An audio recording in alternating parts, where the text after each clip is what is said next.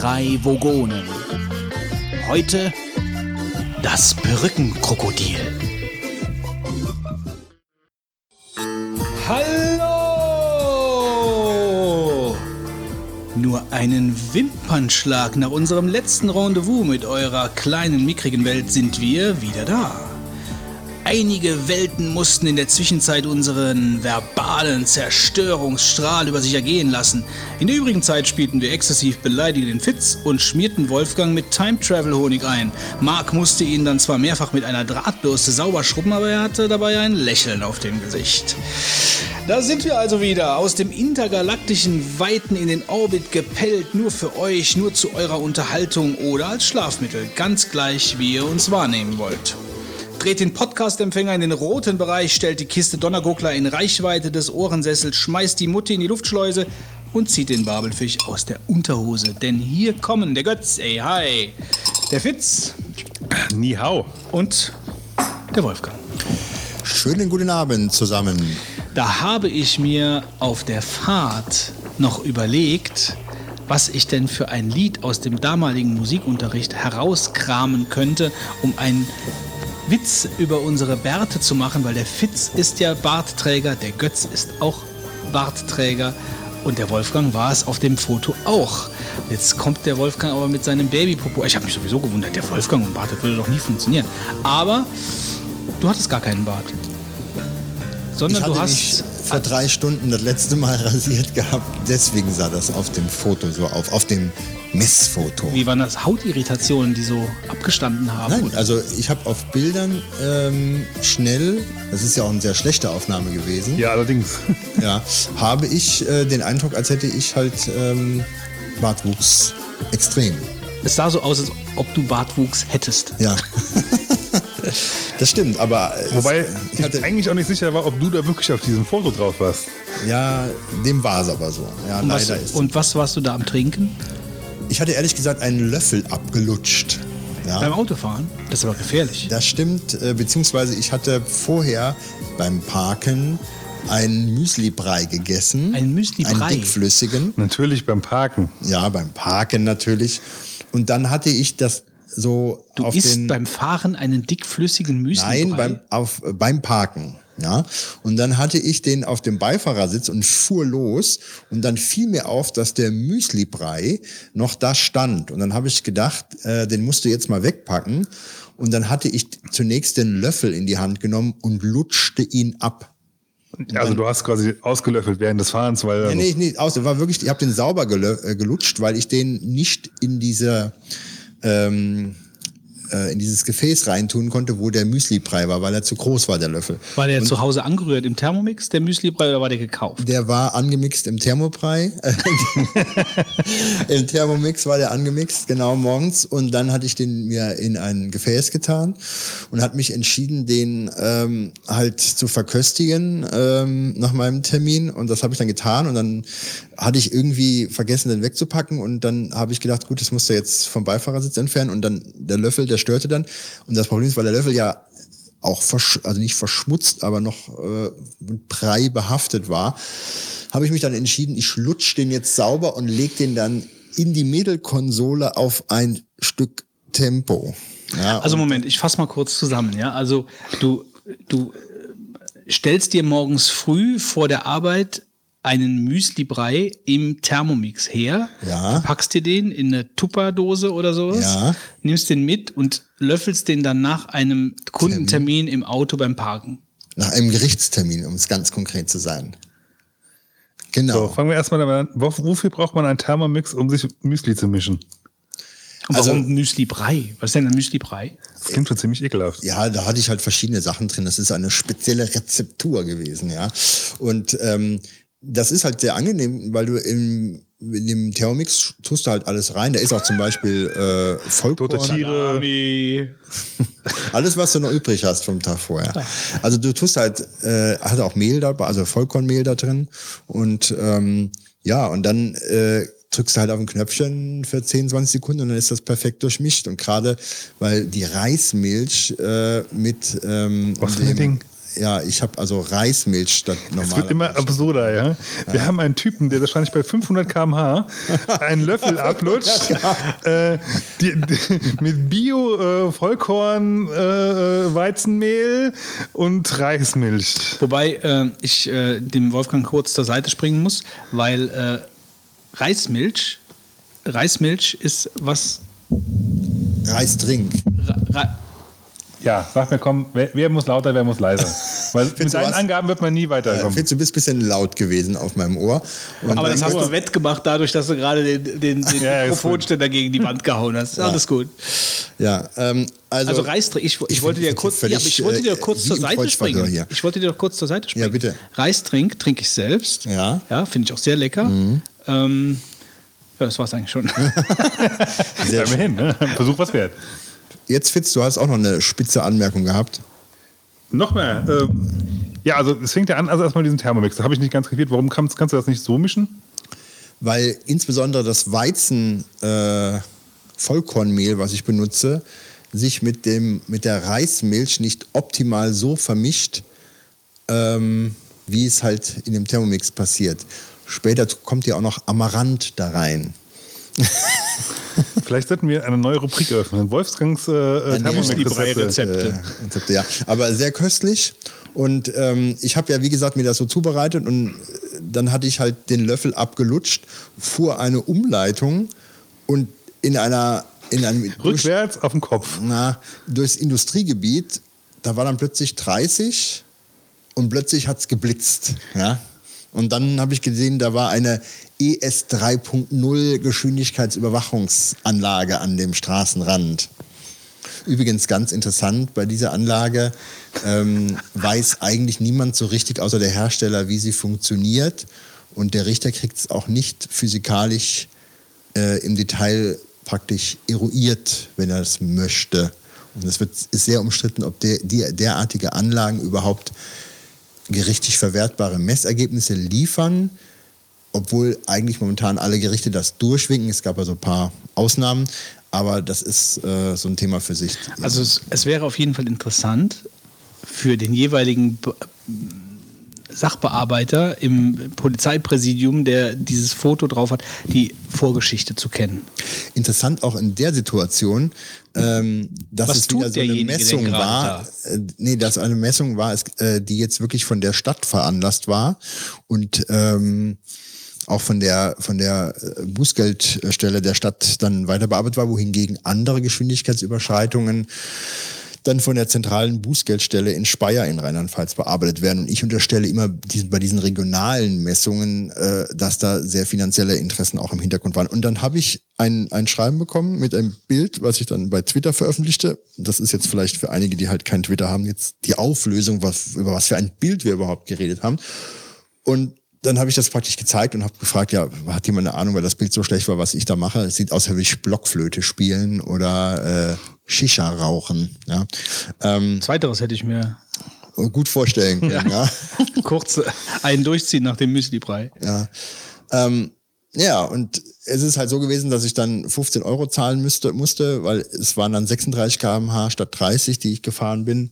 Also das ist schon lächerlich, ehrlich gesagt, finde ich, mich da zu messen mit der Geschwindigkeit.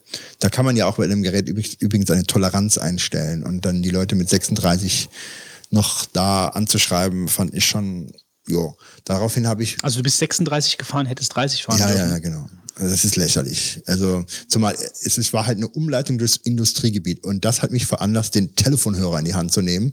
Und jetzt rufe ich bei der Bußgeldstelle an und frage diese Frau K., was das hier für einen Sinn hatte, da ähm, zu messen.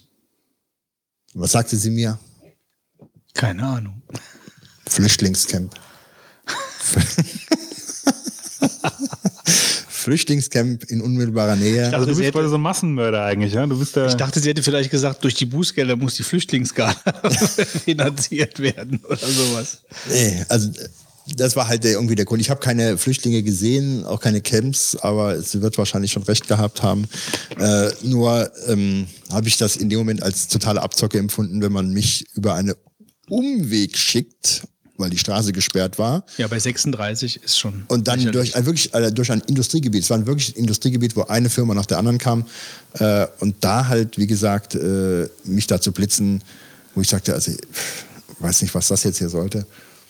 Und ja, sowas passiert halt dann. Also, wobei ich sagen muss, glaube ich, wenn man mich in 30er-Zonen ständig überwachen würde, das würde dann auf Dauer, glaube ich, immer mal wieder zu kleinen Überschreitungen führen.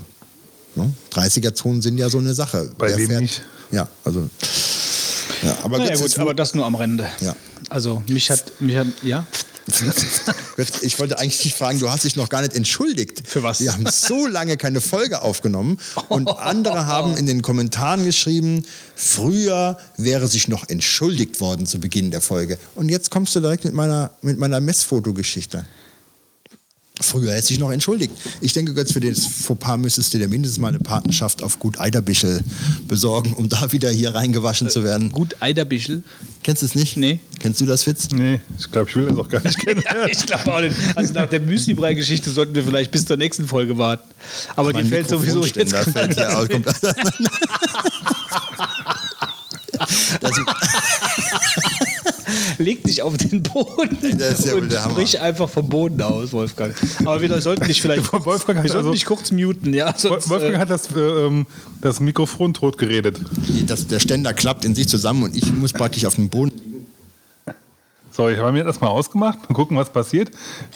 gleich, äh, er stranguliert sich jetzt gleich mit dem Kabel, ich bin mir sicher. Feste. Ja. ja, da haben wir ein kleines Problem.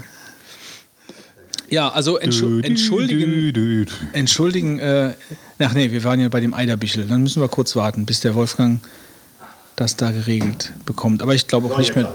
Jetzt Ja? geht's wieder, ja? So. äh. Guten Abend. Ja, jetzt da ein. Gut, Trotz Eiderbichel ist Eiderbichel- doch äh, so ein Gnadenhof äh, für Tiere, der immer zur Weihnachtszeit äh, besucht wird und dann werden die Tiere da vor, äh, vorgestellt. Und dann? Was passiert dann? Werden sie dann erschossen oder? Nein, da wird davon berichtet und so, ja. In der Fernsehsendung, die so heißt. Ja, das ist immer zu Weihnachten, dass ihr das überhaupt nicht kennt, ehrlich gesagt. Eiderbichel? Die retten die Tiere. Also ja, wie, die, wie, wie, heißt der Moderator Eiderbichel oder was ist das? Oder das, der also so Fernsehsender? tief bin ich da nie eingestiegen, aber ich habe also, wenn ich ins Impressum gucke, äh, das ist die Gut Eiderbichel Stiftung Österreich. Also das ist ja ein Gut, ja. Also das ist so, irgendwie so ist ein ein, gut Eiderbichel. ja, ist eine, eine, eine Stiftung mittlerweile und äh, ich vermute mal, das ist so halt so ein alter ähm, Und die retten ein Tiere vor dem Metzger. die, nee, also teilweise auch vielleicht Tiere, die irgendwie äh, Misshandelt wurden oder so. Ja, die Also irgendwie eine äh, Art Tierheim. Tierheim, die dann irgendwie vielleicht vielleicht ausgesetzt waren. Mittlerweile auch Affen, ja, Äh, Katzen natürlich und auch äh, Pferde und Ah ja, äh, und viele andere Tiere. Marder. Ähm, aber jetzt nochmal gerade zum Entschuldigen. Was, wir haben uns früher entschuldigt, ja, wenn wir. Wenn die Folgen zu lange Ja, gedauert wir haben doch überhaupt, wir haben doch gerade erst aufgenommen, ist ja noch gar nicht lange her. Ja, das Ein ist galaktischer, subjektiv, glaube ich, ein äh, galaktischer Wimpernschlag, sage ich da nur. subjektiv und unterschiedlich empfohlen, ja. Äh, empfunden. Also es ist ja so, ähm, dass wenn wir zu schnell hintereinander aufnehmen, dann haben die Leute ja die vorherige Folge. Hatten wir ja alles schon, ne? ihr erinnert euch, hatten wir alles schon. Und dann haben die das ja noch nicht durchgehört und dann stehen wir praktisch hinten an, an uns selbst. Stimmt. Und ob das jetzt so eine tolle. Man muss sich rar machen. Weißt du, das ist wie in einem guten Rollenspiel. Wenn du ständig an jeder Ecke irgendeine Kiste findest mit Kram, dann ist das langweilig. Wenn du aber ab und zu mal eine Kiste mit was ganz Tollem findest, dann ist das toll. So, wir, Sieht verfolgen nicht jeder eine, so. wir verfolgen eine Rollenspielstrategie. Ah, okay. Nun gut. Ähm, Nun gut, ja, so viel dazu. Ähm, sollen wir dann direkt in die News hüpfen? hüpf mal rein. Ja, wir hüpfen mal. Wir hüpfen mal rein. Also, äh, was heißt überhaupt News? Also, äh, das ist auch. Äh, also, ich dachte mal, ich erzähle mal kurz. Ich habe Breaking Bad fertig geschaut. Äh, ich weiß nicht, ob ihr überhaupt. Ihr habt das wahrscheinlich auch Nein, gesehen. nicht. Die erste Staffel und fand es nicht so toll. Du hast also gar nicht geschaut und du? Ich bin irgendwo hängen geblieben. Ich dachte äh, nur, wenn wir mal so ein vier Stunden Special hatten, Breaking Bad, dachte ich, ich erwähne es kurz, dass ich es halt mal durch habe. Ja, also ich muss sagen, ich habe auch jetzt irgendwie so, gucke auch keine Serien momentan. Ähm, ich gucke eigentlich nur noch gerne mal so einen Film, ja. Und äh, Also ähm, Mad Max zum Beispiel empfehle ich dir Götz. Ein, ein äh, Ja, red du dann mal über Mad Max. Ist schon, es passt schon. Mad Max, ein Meilenstein der Filmgeschichte, der neue. Ja, es ist, ich denke, das ist so, es liegt Unfassbar. sehr im Auge des Betrachters, Ja. was Meilensteine der Filmgeschichte Ja, aber da sind. muss ich sagen, Ja, da muss ich sagen, vertraue ich äh, Wolfgang nun nicht. Ah, ja, gut. Ganz neu. Aber gut, ähm, weil ich nur sagen will, ich wollte, ich habe Mad, äh, nicht Mad Max, äh, Breaking Bad, glaube ich, Staffel 3, 4 oder sowas gesehen. Und ich wollte immer noch die nächsten gucken, hatte die dann aber auch nicht. Äh, werde das tun, aber demnächst bestimmt mal. Und von daher verbiete ich dir jetzt irgendwas zu spoilern, weil du Ja, das durch- ich finde das jetzt sowieso nicht besonders aufregend, wenn ich mit zwei Leuten, ich dachte, ihr hättet das geschaut, also weil ich bin ja jemand, der eigentlich bei allem was hinten dran hängt, was Filme und Serien angeht. Und jetzt habe ich mal was geguckt, was normalerweise alle geguckt haben. Jetzt habt ihr das beide nicht geguckt. Also ich könnte dir was zu Homeland erzählen, was du jetzt angefangen hast. Ja, aber bis ich das fertig habe, vergehen auch drei, vier Jahre.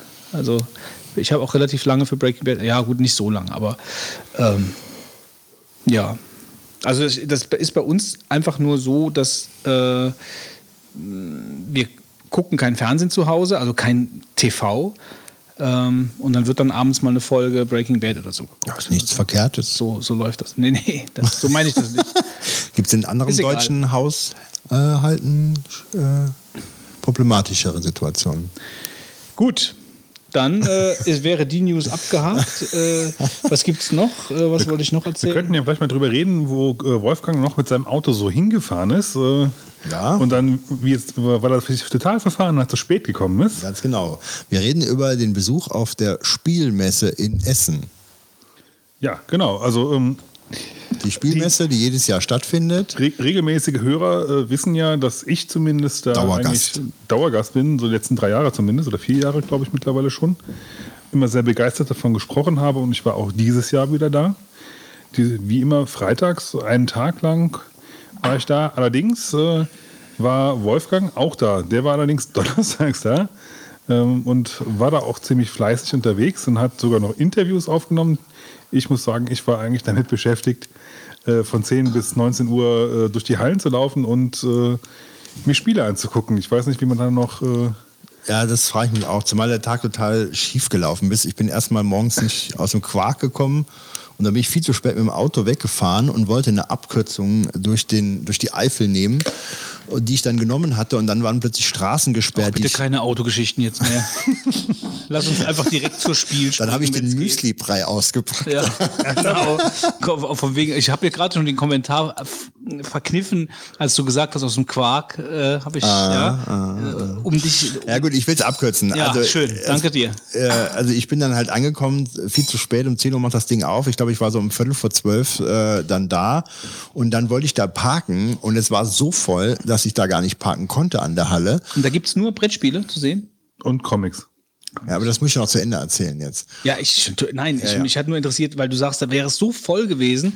Und äh, ich, mich hat jetzt interessiert, ob das nur, ob dieses. Tabletops Fantasy. Ja. Ich meine, also es waren über 300.000 Leute waren in den vier Tagen da. Nee, echt? Also die, die Hälfte von, von der äh, Gamescom, glaube ich. Ja, das waren aber dann, äh, das waren dann nicht 300.000, das waren eher 180 oder 170, die Wahnsinn. waren. Aber es war halt so voll, dass du die normalen Parkplätze nicht mehr bekamst und dann musste ich auf einen über eine Autobahn entfernten Shuttle-Parkplatz fahren. Da war die Stimmung bei mir schon direkt total am Boden, weil ich bin ja mit dem Auto gefahren, damit ich es wirklich vor die Tür fahren kann, ja, und nicht dann jetzt hier so eine Odyssee habe. Und dann kam ich auf so einem Shuttle-Parkplatz an, wo dann hunderte von Leuten auf den Bus warten. Und dann kam der Bus an, und dann war das wie bei Studentenzeiten, wo du dich dann da reingedrängt hast und eigentlich überhaupt nicht genug Plätze da waren. Und dann mit dem Shuttlebus des Grauens sind wir dann äh, 20 Minuten äh, durch die irgendwelche Vororte, habe ich das Gefühl gehabt, geeiert, bis man dann äh, an der Halle war. Ja, und wie der Fitch sagt, es war scheiße voll. Also ähm, es war, gut, ich war jetzt Donnerstag da. Ich glaube, es ist noch ein Tag, der noch geht. Aber ähm, Kommt immer so ein bisschen drauf an. Also Donnerstag sind natürlich die ganz, also viele Leute auch unterwegs, um, um halt die, die Spiele abzugreifen, die halt nur begrenzt verfügbar sind. Da sind halt auch immer viel los.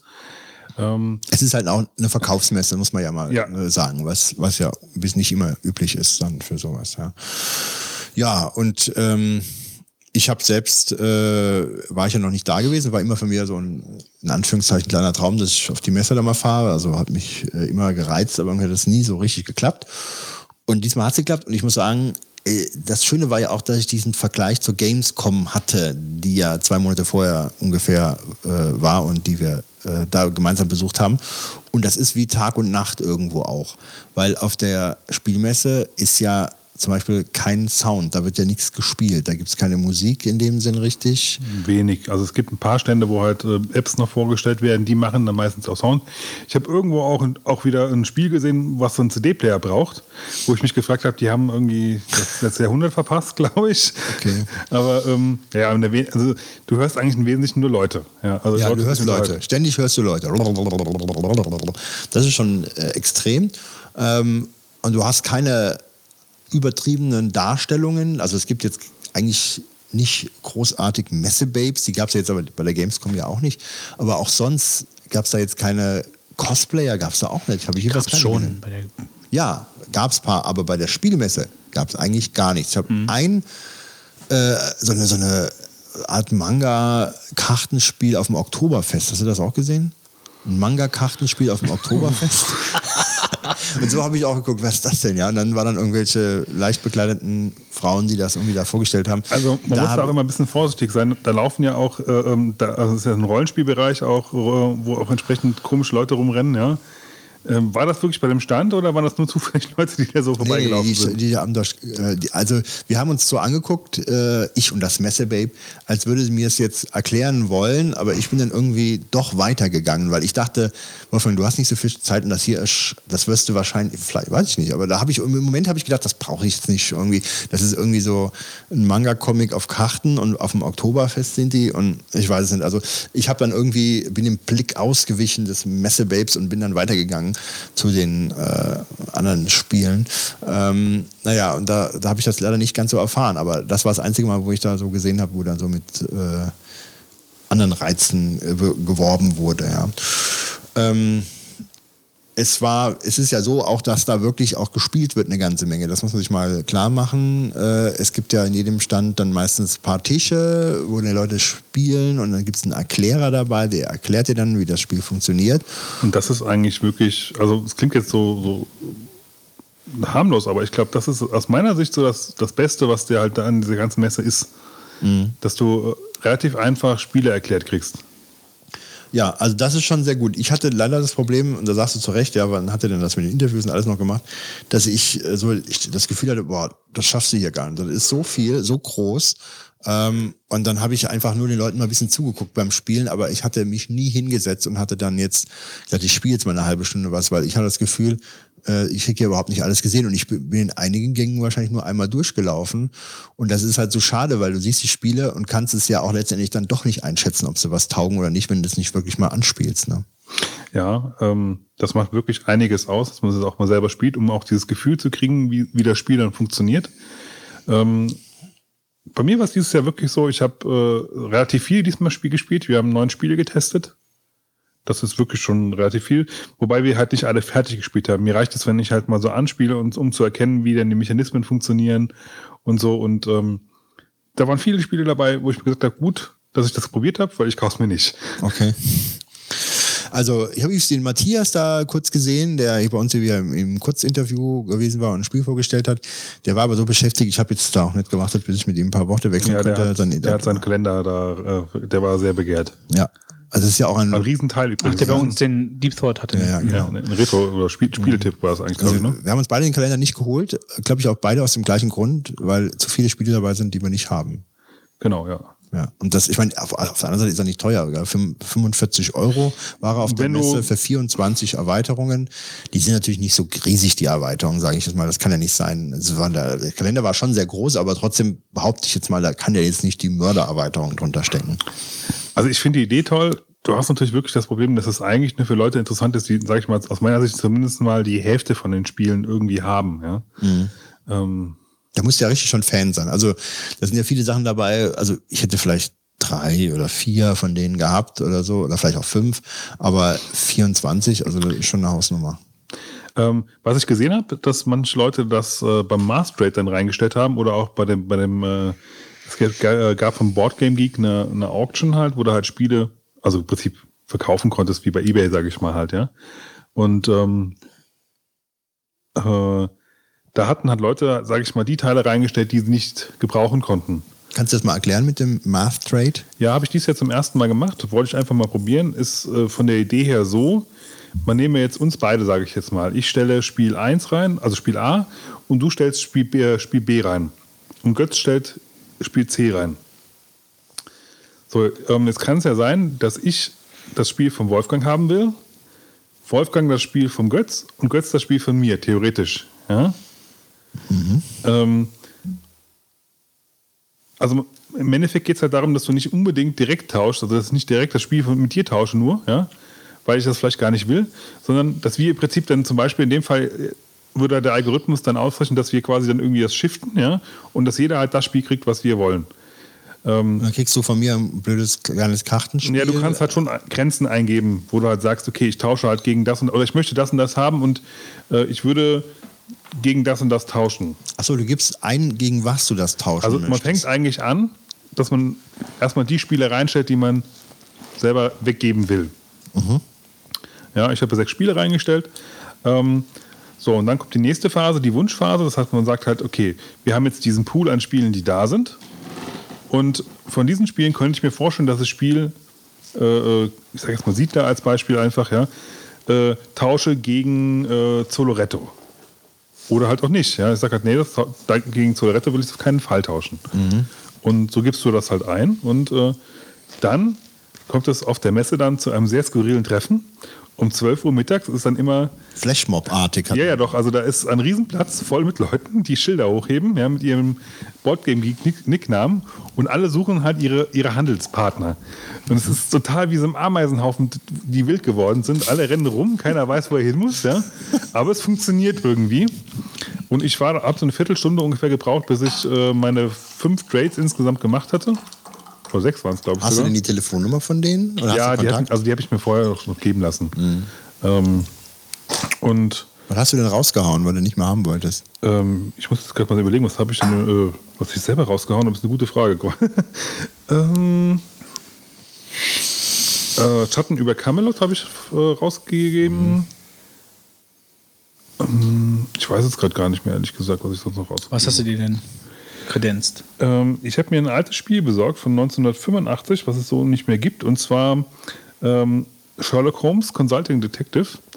Äh, war mal Spiel des Jahres und äh, es geht darum, dass man äh, Fälle lösen muss, aber relativ frei. Also du hast keine lineare Story, die du befolgen kannst, sondern du musst halt schon über verschiedene Clues, die du halt aber in beliebiger Reihenfolge, sag ich mal, dir selber erarbeiten kannst, äh, nachher den Täter finden. Ist, äh, und soll halt ein ziemlich gutes Zwei-Personen-Spiel sein. Ich habe es jetzt noch nicht getestet, ähm, aber äh, das war so ein, eine Sache, die ich mir wirklich als, als sag ich mal, Schmankerl äh, wirtschaften konnte. Dann habe ich mir die deutsche Version von äh, Through the Ages, also im Wandel der Zeiten, äh, von Pegasus bekommen ähm, habe ich relativ gutes, gutes Geschäft gemacht. Ich habe, in dem Fall war es eine Auktion für 32 Euro. Das Spiel kriegst du halt im Moment nicht mehr. Das geht im Moment für 60, 70, 80 Euro raus. Wenn du es denn überhaupt kriegst, ja, äh, in Deutsch zumindest. Ähm, dann habe ich äh, Acquire, das ist ein, ist ein Börsenhandelsspiel und äh, Is, Ispahan äh, mir ersteigert. Also es war schon, schon ganz gut. Was? Ist, ist eine sehr interessante Erfahrung, die wir mal gemacht haben. Es ist halt ein bisschen komisch, weil du halt, da kommen halt Leute, du den drückst du ein Spiel in die Hand, du kriegst erstmal nichts dafür zurück. Ja. Und irgendwann kommt jemand dazu und drückt dir ein Spiel in die Hand und sagt halt, ja, hallo, schön mit dir ein Geschäft zu machen, viel Spaß damit. Und geht dann halt weiter. Und Aber was wäre denn, wenn jemand den Deal nicht macht? Ja, dann hast du halt Pech. Ne? Hm. Also ich meine, du kannst ja natürlich dann äh, äh online hat dann nochmal äh, sich beschweren und, und irgendwas ausmachen wahrscheinlich, aber ich schätze mal im Endeffekt, mit dem Worst Case kriegst du halt das Spiel dann halt nicht, ne? Mhm.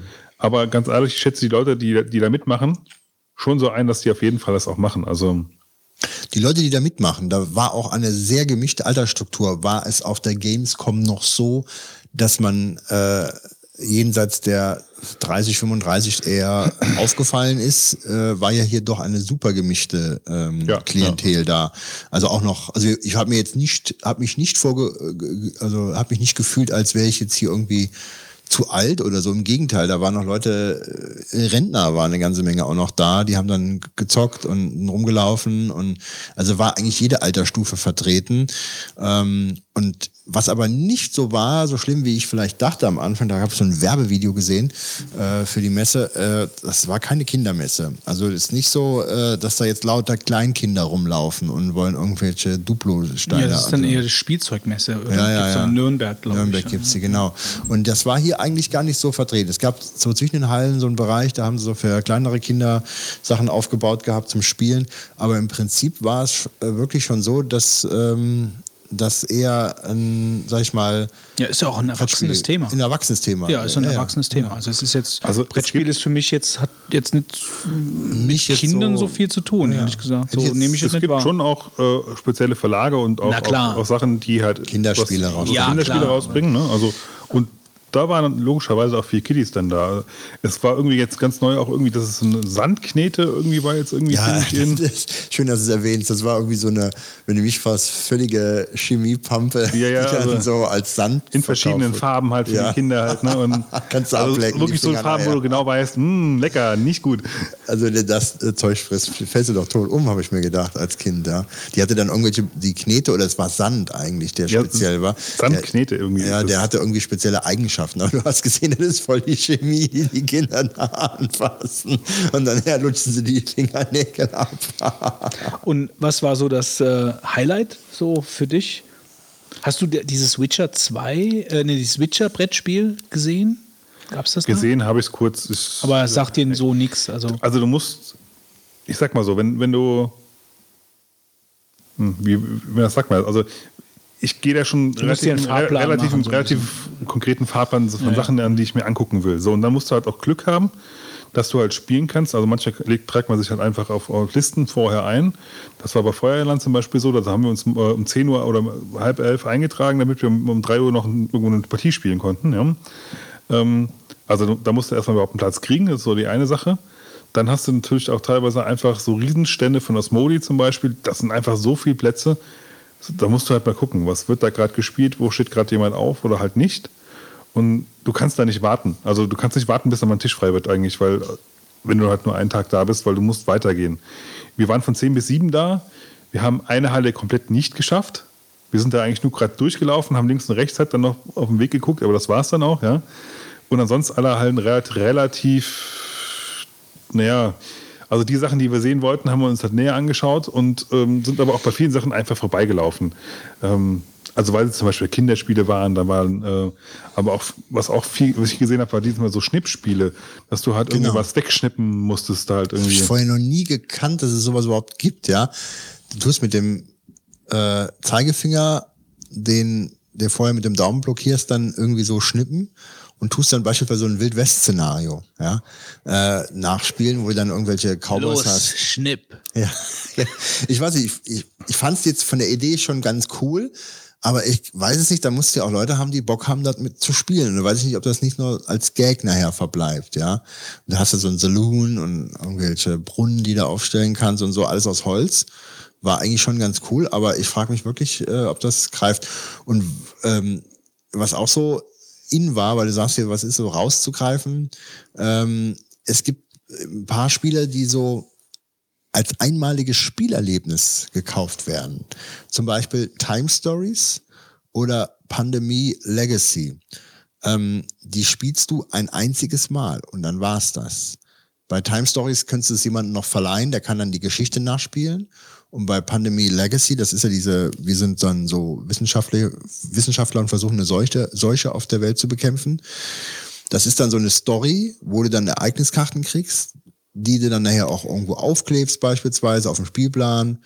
Und ähm, ja, und dann zum Schluss ist das Spiel geschafft und du kannst es wegschmeißen, weil du teilweise vorher auch Karten zerreißen solltest und so Zum weiter. gleichen Preissegment. Ja, ja, und noch vielleicht sogar was höher. Also ich glaube, Pandemie Legacy hat, glaube ich, 50 Euro da gekostet oder 45 oder was. Und, und Time Stories kostet so 30, 35, ja.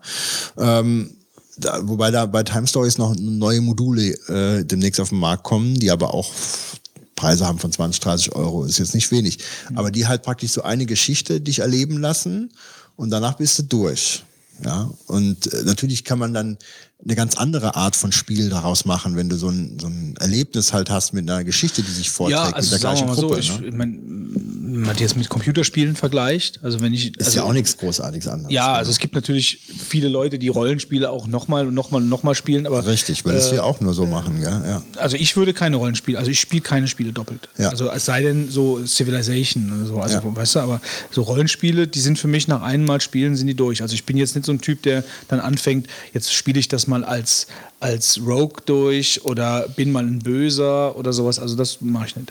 Also dafür Aber, aber das klassische. Brettspiel Aber- spielst du ja öfter, deswegen ist das so befremdend. Ja, aber der Gedanke, den ich jetzt gerade hatte bei einem Computerspiel, ist es ja auch so, da sitze ich ja dann auch mal zwei, drei Wochen dran. Mhm. Und das sitze ich ja an so einem Spiel hier nicht.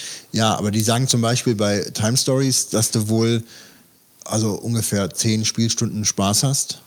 Bei dem Pandemie Legacy ist wahrscheinlich sogar noch ein bisschen länger. Ich glaube, da spielst du ein Jahr durch und man spielt wahrscheinlich ungefähr bis 24 Mal das Ganze. Und du musst die gleiche Gruppe am besten immer wieder haben, weil es kann dann sein, dass du zum Beispiel dann zurückgeworfen wirst, Charaktere sterben, die dann Wissenschaftlicher, Wissenschaftler bei dir waren halt oder sowas, ja. Ja gut, aber das hat ja dann schon wieder so ein bisschen mehr was von Tabletop, sag ich mal. Also jetzt nicht vom Tabletop wie, äh, ja, also von Pen and Paper, sag ich mal. Also es ist ja dann mehr so, Ja, eine, so eine abgeschlossene Geschichte. Bisschen schon, ja. Ja, und so ein, so ein Abenteuer, wenn du das für für D&D oder so kaufst, dann äh, ja, bist du auch mal deine 20 Euro los Richtig, oder so. ja. Ne? Also von daher finde ich, nur für so zwei, drei Stunden Spiel hätte ich es jetzt uninteressant Nee, so gefunden. Aber wenn nicht, das jetzt so ist, dass du dich in Gruppen, in der, in der Gruppe wieder triffst und das wieder spielst, ist es jetzt eigentlich nichts Besonderes so. Fitz, warst du da nicht dran interessiert? An Time Stories und Pandemie Nee, Legacy? nee, war ich nicht. Warum? Ähm, ich bin im Moment auf der Suche nach, nach guten Zweispielerspielen und ähm, bin eigentlich auch, Seven Wonders Duel. haben wir angespielt, ich war jetzt nicht so begeistert. Ähm, also ich mag Seven Wonders, das, das Originalspiel ziemlich gut, aber irgendwie hat Seven Wonders Duell mich nicht gekickt. Ähm, war irgendwie, ich weiß nicht. Hm. Also es war halt eins von den Spielen, das wir auch probiert haben und ähm, wo dann im Endeffekt gesagt haben, okay, nee, das, das wollen wir nicht. Also ich habe irgendwie auch nichts gefunden, was mich jetzt da wirklich gekickt hat auf der Messe, was so Neuigkeiten da war. Ähm, wir haben uns noch die, die blutige Herberge gekauft, die hat der Matthias ähm, äh, in seinem Podcast, also die Bretterwisser, äh, empfohlen. Ja. Ähm, Ich hab's ja hab's aber noch nicht gespielt. Aber Ich das- hab die Anleitung das schon klang, gelesen. Das klang von, von der Idee her ziemlich witzig und das, das könnte mir noch sein, dass das einzige, ähm, eine, eins von zwei Spielen ist, dass die uns wir im Prinzip deswegen auch da gekauft haben. Wir haben äh, noch die, die Zwerge das Duell gekauft. Vielleicht noch, bevor du jetzt eins weitergeht, blutige Herberge. Äh, Frankreich, man ist äh, in so einem Kreis von Leuten, denen eine Herberge gehört. Es kommen Gäste in die Herberge und ähm, du, dein Ziel ist, so viel Geld zu machen wie möglich. Du kannst die Gäste ähm, bestechen, damit sie zu deinem Team gehören oder aber umlegen und wenn du sie umbringst, musst du sie auch noch am besten äh, verscharren irgendwo. Dazu brauchst du Häuser, wo sie dann darunter äh, vergraben werden. Wenn du eine Leiche hast äh, in einer Runde, die noch nicht vergraben wurde und du hast einen, die haben alle verschiedene Berufe, einen, einen Polizisten in der Herberge drin, der, äh, der stellt dann Ermittlungen an und dann äh, musst du einen Totengräber bezahlen, um ganz schnell die Leiche wegzubekommen. Also ein bisschen morbid das Ganze. Die Gäste, die noch drin sind an dem Abend und nicht umgebracht wurden von dir, die zahlen dann halt, ja. Und ähm, dann musst du dein Geld auch äh, waschen, ähm, weil ähm, man darf gar nicht so viel Geld haben und das sind halt jedes Mal beschränkte Runden. Da kannst du glaube ich nur zwei Aktionen machen pro Runde, so dass du dann immer fragst, ja, was mache ich jetzt? Bringe ich noch jemanden um oder äh, tue ich jemanden verscharren oder tue ich mein Geld waschen oder so? Und also das Thema ist natürlich für deutsches Spiel äh, ähm, äh, ziemlich makaber, aber es hat mir so gut auch gefallen, ähm, dass ich mir das Also es muss wohl auch nach einer, nach einer wahren Begebenheit irgendwo in Frankreich sein. Ne? schön. Aber der Gast hat wohl irgendwo eine Herberge, die da immer systematisch mal Leute umgebracht hat. Aber gut. Aber insgesamt scheinbar schon ein dicker Wachstumsmarkt, ne? die Sache mit den Hätte ich nicht gedacht. Also ich, ich hatte das ja überhaupt nicht gewusst. Nochmal geguckt, 162.000 Leute sind laut offizieller Pressemitteilung äh, da gewesen. Und- was ah. ich Ist schon ordentlich für Brettspiele. und seitdem ich da bin, es wächst. Also die haben äh, mittler, letztes Jahr oder vorletztes Jahr haben sie die die große Halle gekriegt, die die Halle drei, genau die Halle drei, die ist relativ groß, wo auch die Hauptstände drin sind. Die, die äh, Jetzt haben sie mittlerweile noch eine, noch eine Halle dazugekriegt. Ja. Also die sind schon gut dabei. Also ich hatte ja, ich hatte ja, glaube ich, ich weiß nicht, ich glaube in dem Gespräch, wo man mit dem Bretterwitter, äh, Bretter, Bretter, Brettergewitter Podcast. Bretterwisser. Ja, ja, ich weiß. Bretterwisser Podcast äh, drüber ges gesprochen hatten, äh, hatte ich ja schon die Fehleinschätzung geäußert, dass die richtig komplexen Spiele mehr so im englischsprachigen amerikanischen Bereich gar nicht hier hinkommen und so. Ne? Und da hatte, hatte er damals gesagt, ist gar nicht so. Also deutsche Spiele sind scheinbar schon auch sehr, äh, oder der Markt ist auf jeden Fall da, dass die Spiele übersetzt werden, bla bla bla. Äh, würdest du jetzt sagen, dass die dass der Trend auch so ein bisschen mehr in die Richtung geht jetzt für den Spielen oder ist mehr so casual angesagt oder mehr Kartenkram? Äh, also würdest du die insgesamt Masse, mehr komplex? Die Masse kauft sicherlich eher einfache Sachen. Ich sage jetzt mal so, nicht negativ gemeint, aber Schmidt-Spiele-Sachen halt, weißt du, so Scotland Yard, die Richtung oder Siedler. Siedler ist schon, schon sage ich mal, fortgeschrittenere Version. Ja? Ähm, also die meisten kaufen schon auch einfache Sachen. Ja, aber kommt das mehr, so meine ich. Also klar, dass die Sachen sowieso für alle Zeiten so bleiben werden, klar. Da habe ich jetzt so, aber so ein bisschen die aufwendigeren Spiele. Ich meine, äh, so dieses Dominion ist ja zum Beispiel auch äh, mit so vielen Packs und so vielen Zusatz und das ist ja eigentlich ein Spiel, das kannst du eigentlich ja nur spielen, wenn du dich wirklich damit auseinandersetzt, mit der Gruppe, mit der du spielst und das dann halt auch immer und immer wieder spielst, oder? Also, also Dominion ist natürlich ein sehr, sehr krasses Beispiel. Die haben irgendwie, ich glaube, einmal, eine, nee, einmal, zweimal im Jahr bringen die irgendwie eine Erweiterung raus. Ja? Und da, da kommst du ja gar nicht mehr nach beim Kaufen. Also es ist, ich habe irgendwie nach vier Erweiterungen gesagt, okay, jetzt reicht's. Weil ich äh, habe irgendwie die ersten zwei noch nicht durchgespielt und also ja. kommst du ja irgendwann gar nicht mehr nach. Und ähm, ähm, ja, ob der Markt in dem, also für, für Vielspieler oder, oder komplexe Spiele steigt, kann ich dir ehrlich gesagt nicht sagen. Kann ich, da müssten wir mit Leuten reden, die da auch Zahlen dazu haben, weiß ich nicht.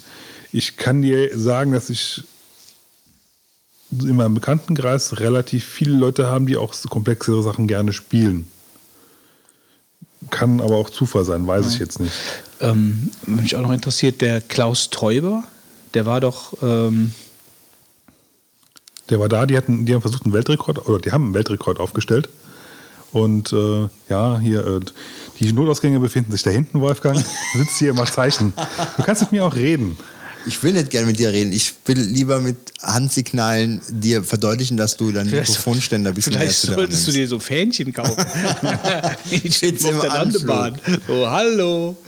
Äh, was ich, also, kannst du gerne gemeint. auch erzählen, die Sache mit dem Weltrekord. Nur die Frage war ja eigentlich, wo er mich mit seinen Fähnchen unterbrochen hat.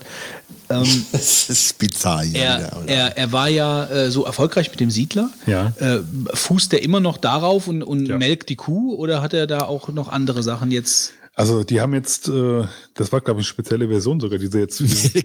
Kuh. äh, spezielle Version, die diesen Weltrekord rausgebracht haben.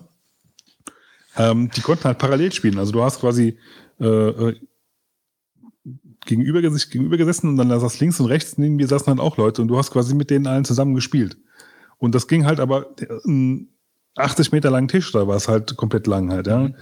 Und die haben halt alle zusammen da gespielt und ähm, es muss ziemlich krass gewesen sein. Ich weiß gerade nicht mehr, wie viele Leute das waren. Ich glaube, 1000. Also die 1000 war ja so ja. Katan Big Game. Ja, eine ganze Halle, überall Katan-Spiele aufgebaut. Ja, also das ist war schon noch so hip. Ja, ja. Ich, ich muss sagen. Und der, der ja. Gewinner hat irgendwie die, die ganze Katan-Welt bekommen.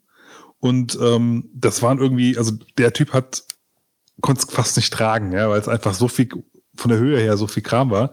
Also ähm, da gibt es ja so viel, also es gibt, glaube ich, vier Erweiterungen. Dann gibt es dafür noch die, die 5- und 6-Spieler-Erweiterungen.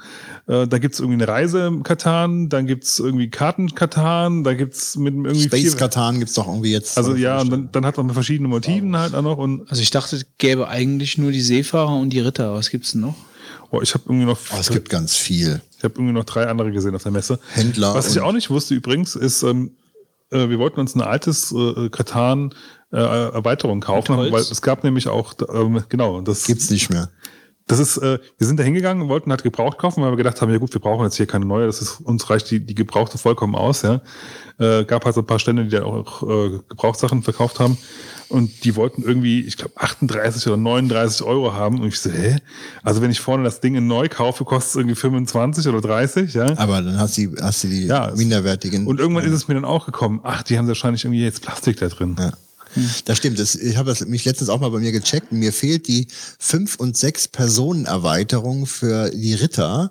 Ähm, die habe ich nicht gekauft. Sonst habe ich äh, Seefahrer habe ich zum Beispiel für fünf und sechs Personen. Und wenn du die bei eBay kaufst, zahlst du 60, 70 Euro unter Umständen. Ja, jetzt noch für die Holz. Wir sind nur ein paar Holzdinger, die dann mehr dabei ist und so. Also da, da fällt mir nur gerade noch eine kleine Geschichte zu ein, zu der Version mit, der, mit, dem, mit den Holzstraßen. Straßen. äh, wir haben früher halt relativ viel Siedler gespielt, äh, mit, meiner, mit meiner früheren Freundin äh, und unserem Die kommt, Bassisten. die kommt häufig heute vor. Habe ich die heute schon mal erwähnt? Ja, aber in der Pre-Show. Aha. Weiß Im Bahnhof. Weiß ich jetzt keine. Bahnhof? Ach so. Egal. Ähm, und wir waren dann äh, bei Freunden re relativ regelmäßig und haben da Siedler gespielt. Und wir hatten die Straßen und die ganzen Klötzchen immer in so Glasschälchen. Äh, jeder für sich sein Glasschälchen mit dem ganzen Kram drin und hatten aber in identischen Glasschälchen auch immer irgendwas zu Schnauzen, Futtern. Gummibärchen und irgendwelche Sachen. Und bei unserem, ähm, bei unserem Bassisten, also das war halt äh, der äh, Kumpel, bei dem wir da waren, in dem Schälchen haben dann irgendwann die ganzen oder viele Straßen gefehlt. Und wir vermuten bis heute, dass der die die gegessen hat, weil er hat die auch nachgebaut dann, also der, weil er brauchte ja Straßen dann in seiner Farbe und keiner wollte ja dann mit seiner Farbe spielen, weil die, die Straßen haben mir gefehlt. Und er hat, er hat die dann halt nachgebaut, also so in Holz. Weil wo sollten sie sonst hin sein? Also dann isst man mal Shio-Sticks oder mal farbige Gummibärchen. Aber egal, Das ist aber auch gemein. das nur am Rande. Ähm, Nochmal so als äh, Tipp für dich, Wolfgang. Es gibt einen Laden, der heißt äh, Spielematerial.de. Da kann man äh, sich dann Holzfiguren kaufen. Die sind jetzt zwar nicht unbedingt so günstig, aber sind vielleicht günstiger, als wenn man sich das komplette Spiel dann kaufen will. Also wenn man quasi Sind die identisch dann oder sind die nachgebaut? Für bin mir Siedler oder was? Ja, zum Beispiel für alle möglichen Spiele kann man sich da halt Sachen nachkaufen. Würfel, Spielbretter, äh, Spielteile, also wenn du irgendwie so ein Seeteil verloren hast oder so. Ähm, kannst ja mal reingucken. Äh, hab's mal in die Shownotes reingetragen. Spielmaterial.de. Mhm. Spielematerial.de. Es gab übrigens eine Brettspielversion von Civilization für fast 200 Euro. Das war mega, mega Civilization. Mega ne? Civilization. das, genau. Daher kommt es ja auch. Civilization Nee. ist ja doch. Nein, Natürlich. weiß ich nicht, aber, Ich, weiß, ich weiß es weiß aber. ich nicht. Ich weiß Aber- es, aber das, das Computerspiel basiert auf einem Brettspiel. aber nicht auf dem. Ja, das weiß ich jetzt nicht, ich habe es ja nicht gesehen, aber es basiert auf jeden Fall auf einem Brettspiel. Das ist jedenfalls die letzten Jahre irgendwie so entwickelt worden. Eine riesige Spielkarte. Ähm, also die ist so groß wie der Tisch dann. Ja, super viel Material dabei. Also du brauchst aber wirklich einen großen Tisch. Also Das ist für Fans. Was ich glaube, die Spielzeit ist irgendwie drei Tage oder so. Also es ist irgendwie, Ja, es ist wirklich ziemlich abgedreht. Ähm, aber was ich jetzt sehr beeindruckend fand, ist, die Leute kaufen ja und die fahren alle teilweise mit Koffern durch die Gegend. Also das fand ich so ein bisschen äh, bizarr da. Koffern, ganz große Taschen dabei und ja, das ist schon, schon äh, also ich, ich habe Druck gemacht, dass wir da früh da sind, dass wir äh, nämlich noch im Parkhaus 9 direkt neben der Messe parken können. ja, da hast du wirklich Glück gehabt. Ja, und das war auch gut, weil ich musste ja quasi für diesen Master Trade die Spiele ja mitnehmen. Das heißt, ich bin da schon reingelaufen mit Spielen, weil Ja. ja und hab, hab dann nach dem Trade erstmal irgendwie so zwei Riesentüten schon mal weggeschafft, ja, mit Kram, weil äh, Ja. Also einige kaufen sich da, da gab es sogar Leute, die haben, das schien aber so Vereine zu sein, die haben dann so Rollwagen dabei gehabt, also wo du dann so, so aus dem Supermarkt eher kennst, wo so Kartons mit eingesammelt werden oder sowas und scho- schoben die dann vor sich her, weil sie so Unmengen gekauft hatten. Aber das war, glaube ich, eher so ein Verein. Und es ist sehr viel internationales Publikum da, was man gar nicht denkt. Also es sind sehr viele Leute da, die aus dem Ausland kommen und auf diese Messe fahren. ja, die ist ja die größte Messe. Also deswegen sitzen da auch äh, Japaner, Chinesen, Koreaner äh, in den Ständen und verkaufen ihre Spiele. Und Zu Tabletop hören wir ja gleich was. Was war mit Pen and Paper? War das vertreten und welche Systeme gibt- waren da? Es gibt äh, eine Halle mit speziell für Rollenspiele. Also nicht speziell, aber da sind primär die, die ganzen Rollenspielverlage halt drin. Ja. Ähm, das war die Halle, wo ich nicht drin war. Ich, war, ich habe nur ganz kurz bei Pegasus vorbeigeschaut, habe mir noch zwei äh, Bücher für, für Shadowrun noch gekauft und mitgenommen. Aber du findest da eigentlich normalerweise auch alles, was, was mit Rollenspielmäßig äh, äh, ist. Äh, Weil mich hätte interessiert, es gibt ja jetzt dieses ähm, abgewandelte Dungeons and Dragons, ich, mir fällt gerade der Name nicht was ein. war denn da? Ja, genau. Ähm, das hat ja so mehr oder weniger in Deutschland das mm, Dungeons and Dragons abgelöst, oder? Ist Also das so- so? Ja. Ja, ich weiß nicht, also man, wenn, wenn du suchst nach, äh, nach neuen Abenteuern, Dungeons and Dragons, äh, ist da relativ mau. Also, Also ich habe einen Stand gesehen, der hat ähm,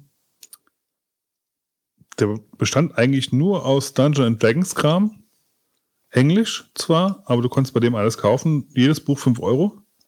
Also relativ günstig. Also sieht's Ja, auch. englischsprachig, klar. Gut, ich meine, dass in Amerika jetzt kein Pathfinder äh, en vogue ist, ist klar. Also das ist, glaube ich, ja speziell für, für den deutschen Markt, ähm, ist dieses Bist Pathfinder. du dir sicher? Nee, nee, nee. Also ich, nee, Pathfinder Welt ist, glaube ich, auch äh, eigentlich primär aus dem, kommt aus dem Englischen.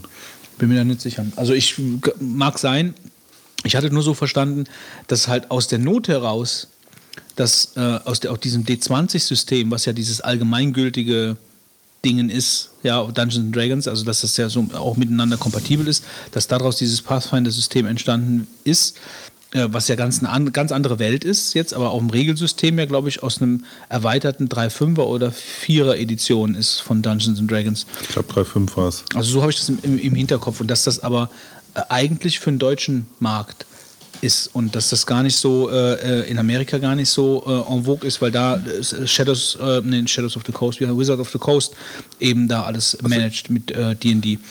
Kann, mich, kann ich mich täuschen, aber ähm, dass du englischsprachigen Kram bekommst von D&D, ist klar. Äh, auch Vierer oder ich glaube bei 4, 5 sind sie ja mittlerweile sogar mit den, mit den Regelbüchern. Aber dieses deutsche, die deutsche Übersetzung, das ist, hat irgendwo, ist das, hat das aufgehört. Also ich habe mal zeitweise danach gesucht, ich habe da fast nichts gefunden. Deswegen die Frage. Also Pathfinder ist ja ganz, ganz extrem am Markt. sag ich mal. Also es basiert auf der Open Game License von Dungeons and Dragons äh, Version 3.5. Wird herausgebracht von äh, Paizo Publishing, also Englisch. Englisch oder amerikanisch? Originalsprache Englisch. Ist jetzt auch nicht so wichtig. Ja, Also, also, aber ich glaube, dass es eigentlich wirklich aus dem Englischen auch kommt. Also ich, ich, ich vermute es deswegen, weil ähm, ich habe mir auf der letzten Messe habe ich mir äh, das, das Kartenspiel von denen gekauft, was, äh, wo man auch tonnenweise Geld drin versenken kann, wenn man das will. Ja? Wir haben, ich habe jetzt mal angefangen, das ist so ein, so ein äh, äh, Spiel, Kartenspiel, wo du quasi auch ein bisschen leveln kannst, so um quasi so ein bisschen vielleicht auch mal einzusteigen in die Welt und auch mal ein paar Leute so für Rollenspiel zu interessieren. Ähm, du machst da auch Abenteuer, musst dann Monster töten und, und Aufträge er- erledigen und kannst dann halt quasi auch Gegenstände sammeln. Und fürs nächste, für die nächste Runde kannst du dir halt ein paar Gegenstände mit in die nächste Runde nehmen. Und wenn du ein Abenteuer erfolgreich erledigt hast, kriegst du quasi auch noch einen Bonus. Ja? Und ähm, ich habe jetzt mal angefangen, ein, zwei Runden zu spielen. Ähm, ist eine ziemlich teure Geschichte, weil du das, also die, die erste Box, da ist ein, der erste Abenteuerpfad drin und es gibt aber insgesamt zehn. Also musst du noch neun Erweiterungen kaufen, bis du eigentlich diesen kompletten Abenteuerpfad durch, durchgestanden hast. Ja? Und dann gibt es noch zwei Boxen, die entsprechend sind. Also da kann man schon viel Geld machen. Aber dieses Spiel ist auf jeden Fall ursprünglich in, in Englisch rausgekommen und ist auch erst relativ neu in Deutsch da. Deswegen äh, glaube ich auch, dass der Rest von Pathfinder eigentlich auch primär aus dem Englischen kommt. worum es mir dabei eigentlich auch mehr ging, ist, dass der deutsche Markt relativ fest im Griff von Pathfinder ist und dass dieses D&D einfach so ein bisschen auf dem absteigenden Ast ist. Also dass du du bekommst die Sachen halt nicht nach in Deutsch. Und Pathfinder Das liegt aber auch, ganze daran, dass, dass du Deutsch. keinen Ver Verlag hast. Also Ja, der, der ist halt, ähm, also Pathfinder wird von Ulysses äh, vertrieben und zum Beispiel Shadowrun wird sehr aktiv von, äh, von äh, Pegasus verwaltet. Und ich weiß so, ähm, dass das, äh, ich habe ja äh, erstmal auch lange Zeit keinen Shadowrun mehr gespielt gehabt. Und ähm, als ich wieder dazugekommen bin, war das kurz nachdem Pegasus von Ulysses äh, Shadowrun übernommen hat. Und ähm, Pegasus setzt da wirklich auch viel, viel Zeit rein äh, für die Übersetzung, baut da schon direkt auch neue äh, Erratas rein, die eigentlich im Englischen aufgetaucht sind, ja, weil die deutschen Übersetzungen logischerweise auch ein bisschen später kommen. Ähm, machen da aber da gleich die Regeländerungen, die sich halt dann so ergeben, direkt mit rein, äh, fügen deutschen Content hinzu und so.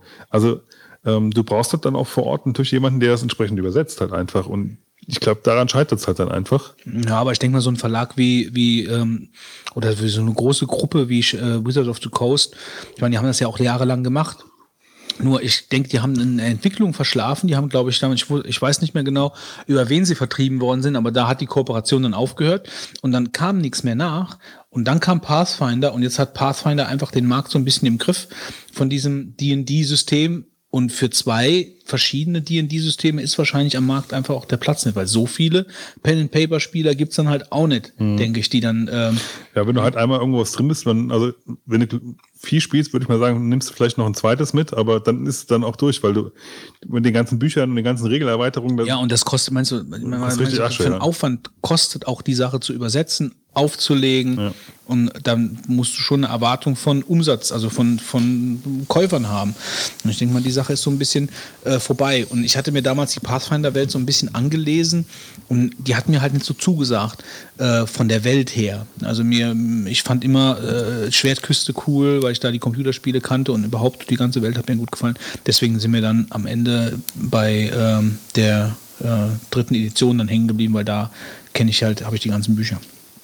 Aber gut, sollen wir mal die äh, Interview-Schnipsel jetzt mal gerade einspielen? So Ja, wie gesagt, vielleicht noch kleinen zwei Sätze vorher. Ich habe halt äh, ein paar Interviews geführt, ähm, darf mich für die Soundqualität entschuldigen, ähm, weil es war so, wir hatten dieses Gemurmel ständig im Hintergrund, haben uns äh, ruhige Ecken gesucht. Einmal waren wir draußen, ähm, aber es war nicht so ganz einfach. Von daher, ähm, ich denke, sie sind noch akzeptabel, aber ja, können wir mal einspielen. Okay.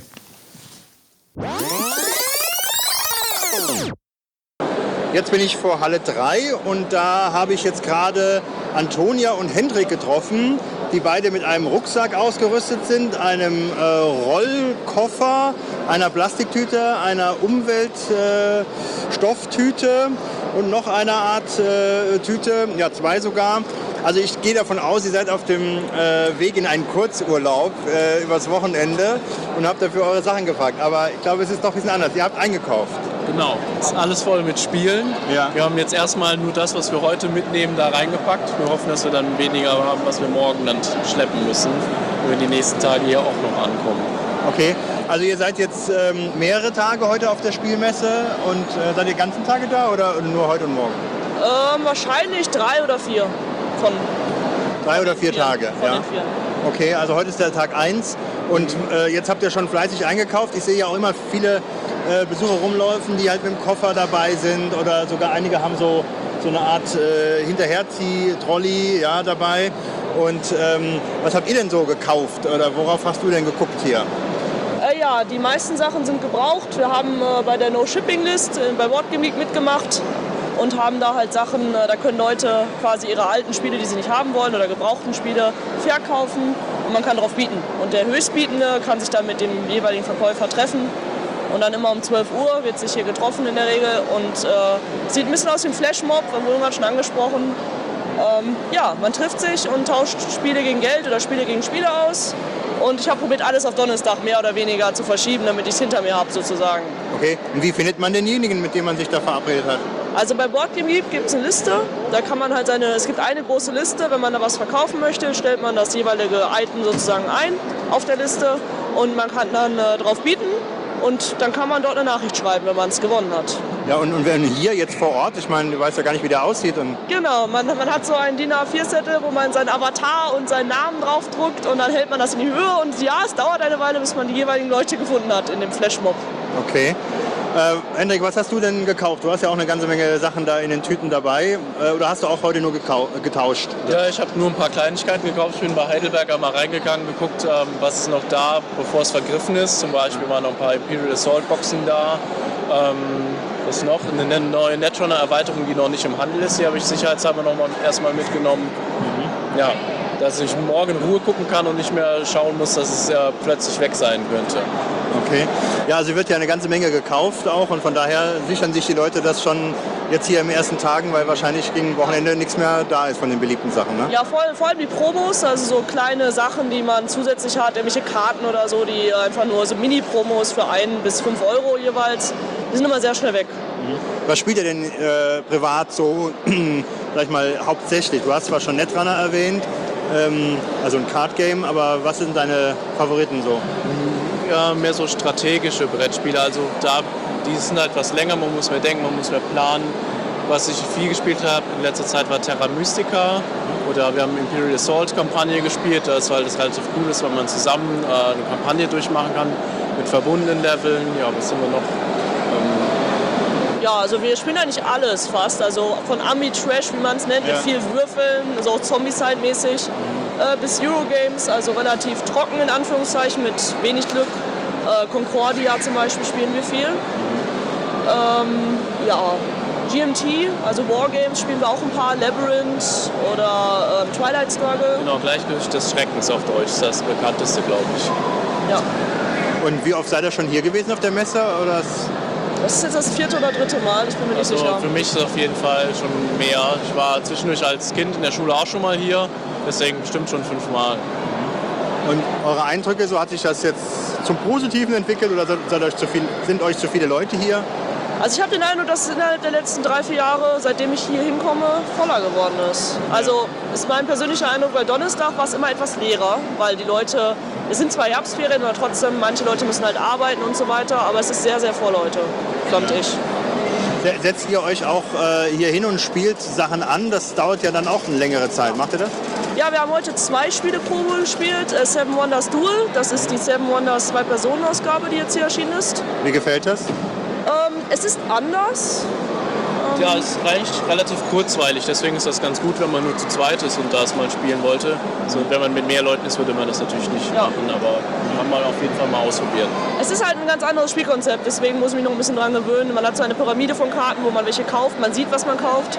Bei Seven Wonders ist das Konzept ja, dass man draftet, also man hat Karten und gibt sie weiter und kriegt dann halt vom Nachbarn die restlichen Karten. Also man wählt sich mal eine aus. Das Konzept ist halt anders, also anders als erwartet, sagen wir es mal so. Und was noch? Ähm, Isle of Sky, ich bin mir nicht sicher, wie man es vernünftig ausspricht. Ja. Das ist so eine Art gutes Carcassonne, könnte man sagen. Gutes Carcassonne. Ja. Okay. Also ich bin kein Carcassonne-Fan und nicht so ein sehr großer und ähm, das ist Carcassonne mit Bieten sozusagen. Also es geht auch darum, dass man so Plättchen hat, die man verlegt in seine eigene Stadt oder in sein eigenes Dorf, Straßen verbindet etc. Aber man muss halt bieten. Also man kriegt einen gewissen Income, ein gewisses Einkommen und kann halt äh, ja, auf, auf Sachen bieten. Ja, genau. okay, was habt ihr jetzt noch so vor? Wir werden nur noch gucken, ob wir noch irgendwas mitnehmen müssen. Ich glaube, Brani hatte noch ein Spiel vorbestellt, dass wir alles noch mitnehmen können im Zug, dass die Tü- Tüten nicht zu voll werden. Dass wir dann die nächsten Tage nicht mehr so viel zu tragen haben und dann in Ruhe noch mehr Spiele testen können. Ja. Also ich habe auch keine Lust, nochmal mit dem Koffer zu kommen. Das ist zu anstrengend. Aha, okay, ich habe am Anfang euch gefragt, ob ihr Lust habt für ein kurzes Interview, für einen Podcast. Und manchmal weiß man ja gar nicht, ob derjenige überhaupt weiß, äh, was, was das ist. Und dann habt ihr gesagt, ja, äh, wir machen auch einen Podcast. Äh, Erzählt mal. Ja, wir machen Board Wars EU. Das ist ein Podcast über Imperial Assault. Das ist das Star Wars Tabletop-Spiel für Imperium gegen Rebellen als Kampagne. Das machen wir im Moment zusammen mit zwei Österreichern, einem Holländer, noch einem Deutschen und einem Schweden. Ähm, kann man uns folgen auf Facebook zum Beispiel, ist am einfachsten, um die neuen Episoden auch zu bekommen. Und, die Webseite lautet nochmal wie? Das ist boardwars.eu. Aha, okay. Wie oft erscheint ihr so ungefähr? Wir machen es eigentlich alle zwei Wochen. Das verschiebt sich aber manchmal ein bisschen, wenn wir verhindert sind, weil wir alle natürlich entweder im Studium oder berufstätig sind. Aber zusätzlich machen wir auch noch Online-Games, wenn wir die Kampagne mal äh, per Online spielen und das auf Twitch streamen. Da kann man uns auch zuschauen, wie wir zusammen Imperial Assault spielen und nicht nur darüber reden. Genau, und danach werden auch die Videos auf YouTube hochgeladen. Und äh, da kann man es dann auch im Nachhinein angucken, wenn man es nicht live angucken möchte. Ja, super. Ja, dann wünsche ich euch äh, noch viel Spaß beim Einkaufen und beim Nachhauseschleppen der ganzen Sachen. Ja? Vielen Dank und äh, noch einen schönen Tag euch. Ne? Ja, danke. So, ich laufe gerade durch die Halle, ist das Halle Nummer 2? Und ähm, ja, hier sind äh, Tabletops unter anderem aufgebaut. Ähm, und als ich so durch die Gänge ging, sehe ich plötzlich ein mir äh, bekanntes Gesicht, aber auch eines, was ich bestimmt 20 Jahre nicht gesehen habe. Und zwar treffe ich einen alten Freund wieder, das ist der Martin Ellermeier. Und er hat die ganze Zeit telefoniert und ich hab, bin um die Stände rumgeschlichen und habe gewartet, bis er Ende, äh, zu Ende telefoniert hat. Und dann habe ich ihn angesprochen, ob er es denn wirklich ist. Und er ist es. Ich kenne ihn noch aus der Schulzeit, äh, aus den guten goldenen C64 Amiga-Zeiten, würde ich mal so sagen, so ungefähr. Ähm, der Götz kennt dich auch sehr gut. Äh, ihr seid auch damals über den Computer verbunden gewesen. Ja, und ich weiß, der Martin war früher ähm, auch in der, äh, sag ich mal, Rollenspielszene, in der Fanszene äh, Szene aktiv. Also er hat, ähm, war ein bisschen sehr guter Layouter, erinnere ich mich noch. Du hast Mephisto gemacht, das war so ein Fantasy-Magazin im weiteren Sinne. und auch noch Nachtschatten, glaube ich, hast du übernommen. Das fällt mir Genau. jetzt alles gerade plötzlich wieder ein, ja? Ja, viel zu viel, ja. Ja. So, und jetzt äh, habe ich, hab ich dich angesprochen, ob du es wirklich bist und du bist es. Und dann habe ich gesagt, äh, diese, diesen goldenen Moment müssen wir jetzt dafür nutzen, ein kleines Interview aufzunehmen. ähm, also erstmal freue ich mich, dass ich dich hier sehe. Und ähm, ich stelle mir jetzt mal die dumme Frage, mal abgesehen davon, äh, dass man hier hingehen kann aus Interesse, aber du bist, wes weshalb, weshalb bist du hier eigentlich heute vor Ort in der Halle? Im Grunde genommen noch aus dem Spaß am Spielen. Okay. Ja, also wie du schon gesagt hast, also C64, Amiga-Zeit, ja, wir haben ganz viele Computerspiele gezockt früher. Ja, und irgendwann hat sich das bei mir ein bisschen geändert. Ja. Ich bin dann weg von den digitalen Spielen tatsächlich zu den analogen Spielen gekommen, angefangen mit Rollenspielen und jetzt im Tabletop-Bereich unterwegs. Das heißt also Miniaturen-Strategiespiele, Okay. ähm, was eigentlich eine sehr unheimlich kreative Sache ist, weil ich, ich kann mein Spiel selber gestalten, ich baue meine Modelle zusammen, ich baue meine Spielplatte Platte zusammen. Das macht unheimlich viel Spaß und ist halt eben was komplett anderes. Äh, eine kreative Tätigkeit, die man im beruflichen Leben zum Beispiel gar nicht oder oftmals nicht mehr hat. Und das ist ein schöner Ausgleich, der entspannt und es macht einfach Spaß, mal was anderes zu spielen. Und eben nicht nochmal vor dem Computerbildschirm zu sitzen, was ich sowieso schon den ganzen Tag in meinem Büro mache. Also ich muss gestehen, dass ich bei Tabletop ähm, relativ unerfahren äh, bin. Ich weiß, es gab für diese MacWarrior-Geschichten, aber ich glaube, es ist nicht mehr so up-to-date. Ja? Ähm, du bist ja jetzt auch hier im Stand, glaube ich, oder? Genau. Was hast du hier Also wir, dabei? wir haben irgendwann haben wir uns überlegt, also wir, du hast auch schon gesagt, wir haben dann irgendwann mal angefangen, auch Magazine zu machen, weil wir über die Spiele, die wir spielen, berichten wollten, weil wir den Leuten Ideen an die Hand geben wollten, was man alles spielen kann, was es alles gibt. Also Rezensionen, Besprechungen gebracht, News gebracht, Spielmaterial gebracht. Und äh, irgendwann sind wir an den Punkt gekommen, wo wir dann über ein spezielles Spiel gestolpert sind. Das wurde vor etwa vier Jahren in England vorgestellt als Neuheit und es hat uns so dermaßen gut gefallen, weil es sehr, sehr durchdacht war, weil es einen äh, sehr schönen Maßstab hat, um Dinge zu spielen, äh, wo wir gesagt haben, äh, dieses Spiel wird untergehen, wenn sich darum in Deutschland keiner kümmert. Und dann haben wir gesagt, okay, das wäre doch eine Idee, das könnte man doch mal machen, hier als Distributor, als Großcenter, als Vertrieb für Deutschland aufzutreten, dieses Spiel bekannt zu machen, ähm, damit einfach mehr Spieler die Gelegenheit haben, äh, dieses Spiel mal zu spielen und, und sich den Herausforderungen zu stellen. Wie heißt Ja, es? Das ist Dropzone Commander. Okay. Das ist ein Spiel im 10 mm Maßstab. Ähm, das heißt, ähm, also wir reden über Tabletop Games, das ist ja im Grunde genommen nichts anderes als äh, Strategiespiele mit Miniaturen. Und 10 mm Maßstab ist sehr schön, um in dem Sinne realistische Gefechte nachzustellen. Ist ein Science-Fiction-Tabletop mit einem sehr klassischen Setting. Die Menschheit wurde von den Aliens von der Erde und den Kernwelten vertrieben und äh, einige hundert Jahre später haben sie gesagt, jetzt müssen wir zurückgehen, müssen unsere Welt zurückerobern und starten einen äh, riesen Rückeroberungsfeldzug gegen eben diese Aliens. Ähm, es gibt natürlich Verwicklungen mit anderen Alienrassen, mit äh, äh, modifizierten äh, Menschenrassen, die so in den äh, kybernetischen äh, Bereich gehen. Also es ist sehr, sehr viel Varianz da, sehr klassische, heroische Science-Fiction, Space Opera und ja, und man kann eben, ähm, sag mal, von dem Spiel her mit, mit sehr realistischen Regeln spielen, die einfach sagen, das, was ich hier spiele, das, was abgebildet wird über den Regelmechanismus, macht unheimlich viel Spaß und Sinn vor allem. Ähm, es ist eine strategische Herausforderung, wie äh, kriege ich mit meinen Einheiten, ähm, wie komme ich an den Gegner ran, wie mache ich ihm Missionsziele streitig etc. Und habe eben die Gelegenheit, durch den etwas kleineren Maßstab ähm, mit sehr vielen Miniaturen zu spielen und dadurch sehr abwechslungsreich zu spielen, Einheiten mit Stärken zu haben, die die Schwächen anderer ausgleichen.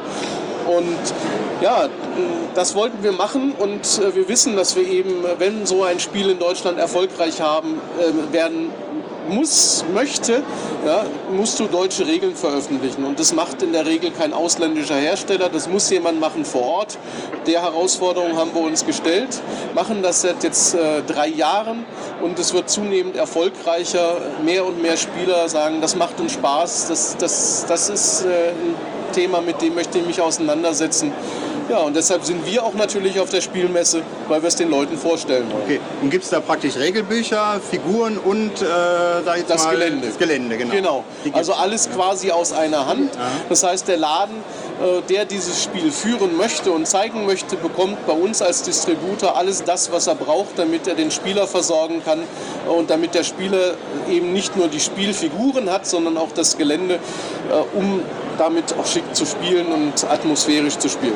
Malt man die Sachen noch an oder sind die Genau, fertig? die muss man selber noch anmalen. Okay. Das ist eben äh, das Schöne an diesem kreativen Prozess. Ich muss, äh, sag mal, was basteln. Ich muss meine Modelle anmalen. Ich kann mein Gelände selber gestalten. Das ist so ein bisschen wie Eisenbahnmodellbau, eben etwas moderner. Und ähm, geht eigentlich querbeet durch, durch sämtliche Fähigkeiten.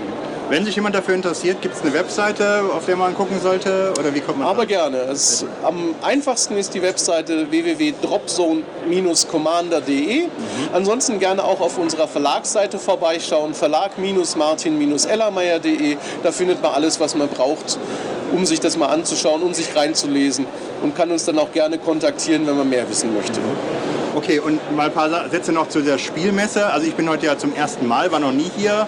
Äh, Bildungslücke. Bin überrascht, wie viel... Absolut. Ja, also, äh, hätte es vielleicht von nicht sagen dürfen, aber Ach was. es ist so. Ähm, ja, also du hast eben schon gesagt, ähm, man erwartet so 160.000 Leute über die ganzen Genau. Tage. Das ist schon ziemlich heftig. Ähm, wie hat sich denn das... Du bist ja schon sehr häufig hier gewesen, das weiß ich. Wie oft ungefähr schätzt du? Also die Spielmesse ist jetzt 25 Jahre alt und von den 25 Jahren habe ich, denke ich mal, gute 18 oder 19 Jahre mitgemacht. Okay. Und wie hat sich die so entwickelt? Weil eigentlich ist ja, Brettspiele waren früher schon aktuell, aber ich habe das diesen, also ich will nicht sagen Boom, aber diese Entwicklung habe ich nie so mitbekommen. Ich weiß ja, immer, da gibt es wieder neue Spiele, aber ich merke, jetzt kommt ja nur ein Teil wirklich so richtig an die Öffentlichkeit. Äh, jedenfalls mal so, dass die normalen Menschen das im Kaufhaus und sowas äh, wahrnehmen. Das ist ja doch hier zahlreicher, was es alles gibt. Ähm, wie würdest du so beschreiben, was so... Also die Spielmesse hat angefangen eben als eine Publikumsmesse, wo die Leute Spiele ausprobieren konnten, äh, bevor sie sie kaufen, wo einfach alles das vereint worden ist, was in der Brettspielbranche äh, vorhanden war, wo die Leute hingekommen sind. Wir konnten sich alles angucken, alles ausprobieren. Es war eine Plattform für Autoren, die ihre Prototypen vorstellen konnten, mit den äh, Kunden sprechen konnten.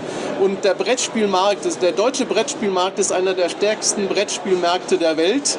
Und äh, dementsprechend, äh, denke ich, hat das auch einen sehr großen Erfolg gehabt. Diese Messe ist sehr schnell gewachsen, weil eben die Leute durch diese analogen Spiele einfach das, den Ausgleich gesucht haben, wie jetzt auch ähnlich bei mir. Ich möchte weg vom Bildschirm und meine Kinder sollen auch nicht vom Bildschirm sitzen. Warum lass uns nicht ein paar Gesellschaftsspiele spielen? Da haben wir alle was davon. Wir haben viel Spaß. Wir können es gemeinsam spielen und es eben nicht, ich hänge nicht vorm Bildschirm zwei Stunden, drei Stunden, sondern ich packe ein Spiel aus, eine Stunde, habe meinen Spaß und mache wieder was anderes. Und so hat sich diese Spielemesse entwickelt. Ist jetzt, sag mal, natürlich vom Timing her mit normalerweise Mitte bis Ende Oktober zu einem Zeitpunkt, wo tatsächlich das Weihnachtsgeschäft schon anläuft.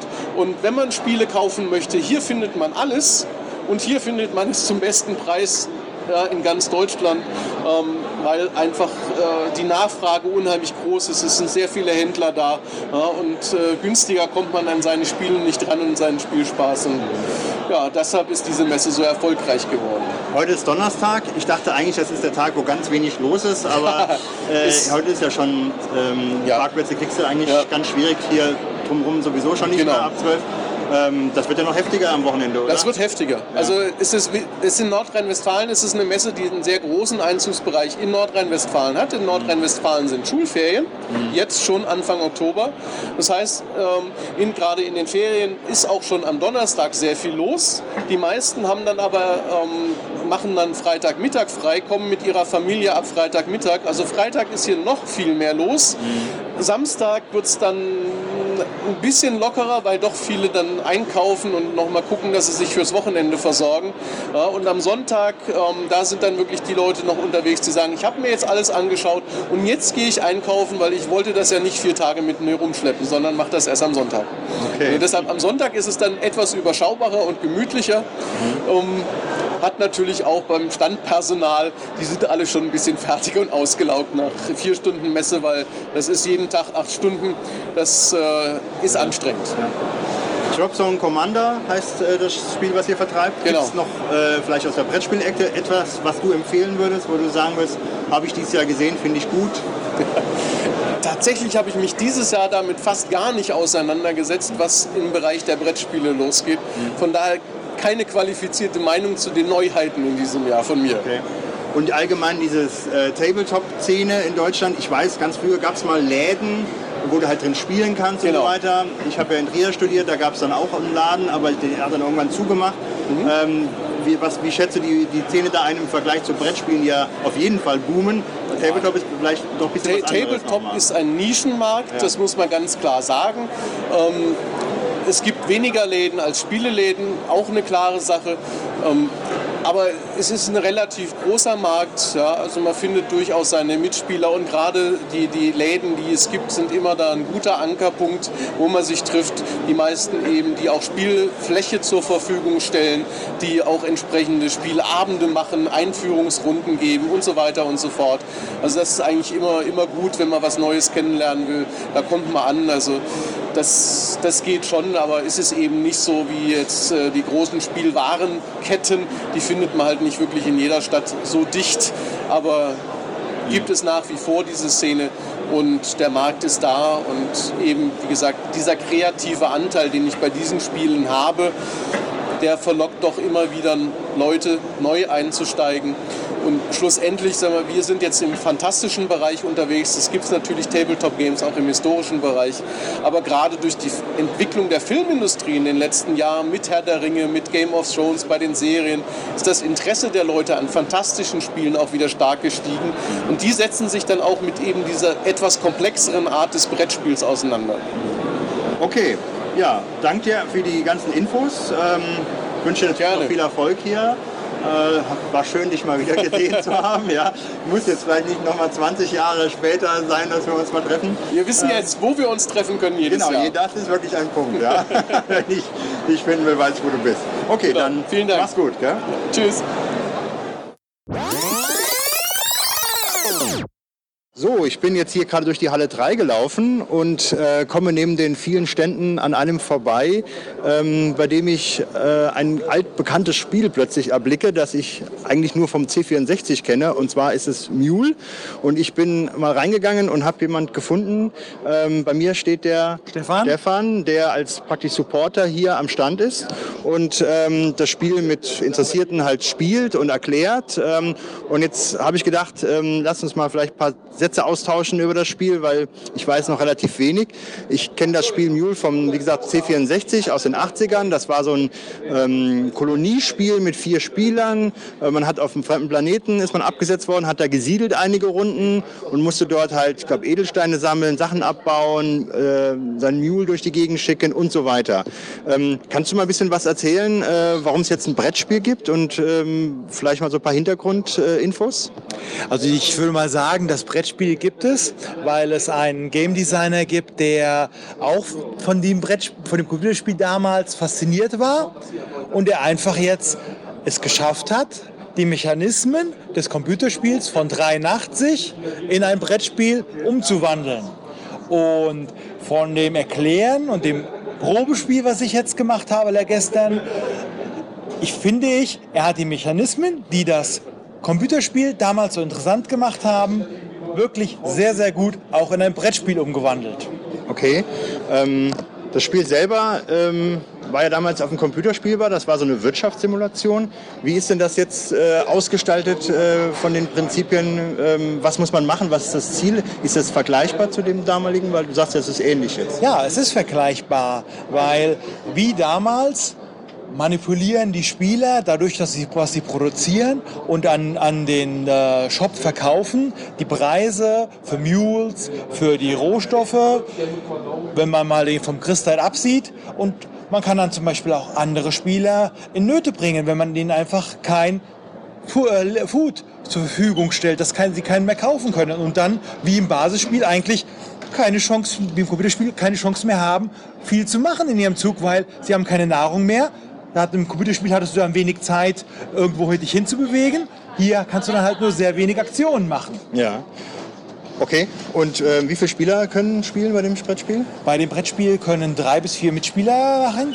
Es geht halt einfach nicht bei zwei Spielern, funktioniert dieses Manipulieren des Handelsmarktes einfach nicht gut, weil dann spielen ja nur zwei Spieler gegeneinander, weil das Spiel hat wirklich, es hat gewisse Glückseffekte durch diese Eventkarten, aber dieses Grundprinzip, dieses Stock Market, das ist einfach nur durch Spieler manipuliert oder beeinflusst. Und vielleicht noch ein bisschen was zur Spielmechanik, wie es halt jetzt genau funktioniert. So ein bisschen schwierig. Die Anleitungen sind ja meistens mehrere Seiten lang, das kann man nicht in ein paar Sätze packen. Aber ist es jetzt äh, beispielsweise eher ein Würfelspiel oder mehr ein Kommunikationsspiel? Weil du sagst schon gerade, man Es muss ist den mehr ein, auf Deutsch fällt mir kein guter Name ein, wirklich ein Stock Market äh, Game, dass man wirklich das produziert, was im Preis nach oben geht, ist dann verkauft auf einem hohen Preis und am Ende des Spiels Siegpunkte sind ja das Geld, was man verdient hat. Und es hat halt auch diesen, wie von damals, wusste man nicht, bevor man produziert hat oder bevor man die Bodenuntersuchung gemacht hat, wie viel Kristall ist das äh, vorhanden. Das ist dadurch gelöst einfach, dass es die Blätt, äh, Bodenplättchen zwei Seiten haben. Offen liegt die äh, Seite mit dem Fragezeichen für das Kristall. Man kann auch riskieren, einfach einen Kristall Mule draufbauen und hoffen, dass, wenn wir umdrehen dann beim Produzieren, dass mehr viel produziert wird. Oder man kann auch einfach äh, über Essay-Action gucken, was ist drunter unter dem äh, Plättchen vorher und dann hoffentlich kaufen dann bei dem Land Grant. Du hast gesagt, du bist auch schon, auch schon ist gut 40 Jahre alt, also nicht mehr jetzt hier Anfang 20 und ganz neu. Du kennst das Spiel also auch schon aus den 80er Jahren. Was würdest du sagen, ist der größte Unterschied zu dem Computerspiel, äh, so im Spielablauf? Kannst du da irgendwie dich an was erinnern, wo du sagst, das ist jetzt doch anders gelöst? Dass es, also, äh, dass es ein Brettspiel ist. Ja, okay. Und ähm, wie, wie teuer ist es? Das Spiel ist hier auf der Messe, kostet bei uns 45 Euro. Mhm. Es wird voraussehen, ist nicht sicher, ob es irgendwann mal auf Deutsch rauskommen wird. Mhm. Also voraussichtlich, äh, momentan ist nur eine englische Fassung verfügbar. Mhm. Und man hat auch einiges an Kartentext. Also es würde nicht reichen, nur eine deutsche Anleitung zu machen. Es müssten also wirklich auch die Spielematerialien, die Karten geändert werden. Okay, dann wünsche ich euch noch viel Erfolg äh, mit dem Spiel und ähm, ja, ich gucke mir es mal an, vielleicht nehme ich es heute auch noch mit. Alles Okay, klar. danke. Tschüss. Jetzt bin ich wieder in Halle 7 und in Halle 7 ähm, habe ich jetzt den Thorsten getroffen, den ich gerade eben aber auch angerufen habe. Äh, da hat er mir verraten, wo er sich aufhält. Der Thorsten, den kenne ich ähm, von Twitter, muss man sagen, oder auch als Hörer von den drei Vogonen. Und äh, jetzt haben wir im Vorfeld äh, uns ein bisschen ausgetauscht und er hat gesagt, äh, er ist da und dann war der Gedanke, wir können uns ja mal kurz treffen. War geboren und jetzt hat das auch tatsächlich geklappt. Ähm, also steht zusammen mit Thorsten, hallo. Moin. Und seinem Kollegen, dem Daniel, hallo. der Daniel hat noch kaum Stimme äh, mehr, aber egal. Ähm, ja, äh, Thorsten, du bist jetzt hier auf, auf der Spielmesse und ähm, hast dir die Sachen angeguckt. Äh, wie ist denn so dein Eindruck hier heute von dem ganzen, äh, von der ganzen Spielerei, die wir hier um uns haben? Naja, es ist wie immer kunterbunt, ziemlich voll und es gibt tausend Spiele und man kann nie alles sehen, egal welche, wie, wie viele Tage man einfach da ist. Ja. Daher, Was für Spiele interessieren dich denn eigentlich? oh, ehrlich gesagt, ich lasse mich so ein bisschen überraschen. Ich muss erst mal rumlaufen und gucken. Ich habe selbst nur ein paar gesehen, weil ich einen halben Tag hier auf dem Stand gearbeitet habe. Ähm, Und, und was für eine Art von Spiele ist normalerweise so dein, dein Bereich? Machst du bisher Brettspieler, Tabletop-Spieler, Card-Game-Spieler? eher so Brettspiele oder Kartenspiele mit Worker-Placement-Elementen oder Deckbilder-Elementen. Das ist so das, was ich bevorzuge. Und bei dir, Daniel? Ich sage erstmal mal pauschal, ich bin ein Euro-Spieler. Okay. Ich bin als Mediengestalter grundsätzlich erstmal vom Artwork angezogen. Das heißt, eine Illustration oder ein Design, was mir gefällt, muss da sein. Wenn das da ist, erkundige ich mich nach der Mechanik. Und da gefallen mir, denke ich, Sachen, wo du halt äh, Karten hast mit Text drauf, in denen du eben Deckbuilding machen kannst oder Effekte auslösen kannst, genauso gut wie Plättchenspiele und Worker Placement. Okay, und hast du jetzt hier irgendwie einen Geheimtipp, äh, den du heute dir schon angeguckt hast oder den du noch kaufen wirst? Du bist ja, oder ihr seid ja noch relativ unbepackt im Vergleich zu manch anderen, die hier mit den Reisekoffern rumrollen hier. Nee, ich habe ehrlich gesagt keinen großen Geheimtipp. Ich habe mir gerade eben noch Star Realms Colony Wars geholt. Das ist die englische Erweiterung zum Star Realms. Das ist ein eigenständiges Spiel. Wenn man das mit dem Originalspiel mischt, kann man zu viert spielen. Müsste man ausprobieren. Das ist ein kleiner, lieblicher Deck Deckbilder. Okay. Und bei dir, Daniel? Ja, ich glaube, ich spreche sogar für Thorsten mit, wenn ich sage, dass wir beiden so ein bisschen Affinität haben zur polnischen Brettspielszene. Und da kamen ja jetzt gerade neu Exoplanets raus von Boards and Dice und auch Curse of the Black Dice. Das sind die beiden Spiele, zu denen wir gleich mal gehen wollen und uns die auch mitnehmen wollen, weil die super geiles Design haben und auch immer sehr schöne Komponenten. Wie gesagt, genau die Dinge, auf die ich da Wert lege. Okay. So, jetzt seid ihr ja auch nicht nur als reiner Besucher hier, sondern ähm, ihr habt erzählt gehabt, oder du mir zuerst, Thorsten, dass du auch ähm, ja, eine Dienstleistung in der Spielebranche hier anbietest. Äh, wie heißt ihr da und was macht ihr? Ähm, wir sind zusammen Board Game Circus. Wir haben uns im Mai zusammengetan und die Webseite hochgezogen und äh, fangen an, Brettspielübersetzungen vom Englischen ins Deutsche anzubieten, sowie allgemeine Brettspiel-Services für ausländische Unternehmen. Oder habe ich noch was vergessen, Daniel? Das Ziel von Board Game Circus ist es, eng mit den Publishern zusammenzuarbeiten und den Designern und ihnen einen Weg ähm, äh, zu ermöglichen, auf dem deutschen Brettspielmarkt wahrgenommen zu werden. Das erreichen wir durch Übersetzung und durch eine Promotion. Das erreichen wir aber auch durch eine Community, die wir haben, die diese Spiele abnimmt, wenn wir sie besorgen. Und auf die Weise vernetzen wir eigentlich die verschiedenen Interessen bei Board Game Circus. Und wie lange macht ihr das schon? Oder habt ihr erst angefangen? Im Wie ich eben gesagt habe, ah, im April, nicht im Mai. Naja gut, wir haben im April angefangen, nicht im Mai, war gelogen. Hab ich nicht richtig zugehört. Seit, seitdem machen wir das. Ähm, eigentlich die Website ist seit Mitte Juni online und seitdem ist es wirklich richtig. Also da habt ihr ja wahrscheinlich, wenn ihr so kurz erst jetzt am Start seid, noch gar kein Projekt jetzt umgesetzt, wo ihr sagen könnt, das ist von uns. Das kann ja gar nicht in der Kürze der Zeit eigentlich passiert sein, oder? Das stimmt so leider nicht, muss ich sagen. Wir haben schon einiges umgesetzt, unter anderem für mehrere US-Anbieter wie Rule and Make, äh, den Essen Pre-Order und Pickup von Entropy und Ninja Dojo Fight. Äh, weiterhin den Essen Pickup von Hangtown, welches bei Kickstarter rauskam. Und da haben wir einfach den Vorteil durch den engen Kontakt, dass wir exklusive Spiele mit Bonus wie Unterschriften auf den Karten etc. anbieten können, bevor das überhaupt noch hier in den Handel kommt oder wie im Fall der gerade genannten Spiele exklusiv, die nämlich hier gar nicht im Handel sind. Also unseren Followern, den Leuten, die sich für Board Game Circus interessieren und die Brettspiele allgemein interessieren, haben wir jetzt schon erfolgreich diese Spiele hierher gebracht. Des Weiteren haben wir übersetzt diverse Spiele, in meinem Falle von Ludi Creations, Operation Kindergarten, was eben äh, hier jetzt auch auf der Messe präsentiert wird, völlig neu gerade rausgekommen ist. Haben etliche Spiele Korrektur gelesen, die ihr heute hier kaufen könnt, haben etliche Übersetzungen für kleinere Spiele gemacht, äh, Hexagony zum Beispiel, was auch hier auf der Messe präsentiert wird, ein abstraktes Teillegespiel. Wir sind also in der kurzen Zeit schon unheimlich aktiv geworden, was für uns selbst auch eine Herausforderung ist, an der wir jetzt noch wachsen, den Bedarf feststellen können und unseren Service weiter profilieren können einfach. Okay. Und wo, woher habt ihr jetzt den Background? Seid ihr einfach, einfach sehr gut in Englisch gewesen? Oder, weil das würde ich mir ja nicht anmaßen, beispielsweise mit meinem normalen Schulenglisch selbst äh, mich da versuchen zu Da- etablieren. Ich freue mich da, meinen beliebten Satz sagen zu lassen, den ich auf einem Vortrag zu Übersetzern sagen würde. Um ein Spiel vom Englischen ins Deutsche zu übersetzen, muss man zwar gut Englisch können, aber noch besser Deutsch.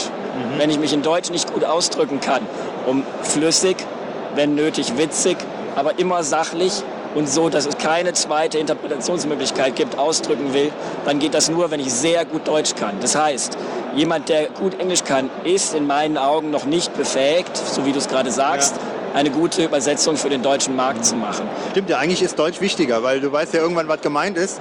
Und dann ist entscheidend lieber, dass du das Deutsch gut rüberbringst. Weil im Englischen, du weißt, was das heißt, aber du musst gucken, dass der deutsche Markt genau sich mit den Sachen anfreundet, die du dann schreibst. Ja. Ja, also ich habe Sprache einfach als äh, Werkzeug in meinem Wesen relativ gut drin und äh, kann dadurch auch diese Formulierung so machen, wie wir die brauchen. Und dass der Thorsten und ich Brettspieler sind, die Terminologie kennen, die man da verwendet, die eben keine Zweideutigkeit zulässt, das wird dem natürlich zuträglich und macht ja auch den Unterschied aus zwischen einer Übersetzung, die von einem regulären Übersetzer gemacht wurde, und den Brettspielübersetzungen, die nochmal eine ganz andere Anforderung haben.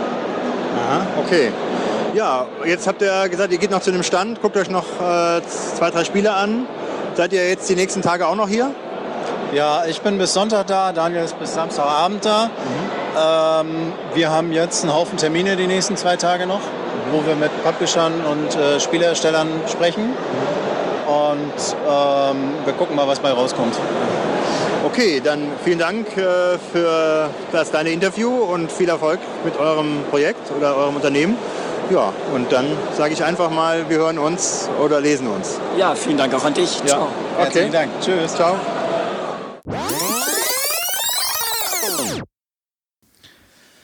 Gut, dann äh, würde ich sagen, äh, genau. Ähm, aber wobei, bleiben wir doch beim Spielen. Ähm, lass uns doch mal kurz über diese Virtual Reality Geschichte sprechen. Äh, das neue Modewort, weißt du, Virtual Reality, Ja. da gibt es doch neue Trends.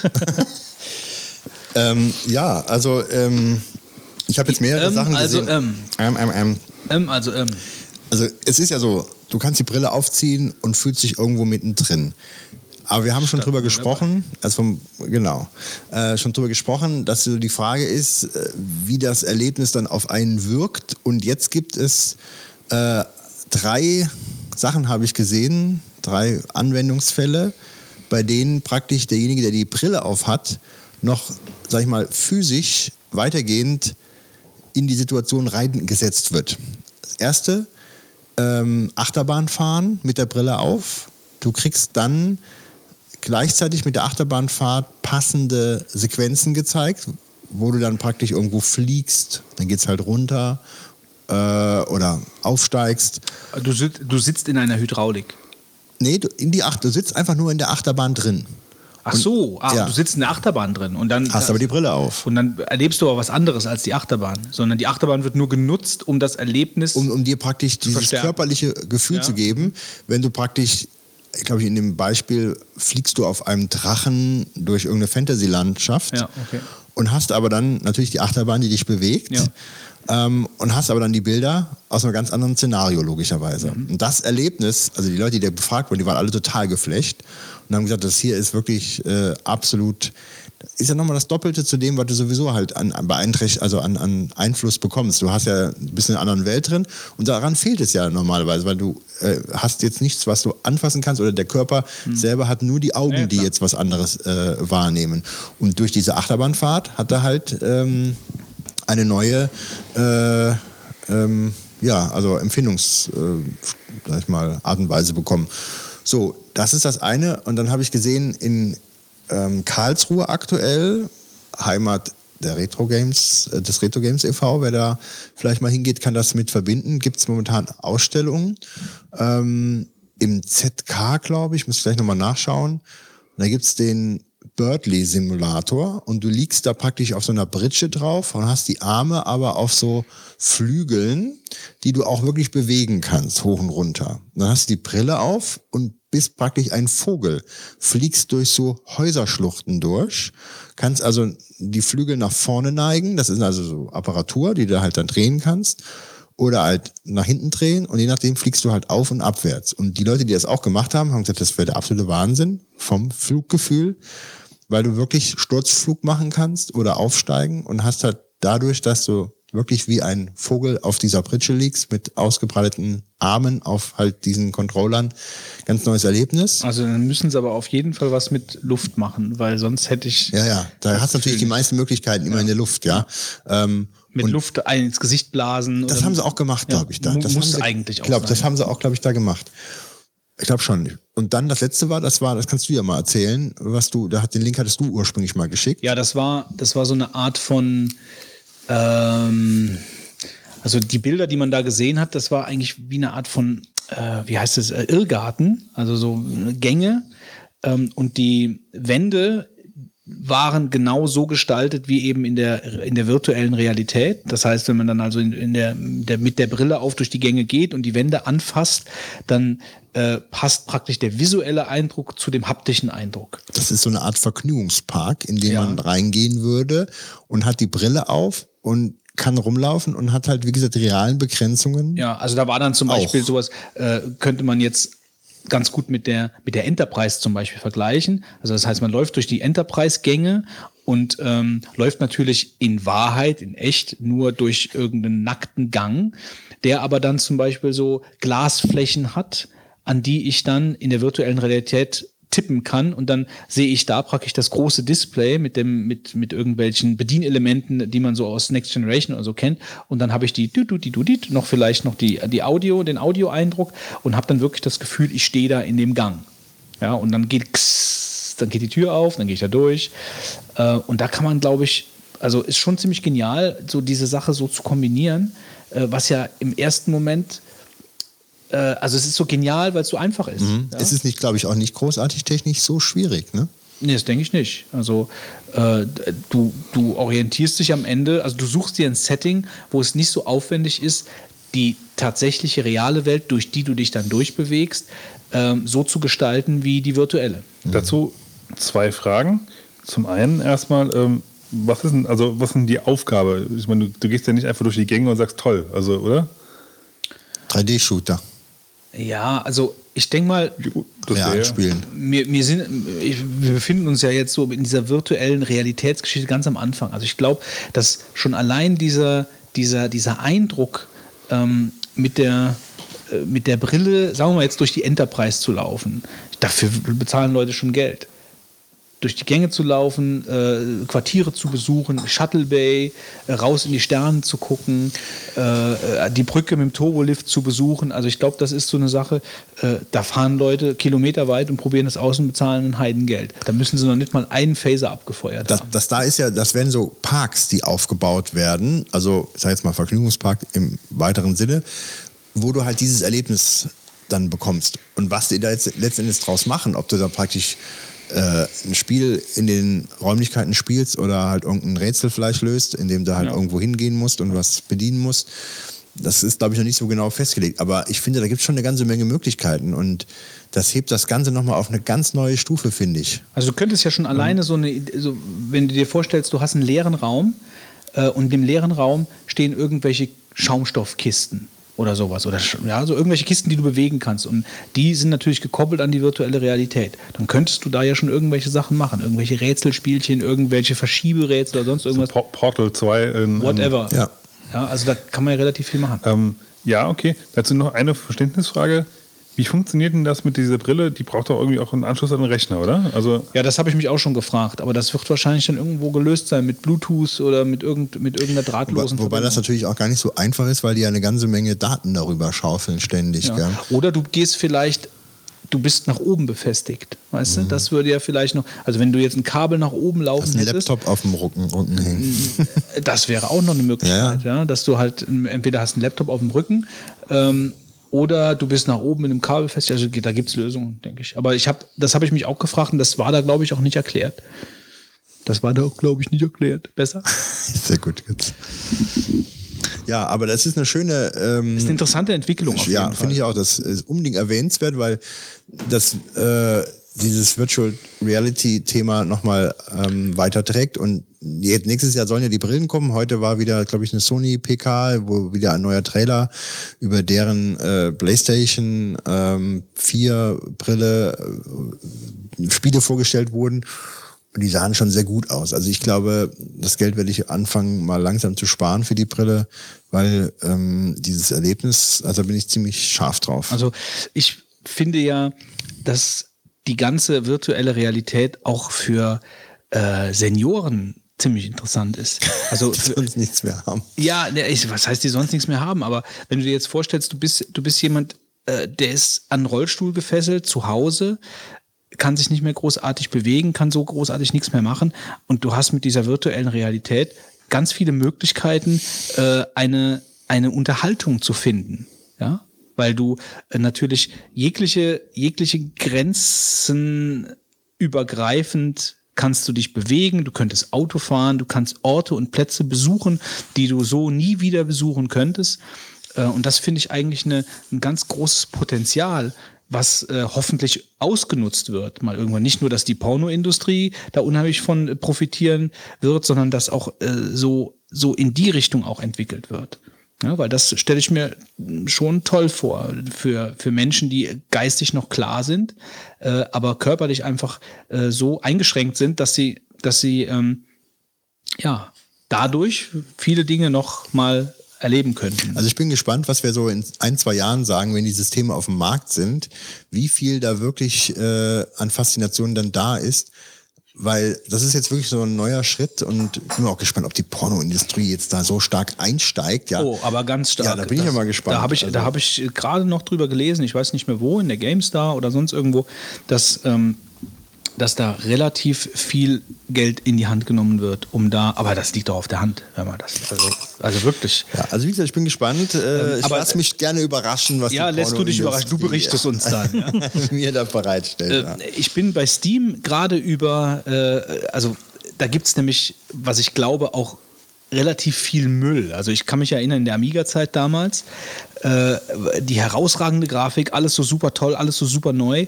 Und da war es aber meistens so, das waren so Blender. Also äh, am Anfang so tolle Grafik und super und Scheißspiele hinten dran. Und ich bin jetzt gerade bei Steam äh, drüber gestolpert, über das erste Oculus Rift Spiel eigentlich.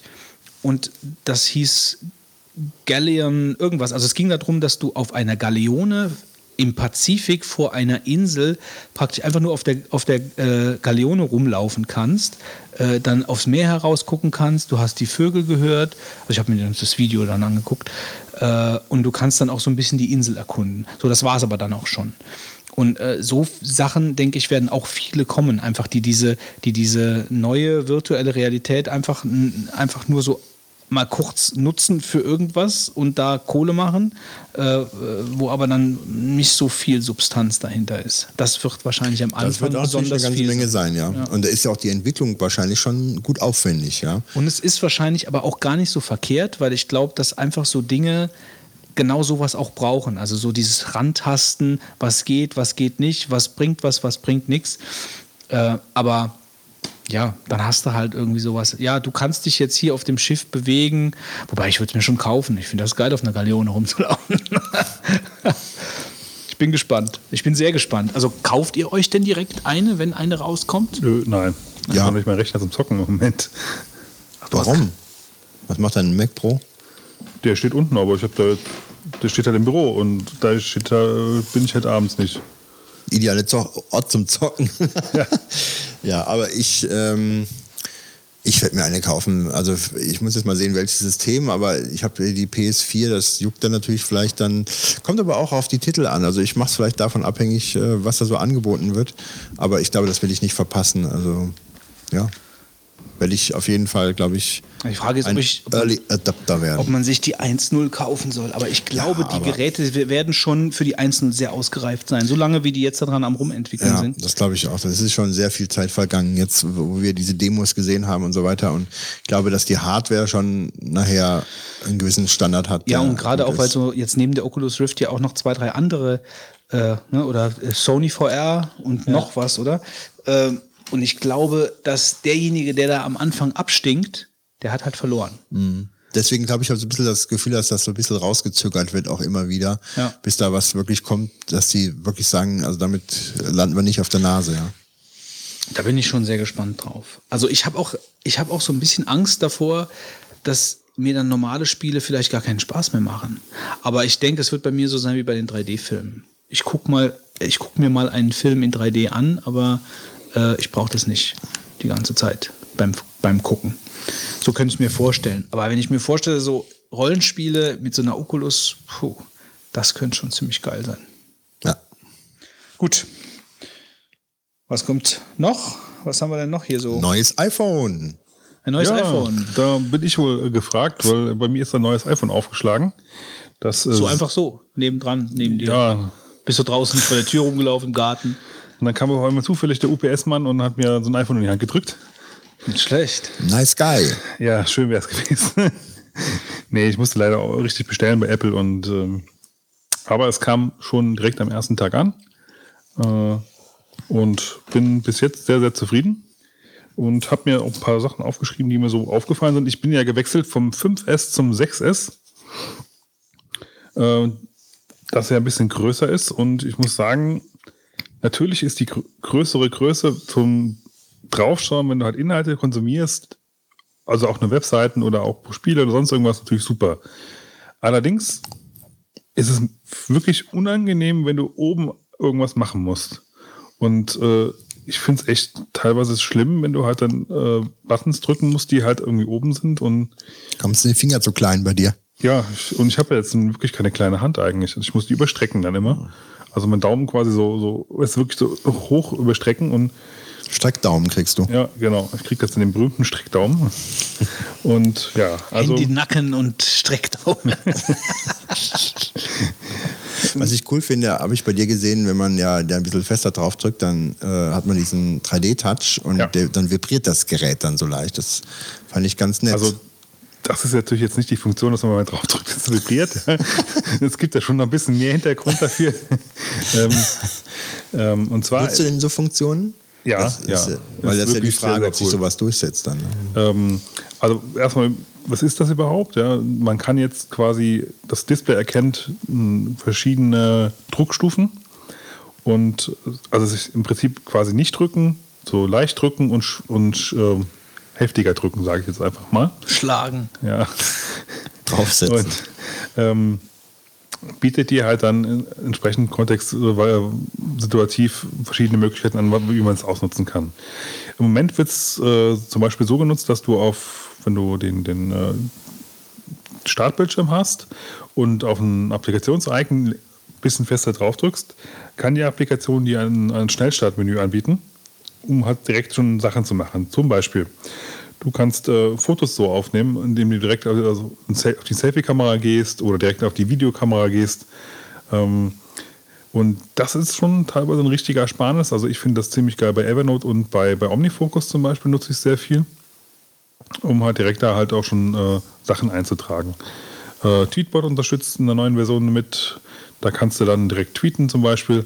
Ähm, also ist halt, sag ich mal, so ein bisschen zur Verschnellerung von, von Sachen halt ziemlich gut geeignet. Das ist aber nicht die einzige Sache, die äh, genutzt wird. Dann nutzen viele Systemapplikationen das noch, wenn du auf einen Link zum Beispiel klickst. In, Im Safari kannst du dir erstmal eine Vorschau angucken. Oder auch in iMessage, wenn du wenn dir einen Link zurück, äh, rübergeschickt kriegst, dann kannst du ein bisschen fester draufdrücken und kriegst dann eine Vorschau erstmal von der Seite. Und äh, wenn du dann ganz feste drauf drückst, öffnet sich die Seite komplett. Äh, ist ein super Feature. Ähm, vor Dingen im neuen Tweetbot wird das, äh, ist es, wird das auch so eingesetzt und funktioniert super. Also das ist wirklich richtig klasse und ich muss ehrlich sagen, das ist ein, äh, eine Sache, die, die muss man selber mal probiert haben, ein paar Mal und weiß dann zu schätzen, wie toll das eigentlich ist und will dann, glaube ich, eigentlich auch nicht mehr zurück. Das ist schon so ein Ding, wo du sagst, hm, geil.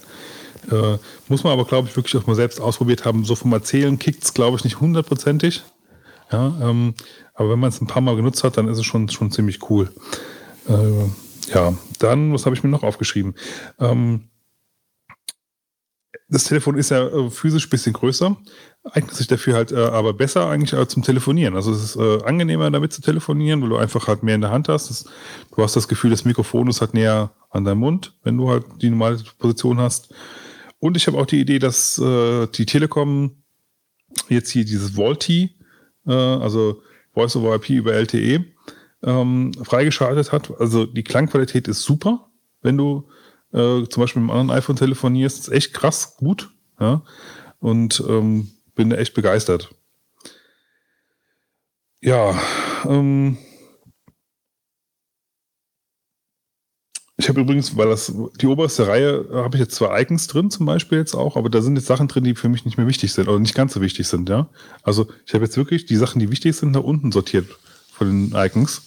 Ja, muss man mittlerweile, durch, da man jetzt so viel Platz hat, schon auch überlegen, wo man was hinpackt auf dem dem Bildschirm halt. Es ist super schnell, sowohl von der Grafik als auch von, von, vom normalen Prozessor. Es ist einfach richtig krass. Und ähm, wo man es halt dann auch ziemlich gut merkt, ist der neue Fingerabdrucksensor in Kombination mit dem neuen Prozessor. Der ist so rasend schnell, dass es sich das eigentlich mehr oder weniger instant öffnet. Ähm, ja, es wird ja gesagt, das ist halt keine, keine wirkliche Sicherheit. Ja, man kann diesen Daumenabdruck the- theoretisch ziemlich leicht nehmen. Kann man eigentlich äh, auf diese Fingerabdruckgeschichte verzichten, dass Ja. man immer weiter mit Nummern arbeitet? Genau, also du wirst am Anfang gefragt. Ähm, also es wird schon erstmal so von Apple aus forciert, dass du diesen, diesen Scanner nutzt.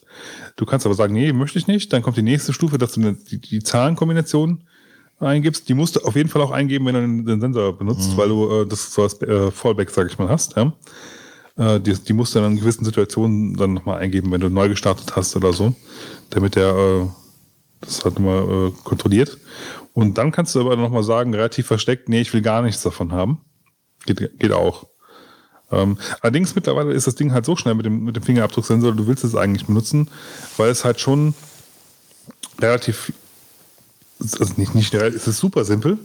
Ja, und ich denke jetzt mal ein bisschen halt weiter. einen relativ hohen Schutz. Ja, natürlich, klar, wenn jemand an dein Telefon reinkommen will, der kann sich diesen, diesen Abdruck irgendwo von deinem Telefon aus nehmen, logischerweise, weil du ja überall drauf getatscht hast, ja, äh, und kann den halt replizieren und dann drauf machen, ja. Aber ich wette mit dir, jemand, der sowas macht, der könnte das auch einfach, wenn du einen sechsstelligen Code eingibst, halt drauf gucken, während du ihn eingibst. Der irgendwo. schneidet dir den Finger nachts ab. Ja, oder so. Also Aber wenn du jetzt mal, ich denke weiter, wenn du jetzt irgendwann mal sagst, ich will mal einen Banküberfall machen oder will jetzt irgendwie Juwelen klauen, dann ist ja immer deine Fingerabdrücke sind ja irgendwo gespeichert, deine einen Finger. Und äh, das ist natürlich ein bisschen befremdend, wenn ich jetzt dadurch praktisch meinen Fingerabdruck bekannt gebe in der Form, damit er in den USA gespeichert wird. der geht ja gar nicht von deinem Telefon weg. Meinst du, das ist so? Ja. Da würde ich meinen, meine, meinen Finger Finger, nicht, Finger nicht in den Feuer legen dafür. Also da weiß ich nicht genau. Wie ist denn das eigentlich? Äh, Siri würde ja angeblich immer zuhören. Kannst du das ausschalten? Äh, ja, das kannst du ausschalten und äh, das äh, hört auch immer zu, wenn du auf Hey, hey Siri sagst, du musst jetzt Hey Siri äh, quasi trainieren am Anfang, damit es weiß, wie deine Stimmlage ist. Ja, damit du halt nicht, wenn halt irgendwie jetzt wir drei hier sitzen und ich sage Hey Siri, dass dann halt von uns allen dreien das Telefon angeht. Äh, Ist nicht angegangen gerade, ja. Nee, aber ich habe es doch gerade auch ausgeschaltet. Ähm, ja. Weil es ist ja auch unangenehm, dass man ständig hier jemanden hat, der zuhört und wartet, dass man Hey Siri sagt. Jemanden nicht, sondern du hast ein Telefon, was dir zuhört.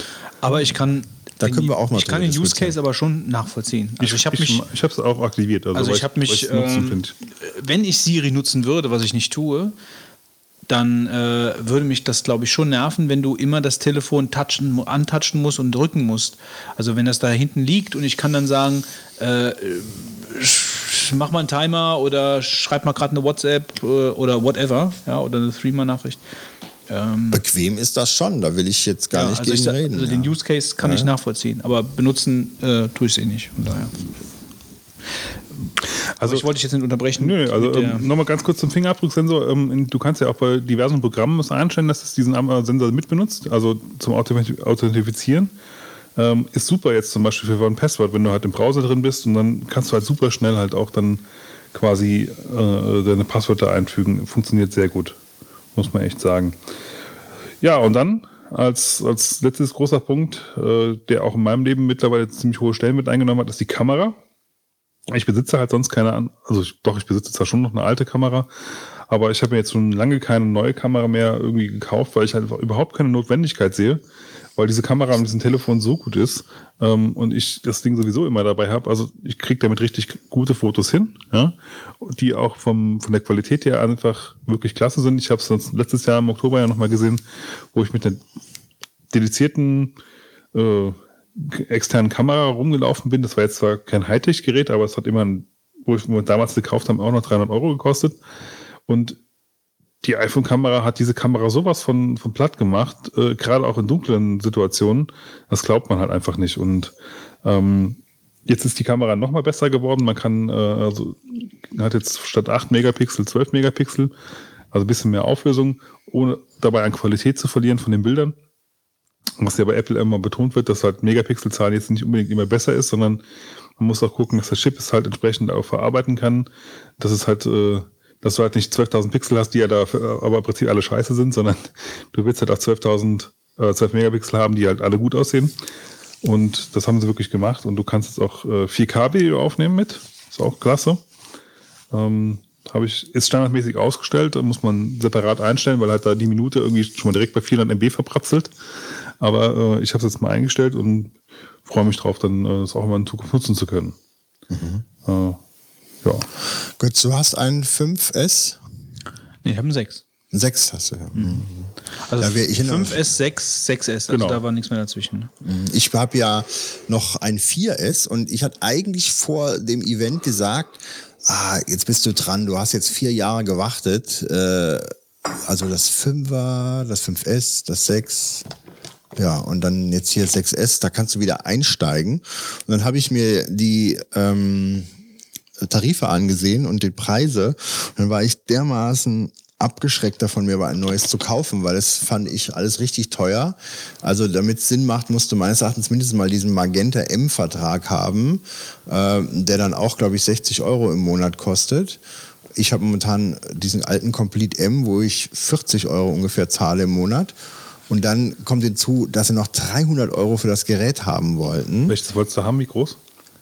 Also 64 Gigabyte ist meines Erachtens ja das absolute Ja, Minimum. gut, also da sollte man auf jeden Fall. Ja, das wollte ich dann haben und dann bin ich aber, glaube ich, doch eher für die schwarze Variante, weil ich denke, vielleicht beim Angucken ist mir das sympathischer, wobei das Weiße auch sehr schön ist. Aber dann das Space Gray also. So, und dann habe ich dann gesehen, wie teuer das Ganze dann wird und dachte, boah, da hast du eigentlich nicht so viel Lust. Dann hast du dann gesagt, ja, ich habe es mir ohne Vertrag gekauft, damit du ein bisschen unabhängiger bist. Fand ich eigentlich ganz gut, aber dann kostet das Gerät auch fast 850 Euro letzten Endes. Ne? Ja, kostet. Und das ist äh, für ein Handy eine stolze Summe, also äh, hammerhaft, ja. So, aber die hat es ja schon immer gekostet. Also gut, die hat irgendwie in den letzten Jahren irgendwie, als mal gleich beim einen, beim einen sah irgendwie bei, bei 700 angefangen, ja, okay, ja. Ja, aber ähm, Trotzdem es grundsätzlich halt hat das Ding ja Geld, immer schon so viel gekostet. Also Ja, ich fand es halt viel Geld und wollte das dann eigentlich dann doch nicht machen. Und ich habe hab jetzt auch noch das Problem, dass mein Vertrag ja noch ein ganzes Jahr läuft. Und ähm, ich habe den vergessen zu kündigen, beziehungsweise wollte ich ihn auch nicht kündigen. Und dann läuft er jetzt halt noch ein Jahr weiter. So, und dann habe ich das eigentlich dann verworfen. Und ich bin ja jemand, der Apple, äh, also jedenfalls mal die Vermutung hegt, dass hier ähm, mit der Software auch so ein bisschen Bedarf geschaffen wird für ein neues Handy. Es gibt ja mal so eine ähm, Statistik, die besagt, dass immer dann, wenn neue Handys rauskommen, also neue iPhones rauskommen, bei Google die Suche nach iPhone Slow äh, massiv ansteigt. Und dann gibt es Leute, die leiten daraus ab, dass äh, Apple die Software bei alten Handys ähm, so manipuliert, dass die langsamer werden und damit der Kaufreiz entsteht. Man könnte natürlich auch sagen, gleichzeitig wird eine neue iOS-Version veröffentlicht, die natürlich auch wieder anspruchsvoller ist. Wobei ich immer sage, ich halte ehrlich gesagt diese Software, diese Betriebssystemsoftware nicht so fordernd, als dass jetzt wirklich, dass sich eine Performance großartig widerspiegeln dürfte von der die ja auch alle sehr schnell immer waren. Aber jetzt war es so, ich werde wirklich die letzten Wochen ziemlich geärgert von dem Gerät. Es ist extrem langsam geworden. Ich habe noch das iOS 7 drauf. Ich will das Neueste nicht drauf machen, weil befürchte, dann wird es dann doch ganz langsam. Und ähm, der neueste Spaß, den man mir jetzt hier gönnt, ist, dass diese Soundqualität äh, jetzt hier in den Boden äh, versinkt. Ich habe also ganz komische metallische Geräusche. Da wird jetzt hier die harte Nummer mit mir gefahren, habe ich mir gesagt, ja. Ähm, und es macht wirklich keinen Spaß mehr, das Gerät zu bedienen. Ja, und dann habe ich plötzlich gelesen, dass jetzt ein riesiger Preisdrop war. Und zwar haben sie äh, diese Preispolitik, die jetzt bei Telekom war, für die neuen Geräte insofern abgeändert, dass beispielsweise dieses Space Gray 64 Gigabyte äh, iPhone 6s äh, statt 300 Euro Zuzahlung 1 Euro Zuzahlung nur ist. So, da fand ich erstmal, das ist super, ist 300 Euro billiger praktisch geworden. Und dann habe ich hier ähm, ähm, rumgefragt und dann sagten mir die äh, Kollegen aus dem unserem GTA-Chat, Grüße an den Blended Kai. da fragt man meine dann- Kollegen aus dem GTA-Chat. ja, genau. Also ich bin ja immer ab und zu Grand Theft Auto, wobei ich dazu momentan nicht so komme. Aber ähm, die sagt mir, ja, ver vergess es, das ist ja nur für Neukunden, ja, also nicht für Bestandskunden. Ne? Ärgerlich so. Und dann habe ich irgendwann, also nicht irgendwann, habe ich heute Morgen, habe ich drüber nachgedacht und habe dann auf die Internetseite mal gesurft äh, von Telekom, habe mir die Tarife angesehen und dann stand auch wieder diese 1 Euro und dann habe ich nichts für Bestandskunden oder Neukunden da so richtig rausgelesen. Gesagt, das rufst du einfach mal da an.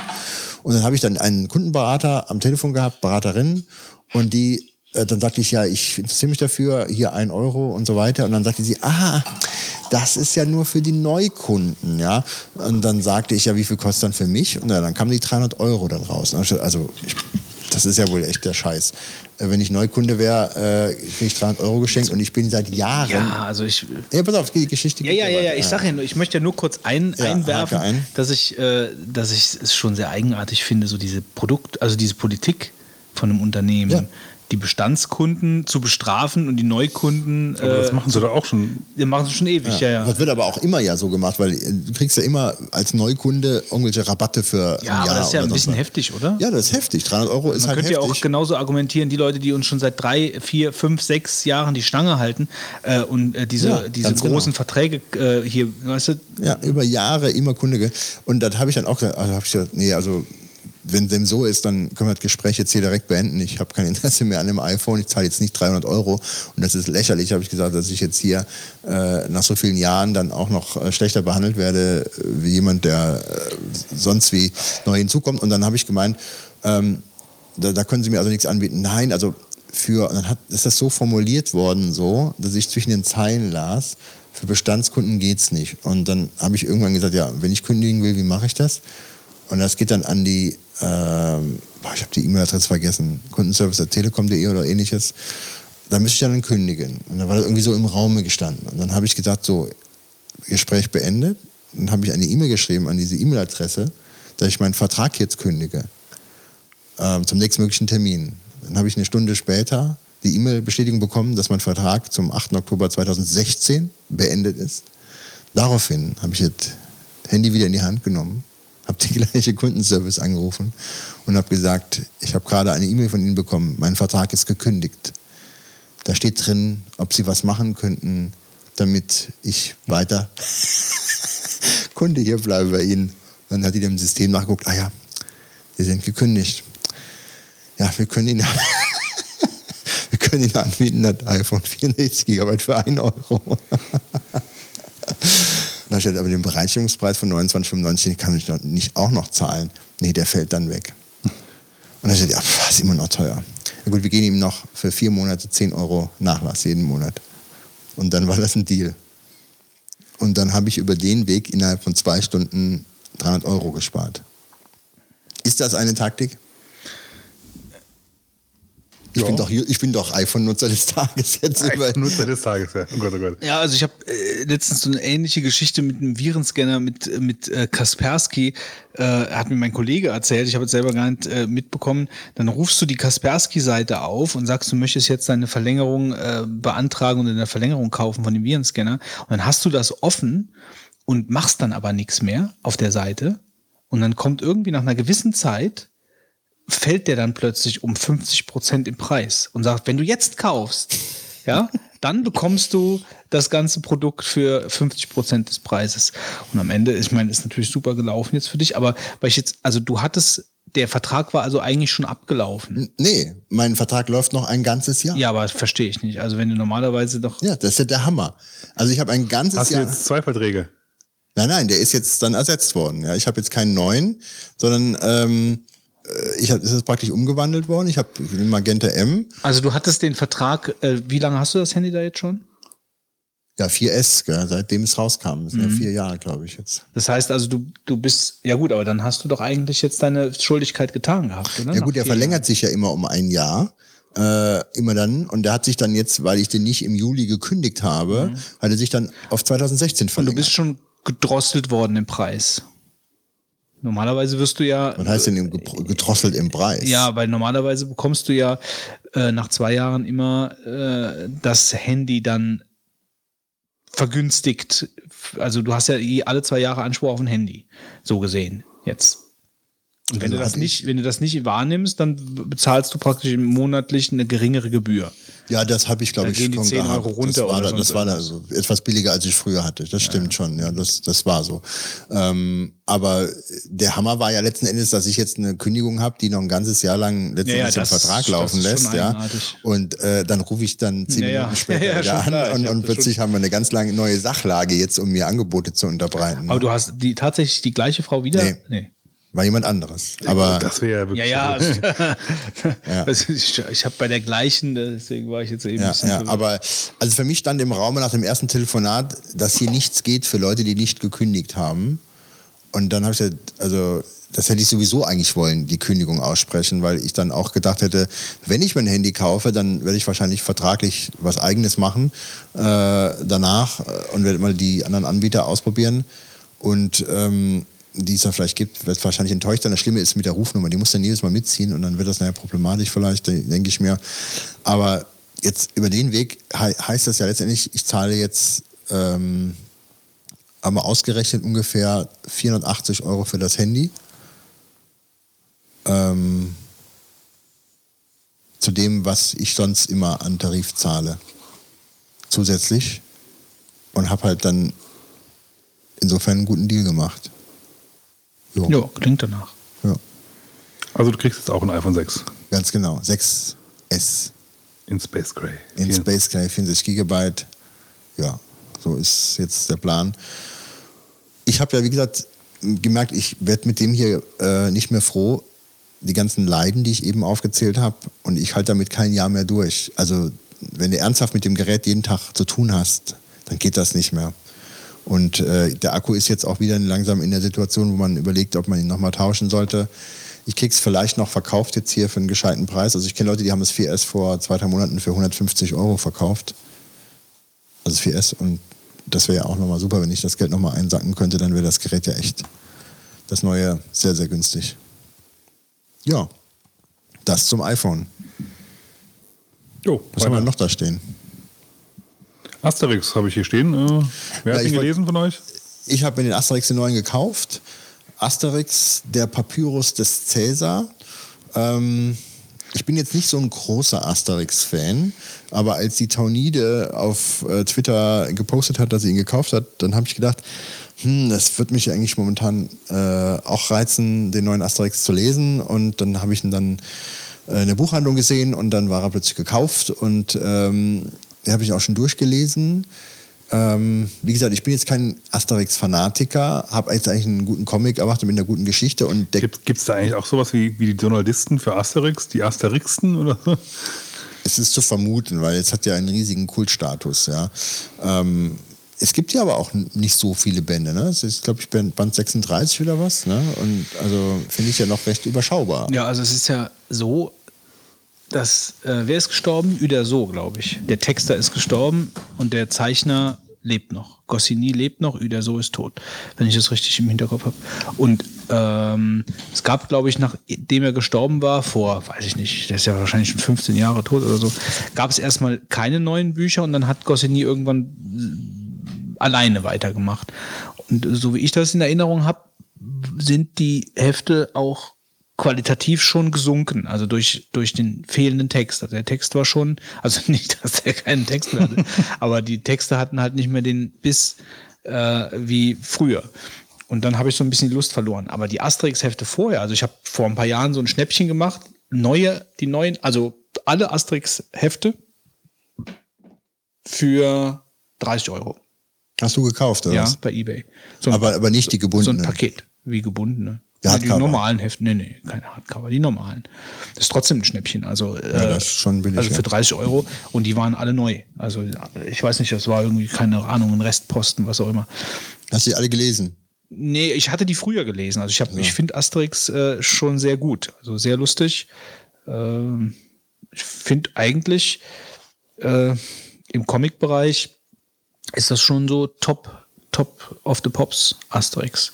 Sowohl von der äh, von der von den Zeichnungen her als äh, also vor allen Dingen vom Text. Also der Witz, der Wortwitz ist schon toll bei Asterix. Hat mir immer sehr gut gefallen. Also man muss sich immer, immer wieder schmunzeln. Ähm, nur, ich glaube, es kamen halt ohne den Texter wahrscheinlich so vier oder fünf Bände raus jetzt danach. Von daher, wie, wie hast du es denn empfunden? Also fandest du es denn einen guten Comic so?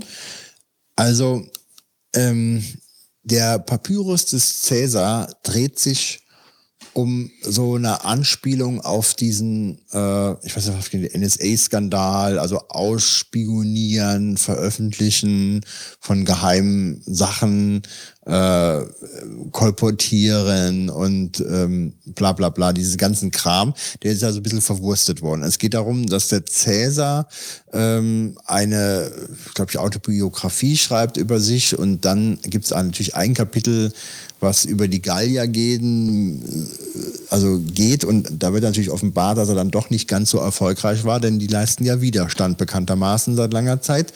Und ähm, da ist halt so ein schwarzer Fleck äh, in, in seiner ganzen Biografie vorhanden. Und die ähm, Schreiber, die tun dann dieses Kapitel, äh, sollen sie dann praktisch rauslöschen. Und dann gibt es einen Schreiber, ähm, die haben auch alle so witzige Namen dann halt, also äh, die Wachen, die ihn dann nicht aufhalten, das ist der Antivirus und äh, ja, lauter so, so etwas seltsame äh, Anspielungen. Naja gut, und auf jeden Fall ähm, gelangt dann dieses Kapitel über ein äh, Polemix oder sowas in die Hände der Gallier, ähm, die dann wiederum zu jemandem laufen, der das dann auswendig lernen soll, damit man es ewig behält. Ich will jetzt nicht zu viel verraten, ich sag mal so, die Geschichte könnte noch was besser sein. Also äh, es ist okay, aber ähm, ich habe gedacht, na, da hätte ich gerne noch irgendeine Wendung drin. Ähm, es ist okay, aber es ist nicht überragend und mh, es ist nicht so, dass man jetzt sagen würde, das musst du unbedingt lesen. Wir hatten, ähm, es sind ja auch 50 Seiten. Ja? Comics sind super teuer generell, finde ich. Äh, letztens hat jemand mal auf Twitter gesagt, der neue Payne Roden ist raus, dann habe ich mir das mal angesehen den hast du in keinen zehn Minuten gelesen, so wenig Seiten hat das Ding gehabt. Ja, also der kommt, also neuer Pay Roden Comic mag ja alles schön gezeichnet sein, aber ich brauche da echt ein bisschen mehr, äh, bevor ich da fünf Euro zum Beispiel für den neuen Pay Roden Comic hinlege, der, wo ich keine zehn Minuten mich mit beschäftigen würde, weil das so klein, also weil die Geschichte so kurz ist. So und ähm, jetzt hier mit 12 Euro ist die Grenze so, ist ein Hardcover. Ähm, aber übrigens haben wir ja beim letzten Mal über Donald äh, also im letzten Male über, war das letzte Folge? Ich weiß schon gar nicht mehr, alles so lange her. Letzte Folge war das. Doch nicht lange her. Ein, ein Wimpernschlag. Ja, also Donaldismus, äh, Donaldisten gesprochen und da habe ich mir von ähm, äh, Barks, äh, Karl Barks, ne? Mhm. Ähm, die gesammelten Werke haben wir ja da kurz angesprochen, habe ich mir den ersten Band mal gekauft und da muss ich sagen, war ich sehr positiv überrascht, denn ähm, gut zeichnerisch, tolle Qualität, aber auch die Stories sind geil. Also ich habe mir auch mal so Taschenbücher gekauft äh, von Donald und da war ich oft enttäuscht. Dass, also hier kannst du nicht wirklich, ehrlich gesagt, lesen. Ich meine, ich mag zwar Comics, aber die Geschichten sind scheiße. Also da würde ich als Kind wahrscheinlich schon nicht gut finden, was da so passiert. Eine Abenteuerstory. Und die Karl Barks Geschichte wiederum, die war sehr, sehr gut. Also sind lange Geschichten halt auch drin, über viele Seiten und auch mit äh, interessanten Wendungen und, und da ist storymäßig bisschen was dahinter gewesen. Welche von ja. den vielen Inkarnationen hast du dir denn jetzt gekauft? Äh, müsste ich dir den Namen nennen. Ähm, diese Collection ist das letzten Endes. Äh, also die aktuelle Auflage, weil es gibt ja so, so viele verschiedene Auflagen ja. von diesen gesammelten Geschichten. Im E-Harper Verlag kommen die raus, gell? Weiß ich weiß. Und da gibt es. Gebunden oder nicht gebunden? auf jeden Fall. Also die will ich gebunden haben. Ja. Und ja gut, die sind, glaube ich, nachher 15 Bände oder 20, ich weiß nicht, wie viel sind. Ich habe jetzt nur Band 1 mal gekauft. Mhm. Ähm, was hat das gekostet? Ich glaube so um die 20 Euro, 20, 25 Euro. Aber da ist auch schon ein bisschen was, also ist schon was drin. Also da habe ich jetzt wirklich das Gefühl gehabt, du hast einen, hast einen gescheiten Gegenwert dafür. Mhm. Und wie gesagt, die Geschichte ist wirklich gut. Mhm. Ja. Ach, ach, so, das sind, ist das so eine oder nee, zwei? Nee, das sind mehrere, also. mehrere Geschichten. Also die ich gelesen habe, bisher bin ich noch nicht ganz durch die haben mir echt gut gefallen und äh, also da würde ich auch die anderen noch gerne lesen wollen. Die haben eine inhaltlich ganz andere äh, Klasse als das, äh, was ich teilweise in den Taschenbüchern vorgefunden habe. Das ist Stümperei und ich brauche nicht irgendwelche Blödsinnsgeschichten, äh, wo man echt sagt, da ist, ähm, ist überhaupt keine Spannung aufgebaut oder es ist halt irgendwie völlig platt und das hast du bei solchen Comics ganz häufig. Hm. Ja. Von daher, also Asterix äh, kann man lesen, den neuen, ist jetzt nicht irgendwie was ganz Besonderes. Die Geschichte selber, ja, ist halt mit kleinen Anspielungen da äh, versehen. Ähm, ist okay, aber äh, jo. Mhm. Gut. Ja. What's next? Spotify. Schon ein bisschen älteres Thema. Spotify hat natürlich erstmal nach der Verkündung, dass Apple Music kommt, äh, ziemlich angefangen zu schwitzen, äh, ob sie da irgendwie ihre Existenzberechtigung verlieren plötzlich. Und jetzt ist man hingegangen und hat die Datenschutzbestimmungen, die AGB geändert und will letzten Endes äh, eine ganze Menge an Informationen haben, wenn man es weiter nutzt. Von Kontaktdaten über Fotos, über Location-Informationen äh, soll da alles eingesackt werden ich habe damit ein großes Problem und hatte dann äh, die bis zum 19. 19. September zu akzeptierenden AGB erstmal nicht akzeptiert. Daraufhin haben sie mir eine neue Frist gegeben, glaube ich, bis irgendwie, oder es war 9. September, ich weiß nicht. Auf jeden Fall habe ich die letzte Frist äh, irgendwann bis Mitte Oktober gehabt. Die haben sie mir also nochmal gewährt und habe ich es immer noch nicht akzeptiert bis heute. Und ich bin jetzt in so einem luftleeren Raum. Äh, ich kann es jetzt nicht nutzen, ohne zu akzeptieren. Ich weiß nicht so recht, was ich machen soll. Ähm, ich kenne viele, die wenn jetzt meinen, Apple Music wäre gar nicht so tolle. Ähm, ich habe mir überlegt, ob ich nicht hingehe und, und habe letzten Endes äh, die Spotify-App nur auf Geräten, die derartige Informationen nicht weitergeht haben. Also mein iPad zum Beispiel nutze ich nicht äh, für beispielsweise laufende E-Mails oder, oder ähnliches. Das ähm, habe ich für andere Sachen. Dann könnte ich beispielsweise da die App drauf laufen lassen und über meinen iMac, den ich auch nicht äh, für E-Mail und Kalendereinträge und so weiter nutze, ähm, das synke ich nicht mit dem Gerät, weil ich das andere Anwendungen habe. Ähm, ja, dass ich den nur, dass ich die App nur auf Sachen laufen lasse, die jetzt da unproblematisch sind. Ja, ist eine schwierige Sache. Ähm, es war ja wohl auch so, dass natürlich dann auch ein großer Empörungs- oder Shitstorm losgetreten wurde danach und ähm, der, der CEO von, von Spotify hat wohl auch danach gesagt, ja, äh, nee, so haben wir das ja gar nicht gemeint. Ja. Natürlich so die Frage, was man davon hält. Die wollen es ja nur machen, damit sie ihren Service verbessern oder ihren Dienst verbessern. Ne? Ja, aber dann müsste man es ja eigentlich, wenn man das ernst nehmen würde, äh, hingehen und sagen, kannst ausschalten. Ja, kannst es ausschalten. Wir haben es eingeschaltet am Anfang, aber du kannst es direkt wieder ausschalten oder so. Aber du wirst gezwungen. Und ich sehe es doch nicht ein, dass ich erlaube, dass die mir die ganzen Kontakte durchgucken. Das ist bizarr. Und die Fotos auch noch. Also, hallo, Location auch noch. Ja, also für einen ja, Musikstreaming-Dienst. Ja, äh, ich blick da auch nicht so ganz hinterher. Also, ähm, ich finde das. Ja, also schon, schon auch komisch. Also, also die Begründung, warum sie diese Daten brauchen, also. Ja, sie wollen halt irgendwie ganz spezielle Playlists und Empfehlungen machen und so weiter. Aber letzten Endes äh, steigen sie doch, äh, ist doch die Vermutung nahe, dass sie ins Datenhandelgeschäft mit einsteigen. Ja, wird natürlich dann da erklärt, dass dem nicht so ist. Aber ähm, die Abgleich mit irgendwelchen Werbedaten kannst du halt, wenn erstmal die Daten erhoben werden, vielleicht nie ausschließen. Und in diesen AGB steckt dann irgendwo der Teufel im Detail, ja, was sie nachher erlaubt bekommen und was nicht. Und ich muss sagen, das ist einfach unnötig. Und es tut mir aber sehr leid, weil Spotify ist sehr, sehr, sehr gut. Also ich habe jeweils großen Spaß dran, ja. Ja, ist halt, ähm, ähm, wir können ja vielleicht mal also jetzt gerade auch den parallelen Vergleich machen mit Apple Music. Ähm, ich habe mir die drei Testmonate gegönnt äh, und ich habe nicht verlängert. Weil ich habe auch eher zugegebenermaßen nicht viel drüber gehört, weil ich halt weiter über Spotify gehört habe. Ähm, aber bist du ein AGB-Akzeptierer? Ja, ich bin ein AGB-Akzeptierer. Weil ich halt, das ist halt meine primäre Art, mit Musik zu hören. Also die Gruppe der anonymen AGB-Akzeptierer. Jetzt nicht mehr ganz anonym, ja. ähm, und ich, ich mag es halt mittlerweile auch gar nicht mehr missen. Also die haben ja jetzt auch äh, diesen, diesen, also was ich übrigens bei, bei Apple Music sehr gut fand, waren die wirklich diese kuratierten Playlisten. Die waren echt gut, muss man echt sagen. Also da habe ich kaum welche gehabt, die mir nicht gefallen haben. Und ähm, das Radio fand ich totalen Rotz. Das liegt aber auch daran, dass es halt nicht absolut nicht meine Musikrichtung war. Ja. Und dafür, dass irgendwie alle Stunde mal ein Rocksong irgendwo gespielt wird, äh, hänge ich ja nicht vom Radio. Also das, hm. das geht irgendwie an mir vorbei und auch diese, diese ganze Social-Kram brauche ich, habe ich nicht gebraucht. Und ich, ich bin halt jetzt da schon Kunde bei, bei Spotify. Warum soll ich jetzt dann auch wechseln? Also wegen AGB. Ja, du glaubst ja nicht, dass Apple da besser ist. Ich weiß es nicht, aber ähm, also das, eben, ja, eben sagst du, die schicken die Finger da ab Daten. Ne? Also, ja. also, entweder musst du dich jetzt entscheiden, ja. Ich glaube, es sind alle böse. Ne? Ähm, es hieß auch so, die anderen Musik, Musikdienste hätten wahrscheinlich entsprechend andere äh, AGB auch am Start.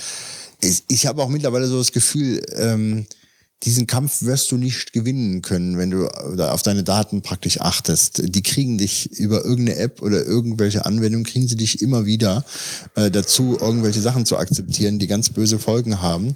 Und wahrscheinlich ist die einzig richtige Lösung die, dass man mit den Geräten, äh, die man da benutzt, äh, hochsensible Tätigkeiten eben nicht ausübt. Aber das ist eigentlich auch nicht möglich. Da müsstest du ja ein Zweitgerät haben.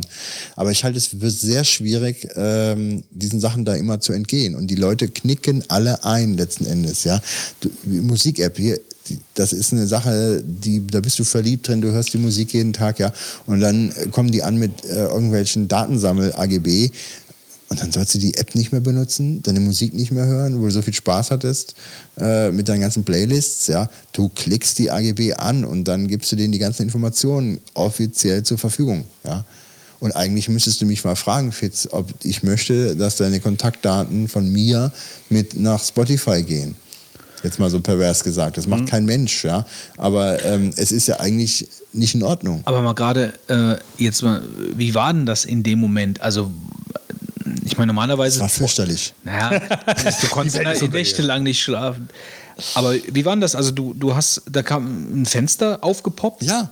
Und hast du dir das dann komplett durchgelesen? Ja, ich meine, da ist dann so ein Gedöns, äh, von wegen hier hat sich einiges geändert, äh, AGB und so weiter. Dann gibt's dann, glaube ich, Links, die irgendwo anders hinführen. Und dann wirst du natürlich von seitenweisen AGB äh, Kauderwelsch Na erschlagen. gut, ich meine, ja. da bist du natürlich dann prädestiniert für die Sache richtig zu Ja, überfliegen. wobei ehrlich gesagt, das muss ja gar nicht sein, du brauchst ja nur in die News zu gucken, dann wird schon zusammengefasst, was sie damit wollen. Ne? Also du musst das ja nicht mal, wer macht denn das? Wer druckt die aus und setzt sich dann mal zwei Stunden hin und liest Ja, das deswegen dann meinte ich durch? jetzt gerade, also wenn jetzt zum Beispiel bei mir steht, der iTunes Store hat seine AGB geändert, ja, dann drücke ich, mache ich okay. Also Ja, dann drücke ich halt, mich, okay. Aber das ist doch, okay, das ich ist doch, äh, eine AGB das ist doch akzeptieren. mittlerweile auch aber auch eigentlich, also du wirst doch eigentlich trainiert, weil du hast ja keine Zeit, sich da und vor allem selbst wenn, wenn du dir die Zeit nimmst, du verstehst es ja einfach nicht. Ja, also äh, war doch jetzt auch gerade wieder irgendjemand, der, was war denn das für eine AGB, die er sich mal in klarem Deutsch, ach genau, das war die die die äh, Nutzungslizenz von von äh, macOS. Ja, äh, die hat er sich irgendwie beim Installieren durchgelesen. Die musst du, bevor du überhaupt irgendwas Mhm, installierst. genau, ja. ja. Und da stehen auch ganz, ganz krasse Sachen eigentlich drin, wenn man sich das mal so anguckt. Ja. Äh, Also eigentlich hast du kein Recht, dieses, also du, du erwirbst nicht das Recht, diese, diese Software zu nutzen. Wenn Apple keinen Bock mehr drauf hat, dann ziehen sie dir die Rechte weg und dann darfst du es nicht mehr benutzen. Ja. Und, und so ein Kram. Also Auch noch was, was mir auch am Herzen lag, ist die die Subway-App. Ja? Die Subway-App hatte ich mir drauf gemacht, da kannst du ganz toll äh, deine, deine Punkte mitverwalten und sowas. Und dann kam dann auch diese AGB-Akzeptiererei am Anfang und das war, also da haben sich mir die Haare hochgestellt, was die alles abgreifen wollten von dem Gerät. Und da hab ich gesagt, das, das mache ich nicht. Also Subway hin, Subway her steht für Frische, Götz. Aber äh, ich habe dann gesagt, ich äh, werde hier diese AGB nicht äh, akzeptieren. Das geht mir für eine scheiß Sandwich-App äh, zu weit, dass die hier in allen Sachen rumstöbern. Und dann ist die wieder runtergeflogen, was mir wehgetan hat, weil ich hätte gerne meine Punkte auf der App verwaltet. Ja. Letztens äh, bin ich auch nochmal angesprochen worden, äh, wie toll, wie viele Punkte ich doch gesammelt hätte. Sagte der Mann am Subway-Schalter, oh, das ist aber selten, sagte er zu mir. Und ich sagte, ja, ja. Aber, um, und damit, kannst du dann nach Subwayland fliegen mit den Punkten? Oder? vielleicht, vielleicht gibt es ja auch vom, vom äh, Ministerium für Verkehr oder wie, wie das Ding heißt, ja, wo- zur zentrale Buchstelle, haben die haben ja auch eine Punkte-App, oder? Kannst du auch mal sammeln gehen. Also ich komme jetzt, glaube ich, an die 2000 Punkte dran oder sowas langsam. Ja, Also es ist wie Pay, Payback. Ja, ja alle, alle Kundenbindungsprogramme funktionieren doch so. ja, letzten Endes sammle ich Punkte und kann dann nachher gratis äh, Sandwiches mir reinschieben. Ohne Ende, all you can äh, Stopf, ja. Wie viel kriegt man denn für 2000 Punkte? Also kriegst du schon zwei, oder? ich weiß es nicht, aber es sind nicht so überragend viele. Ähm, nur ich muss die Karte jetzt mal aktivieren, das habe ich noch nicht gemacht. Also sowas machst du schon. Also du machst so, so Payback-Kram. Nee, überhaupt machst- nicht, gar nicht. Ich, also ich habe, ich, äh, Ja, Aber, nein, nein, aber er sammelt 2000. Die Subway-Punkte machst du aber schon. Die Also du Subway-Punkte musstest ist doch, ja auch sicherlich nur das Subway. Da ist irgendwelche, ja, ja, aber du, musstest doch sicherlich irgendwelche Daten da auch für eingeben. Nee, ich habe nur eine Subway-Karte bekommen und jedes Mal, wenn ich, das ist so eine Kreditkarte, ja, und die hat so eine Kodierung und jedes Mal, wenn ich halt äh, kaufe, dann halte ich die da vor so einen Scanner. Ja, wenn ich, Also da steht halt dann nicht dein Name oder so. nee, ich muss die noch aktivieren, indem ich meinen Namen dran gebe. Ah, und dann- Aber ich sage jetzt mal so, was können die denn, damit können die ja nicht wirklich so viel anfangen, weil die sehen ja nur, dass ich einige äh, Sandwiches, einige Subs Ja, aber beim habe. Aktivieren musst du dann wahrscheinlich Daten eingeben. Ja, über den Webbrowser. Oder wenn ich meine Daten offenlegen, nur ist die Frage, was sie alles fragen, Adresse und so weiter, klar. Aber da kann ich mal gucken, wie ich das mache. Nur ich finde das ja nicht so schlimm, als wenn du PayPal, äh, nicht PayPal, als wenn du Payback machst, wo deine ganzen Einkäufe äh, dann auch dem Produkt, den unterschiedlichen Produkten entsprechend erfasst werden. Ja, ja das, ist schon klar. Anderes, das, das ist schon klar. Aber am, am, Ende ist es aber prinzipiell den gleichen Kram. Also du, du gibst nachher deine persönlichen Daten ein und die sind äh, mit deinem Subway-Konsum äh, gekoppelt. Aber ist jetzt gar nicht Thema. Also nur, mhm. ich wollte jetzt nur sagen, also das machst du dann schon. Also nur das. Es ist die einzige Punktesammlung, die ich durchführe, ist äh, auf der Subway-Geschichte. Wobei ich ja, wie gesagt, noch nicht wirklich äh, die Früchte von gezogen habe. Aber alles andere vermeide ich kategorisch. Und äh, also das, das tut mich auch immer reizen, wenn die in der Kasse mich da immer fragen, ob ich die oder die Karte jetzt hätte. Also äh, ja. Wie sind wir jetzt eigentlich von, von Asterix zu über Spotify? Nee, wir waren ja schon bei Spotify. Spotify ja. Aber vielleicht, vielleicht sage ich noch mal gerade meinen Teil zu Apple Music, weil ich bin ja vollkommen unbeleckt, was den ganzen Kram angeht. Also ich habe, ähm, das ist ja schon, gibt es ja schon seit Jahren Musikstreaming-Dienste und ich habe nie einen benutzt ich habe mir meine CDs, äh, also ich, beziehungsweise ich habe iTunes genutzt, klar, ich habe mir die CDs gekauft und habe die dann äh, in meiner Sammlung aufgehen lassen. Und jetzt ist eigentlich das erste, der erste Dienst, den ich ausprobiert habe, war dieser. Äh, die hatten, also da habe ich mir die, den Client runtergeladen für den Mac und habe den ausprobiert. Äh, das war halt komplett kostenlos, da kommt auch keine Werbung. Man hat halt nicht den Zugriff auf komplett den ganzen Katalog. Also ein paar Sachen konnte ich nicht aufrufen. Pink Floyd war zum Beispiel komplett ausgegraut. Ähm, und die Qualität scheint halt eben runtergeregelt zu sein, was mir aber jetzt ehrlich gesagt nicht aufgefallen ist. Ähm, also ich habe jetzt keine Artefakte gehört oder so. Das war eigentlich alles im grünen Bereich. Ähm, dann kam dieses Angebot mit Apple Music drei Monate lang. Das habe ich dann gemacht. Einfach mal aus Neugier. Äh, was mir natürlich als erstes stinkt, ist die Sache mit iTunes, weil ich finde, iTunes ist halt so ein Leggy-Teil. Also das ist so irgendwie so aufgepumpt und aufgeblasen. Und wenn man dann äh, auf iTunes Store drückt, dann braucht man erst, muss man erst mal 10 Sekunden, 15 Sekunden warten, bis der mir überhaupt irgendein Bild zeigt, was ich sehr ätzend finde. Äh, also die ganze App ist so, ich weiß nicht, ich hätte das an Apples Stelle nicht in iTunes gepackt. Ich hätte da eine eigene, irgendwas eigenes für gemacht. Äh, irgendwas Neues ja, also das da noch mit reinzupacken, fand ich. Äh, das ist ja schon nicht so wie bei dieser Sparkassenwerbung, ne? Äh, lassen Sie uns doch ein neues Produkt machen und, und, und, neue Kundenwerbung. Lassen Sie uns irgendwas mit Fähnchen machen. Ja, ne? Also so, das dann so bei, äh, Sie bei Apple, lass uns doch irgendwie, ja, ja, okay. Wo, wo könnte man das denn machen? Ja, tu mal eine iTunes rein, oder? An alle schreien, ja. Ja, also ich, das, das, das habe ich so nicht verstanden. Also warum man das jetzt in diese, in diese, in diese vollgestopfte Applikation noch rein. Irgendwo hat, hat so ein, so ein äh, Professor an der äh, irgendeiner der Universität hier in Deutschland, hat seine Schüler den Auftrag gegeben, zerlegt doch mal bitte iTunes in äh, logische Einzelteile. Also sprich, dann ist dann, ist dann ein Musikplayer rauszukommen, ein Videoplayer, ein Verwalter für seine Videobibliothek. Die haben nachher, ich glaube, nachher 18 Applikationen da draus im Prinzip, also ja. mit, mit, Interfaces gemacht, ja. Und man muss sich mal überlegen, was da mittlerweile alles drinsteckt. Das ist ja, ja schon ein halbes Betriebssystem. Ich ja? finde, ich finde es gut, wenn man Dinge zusammenbündelt, aber man muss es nicht übertreiben. Ja. Also bei, bei iTunes ist es definitiv übertrieben. Und dann so eine Sache wie jetzt so ein Musikstreaming-Dienst da noch reinzupacken, ist halt einfach, weiß nicht, vielleicht wollen sie einen Rekord aufstellen. Ich, ich frage mich. Aber gut, ich habe das dann, ich habe das dann gestartet und habe mir das angeguckt. Äh, und dann hatte ich schon mein erstes Problem damit, bevor man überhaupt diese Sache nutzt, muss man ja dieses, dieses Bälle-System machen, von wegen, welche Musik man denn mag. Äh, und daran bin ich schon gescheitert. Also muss ich sagen, daran bin ich einfach schon gescheitert. Ich musste dann, ich, ich kenne, ich habe jetzt die Bälle nicht mehr so ganz im Kopf, aber du hast dann äh, Jazz, Pop, Rock, sonst irgendwas. Und dann habe ich dann eben, ich musste drei angeben und dann musste ich halt irgendwas angeben, habe ich Rock, Jazz und ich weiß nicht mehr genau was, habe ich angeklickt, okay, das ging noch, dann bin ich in die nächste Bälle-Auswahl gekommen, ja, und dann ging halt nichts mehr. Welchen von diesen Bands hörst du gerne? Und die, die du nicht gerne hörst, die klickst du doppelt oder so. Ich weiß nicht mehr genau, wie das genau war. Auf jeden Fall musste ich drei Bands auswählen. Und da waren keine Bands, die mir gefallen haben. Da war ACDC, gefällt mir nicht. Da war Rolling Stones, gefällt mir nicht. Äh, also ich konnte da keine drei Dinge auswählen, die mir gefallen haben. Das ging gar nicht. So, ich, habe ich dann gemacht, sonst wäre ich gar nicht weitergekommen. Dann hätte ich da in diesem, ich konnte das Du konntest- nicht, kon- ich, ich konnte konnte das nicht überspringen. Ich habe überall geguckt. Also ich konnte nirgendwo. Konnte man nicht noch irgendwo was hinzufügen? Ich meine, irgendwie. Nee, irgendwie- also ich habe das nicht gesehen. Ich habe, Okay. also ich habe, also es mag, es mag sein, äh, aber äh, es war für mich nicht ersichtlich, wie ich da drüber springe. Ich musste da was aussuchen und das fand ich schon sehr komisch. Bei so einem groß, gro bei so einer großen Anzahl an äh, an Bibliothek, was die da haben, hinzufügen, super. Möchtest du deinen Künstler hinzufügen? Ja, möchte ich. Ich möchte gerne Also- Steven Wilson.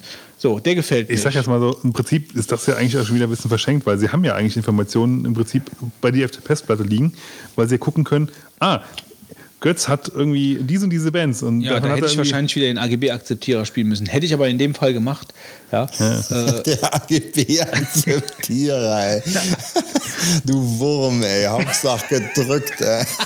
Keine Ahnung, was am lustigsten ist ja eigentlich bei dieser ganzen AGB-Akzeptiererei, dass du immer noch den Balken runterziehen musst.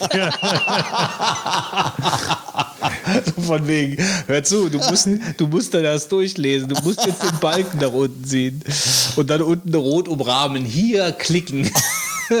ah, nee, das ist schon ziemlich, ziemlich strange.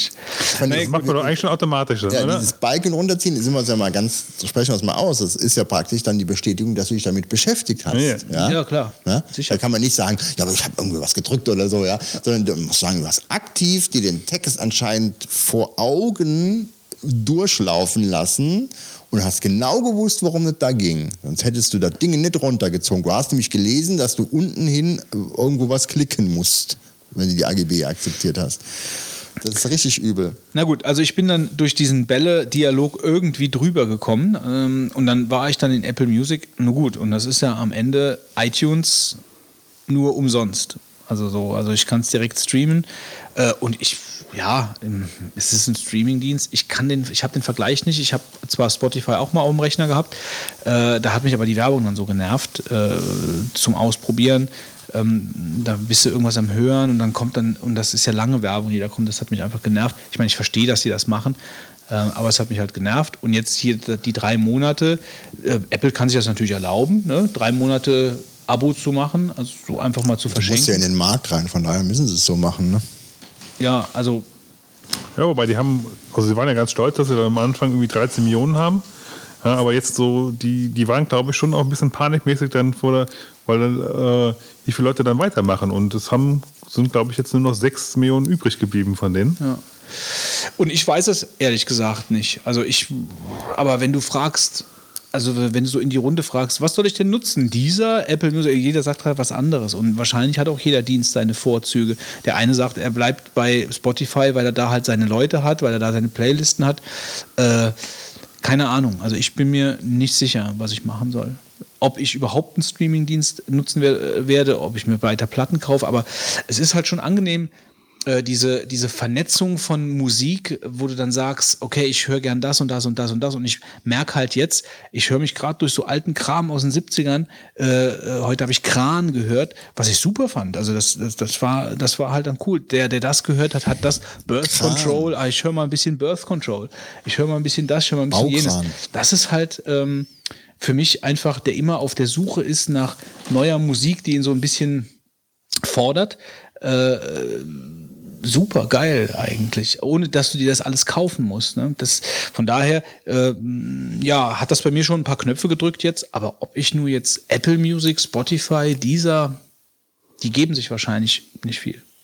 Also von der Bedienung her habe ich jetzt natürlich auch keinen Vergleich, aber ich habe nicht das Gefühl, dass mich an, an der Bedienbarkeit von dem Spotify äh, Interface da irgendwas so stört, dass ich da mir vorstellen könnte, dass man das noch besser löst. Ähm, die sind schon sehr gut, finde ich. Und das Angebot ist schon sehr groß. Also da ist halt nur die Randbereiche wahrscheinlich dann, äh, unterscheiden sich dann von dem. Ja. Ja, aber die Randbereiche sind zum Beispiel das, was mich auch irgendwo interessiert. Aber was, wie ist denn so der Unterschied zwischen Spotify und Apple Music? Weiß das jemand? Also von, vom Bestand her? Ich kann mir nicht vorstellen, dass iTunes so, also dass die weniger haben, oder? Nee, die haben ja im Prinzip ja vorher auch schon alles digital gehabt und haben sie dann verkauft halt. Ja. Also Eben. ist ja jetzt nicht so, dass sie jetzt irgendwie, und ich glaube auch, dass die Verträge dafür jetzt nicht groß umgeschrieben werden, werden müssten, mussten halt, ja. Weil es ja mittlerweile auch andere Dienste einfach gibt. Da gab es dann schon Erfahrung. Und wenn, hat Apple das sicherlich gemacht. Ja, ja, und- ne? Weil sie ja Spotify kennen. Also ich könnte mir nicht vor, ich kann mir nicht vorstellen, dass sich die viel geben. Nur vom Interface her, das wäre halt wahrscheinlich ein Argument, weil du da hast eine eigene App nur dafür. Die ist wahrscheinlich performanter als die, als die iTunes-App. Ähm, ich glaube, Spotify ist am verbreitesten. Du kannst wahrscheinlich auf Playlisten von anderen Leuten, die jetzt auch Prog-Rock gerne hören oder, oder, oder Trip-Hop oder sonst irgendwas, wo du dann sagst, okay, das höre ich mir jetzt mal an, äh, kannst du zugreifen. Äh, Apple hat das wahrscheinlich noch nicht, weil einfach nicht so die User-Basis, äh, die User, User-Basis halt Also ich so habe da auch ist. noch mal ganz kurz in diesen, diesen äh, äh, Social-Bereich da reingeguckt. Der war auch, also ich weiß nicht, also das hat mich an, wie hat das damals von Apple gehießen? Ping, Ping Pong, irgendwie so. Also Ping-Pong. Scheiße, Sche- also wirklich Scheiße in, Do Scheiße in Dosen, ja. Äh, Aber so Ich ähnlich also- war das. So, Ja. Es war wirklich so ähnlich wie Ping-Pong. Es war nicht Ping-Pong, aber es war, es war so dieselbe Klasseannahme. vielleicht war es doch Peng. Es war, glaube ich, einfach nur Ping, oder? Ja, meine ich ja. Also Ping. Also, also das kriegen sie halt nicht hin irgendwie. Das ist halt, sie versuchen da irgendwie immer wieder nochmal reinzukommen in diesen Bereich, aber ich glaube, das, das ist eine Totgeburt. Also Das ist eine Tod. Ist auch ein gutes Schlusswort für dieses Thema. Gut, was reden wir noch? Achso, wir reden noch kurz über mein MacBook. Äh, ich habe ein MacBook Late 2007. Ich glaube, du hast eins ich habe auch noch eins, ja. früheres, aber du hast, glaube ich, ein Early, ne? Das ist, glaube ich, dein Problem. Weil die laufen nämlich erst ab Mitte mit El Capitan. Die laufen nicht ab Early. Und wenn du. Ich bin mir ehrlich gesagt nicht, ich benutze das ja schon länger nicht mehr. Weil es wirklich. könnte sein, dass du da die Arschlochkarte gezogen hast, weil du das Ding halt im Frühjahr gekauft hast. Ähm, ich, aber, benutze, ich benutze lieber mein R, also insofern. naja, gut, aber ich sage, wenn du das machen wollt, hast du das alte MacBook noch? Ja, Also, äh, ich kann jetzt gar nicht so viel dazu sagen, weil ich glücklicherweise in der Lage war, dass äh, mein Kollege das Ding umgebaut hat, während ich im Urlaub war. Ähm, der, hat mir, der, der hat mir das also abgenommen, die Arbeit. Ähm, aber der Plan war halt der, dass ich mir eine SSD einbaue in das MacBook, äh, um auszuprobieren, ob das System dann mit El Capitan so schnell läuft, dass ich mir den Kauf eines neuen MacBooks dann eben verkneifen kann. Das war so der Plan. Und ähm, ich habe mir gedacht, ich kann, ich verliere nicht viel dabei. Also wenn ich, wenn es nicht funktioniert, dann kann ich den Rechner mit der SSD immer noch, äh, immer noch ganz gut verkaufen, weil halt ein Mountain Lion, ein Mavericks wahrscheinlich noch sehr gut darauf laufen. Der Umbau hat gut funktioniert. Also äh, da ist eine Samsung SSD drin, eine 250er SSD. Äh, was dazu geführt hat, dass ich äh, mit dem Backup mir was überlegen musste, aber das ist mal ein Thema, was wir zu einem anderen Zeitpunkt mal besprechen, vielleicht gleich, mal schauen. Ähm, aber grundsätzlich ist das System sehr schnell. Ähm, aber ich muss dazu auch sagen, also ich muss da wahrscheinlich nochmal irgendwann äh, drüber sprechen. Äh, ich habe noch nicht viel gemacht. Also ich habe jetzt das Grundsystem drauf. Äh, ich möchte sowieso, also weil du hattest ja auch gefragt, äh, warum ich so schnell das gemacht habe. Also das ist auf dem MacBook ist nicht mein Arbeitsrechner. Am Arbeitsrechner sind wir noch auf Mountain Lion. Äh, und also die Betriebssysteme wir sollen updaten. Das war so meine Frage, weil ich weiß, dass Götz da normalerweise immer ein bisschen vorsichtig ist, zu Recht auch. Beim ja? Arbeitsrechner, Beim ja. Arbeitsrechner. Genau, das habe ich halt nicht gemacht. Und das, das MacBook ist nicht der Arbeitsrechner, sondern das, also das ist schon ein Arbeitsrechner irgendwo, aber nicht mein Hauptarbeitsrechner. Das, der Rechner ist halt zu Hause, ähm, den habe ich beim Kunden dabei. Ähm, Da mache ich natürlich schon Dinge für die Arbeit, aber das ist nicht das Produktionssystem. So, das, äh, das steht halt im Büro und äh, da würde ich auch nicht so schnell dann äh, ein Update machen. Äh, wobei wir im Moment auch überlegen, ähm, also der, das Update, dieses zögerliche Updaten, war so war vor allem durch die äh, Adobe Suite motiviert, weil man nie wusste, läuft die noch da drauf. Ne? Das war so einer der Punkte. Aber wir sind am überlegen, ob wir auf Affinity umsteigen sollen. Ähm, aber das ist auch alles noch am werden äh, der Gedanke. Äh, von daher würde sich das vielleicht auch dann gar nicht mehr stellen. Aber das MacBook also ich versuche da so ein bisschen die Strategie auch zu fahren, so wenig Fremdsoftware wie möglich drauf zu machen, dass, dass ich, wenn ich wieder ein Update mache, also dass ich nicht mehr so viel Zeit rein investieren muss, das System so zu machen, dass es mir passt. Also ich versuche erstmal mit dem, mit den hauseigenen Software-Applikationen, also mit den Applikationen klarzukommen. Äh, Und wenn ich dann sage, nee, das reicht mir nicht, da möchte ich was anderes haben, dann mache ich, dann mache ich was anderes drauf. Äh, und so versuche ich das jetzt mal bei dem MacBook. Äh, ich habe es beim letzten Mal Update schon so gemacht und ich bin eigentlich ganz gut damit gefahren. Natürlich musst du Software installieren, keine Frage. Aber äh, es fängt schon an, dass ich mit dem Safari dann surfe und mir den Chrome nicht drauf mache oder so. Also so Sachen. Ne? Dass ich dann einfach sage, okay, ich bleibe beim Safari, das passt schon. Ja. Und wie gesagt, das System ist schnell. Ähm, ist relativ schnell da, auch durch die SSD, also es funktioniert. Also der Plan scheint sehr gut aufgegangen zu sein, kann ich jetzt mal so Stand heute sagen. Man wird sehen, wenn, wenn ich damit jetzt mal mit, mit einem Photoshop drauf arbeite äh, oder einfach mal eine größere, mit größeren Dateien arbeite, wird sich ja zeigen, wie, wie performant das System halt dann ist. Ähm, also ihr habt ja quasi auch überlegt, äh, ein neues äh, MacBook dann zu nehmen. Das ist aber eigentlich primär aus der Preisfrage dann rausgefallen, oder? Ähm, nee, das MacBook wäre sowieso nur für mich das Zweitsystem. Also, äh, das Mac, also wir haben nur ein MacBook in der Firma und das ist das, was ich habe, weil ich dann, weil ich die Kundenbesuche dann auch mache äh, und auch m, privat zu Hause halt noch ein bisschen arbeite. Ähm, und das wäre dann jetzt 2007 ist das, ist das System jetzt alt. Ich meine, das sind jetzt acht Jahre. Äh, und da wäre jetzt mal was Neues fällig gewesen. Und das wäre wahrscheinlich dann auch so gewesen. Wenn es jetzt neu rausgekommen wäre, hätte ich wahrscheinlich drüber nachgedacht, mir eins zu kaufen. Das hier war jetzt eigentlich nur der Gedanke, vielleicht kann ich es mir halt ersparen. So, das war eigentlich alles. Ähm, die Sache mit den Arbeitsrechnern ist halt was anderes. Wir warten halt auf Mac Minis. Ähm, und so wie es aussieht, passiert da ja auch irgendwas. Äh, es ist zwar noch so ein bisschen im Nebel, aber die Preise steigen. Neue Prozessoren sind aber jetzt rausgekommen von Intel und jetzt muss man mal gucken, ob da noch was passiert. Ansonsten werden wir wahrscheinlich im Laufe des nächsten Jahres iMacs kaufen. Wenn, wenn jetzt ein Mac Mini im nächsten halben Jahr nichts passiert, werde ich mir ein iMac auf der Arbeit hinstellen. Soweit habe ich mich da schon entschieden. Aber ich hoffe, dass halt ein Mac Mini rauskommt. Mal wieder was Anständiges halt. Also jetzt Mhm. nicht wie das letzte Update. Gut. Ja. Sollen wir den Newsbereich dann hier Ich denke abschließen? Jo. Dann äh, kommen, wir, kommen wir zu den 42 Sekunden, Wolfgang. 3, 2, 1. Mit über 300 Titeln etablierte sich die Vertriebsplattform GOG.com zu einem der größten Anbieter von DRM-freien Linux-Spielen. Knapp ein Jahr nach der, Initial, äh, nach der initialen Vorstellung hat der Hersteller die Plattform nun weiter ausgebaut. Neu ist in dem aktualisierten Installer unter anderem die generische Unterstützung von Linux-Distributionen. Wie das hinter dem letztjährigen Spielehit stehende Studio bekannt gab, wird das Unternehmen die bereits seit einem Jahr angekündigte Linux-Variante des Spiels Divinity Original Sin erst mit der Freigabe der Enhanced-Version liefern können. Erste Screenshots sollen die Existenz verdeutlichen und die verärgerten Spieler milde stimmen. Laut dem Marktforschungsunternehmen NPD Group sind Tablets bei Unternehmen in den USA weiter denn je davon entfernt, traditionelle PCs und Laptops zu verdrängen.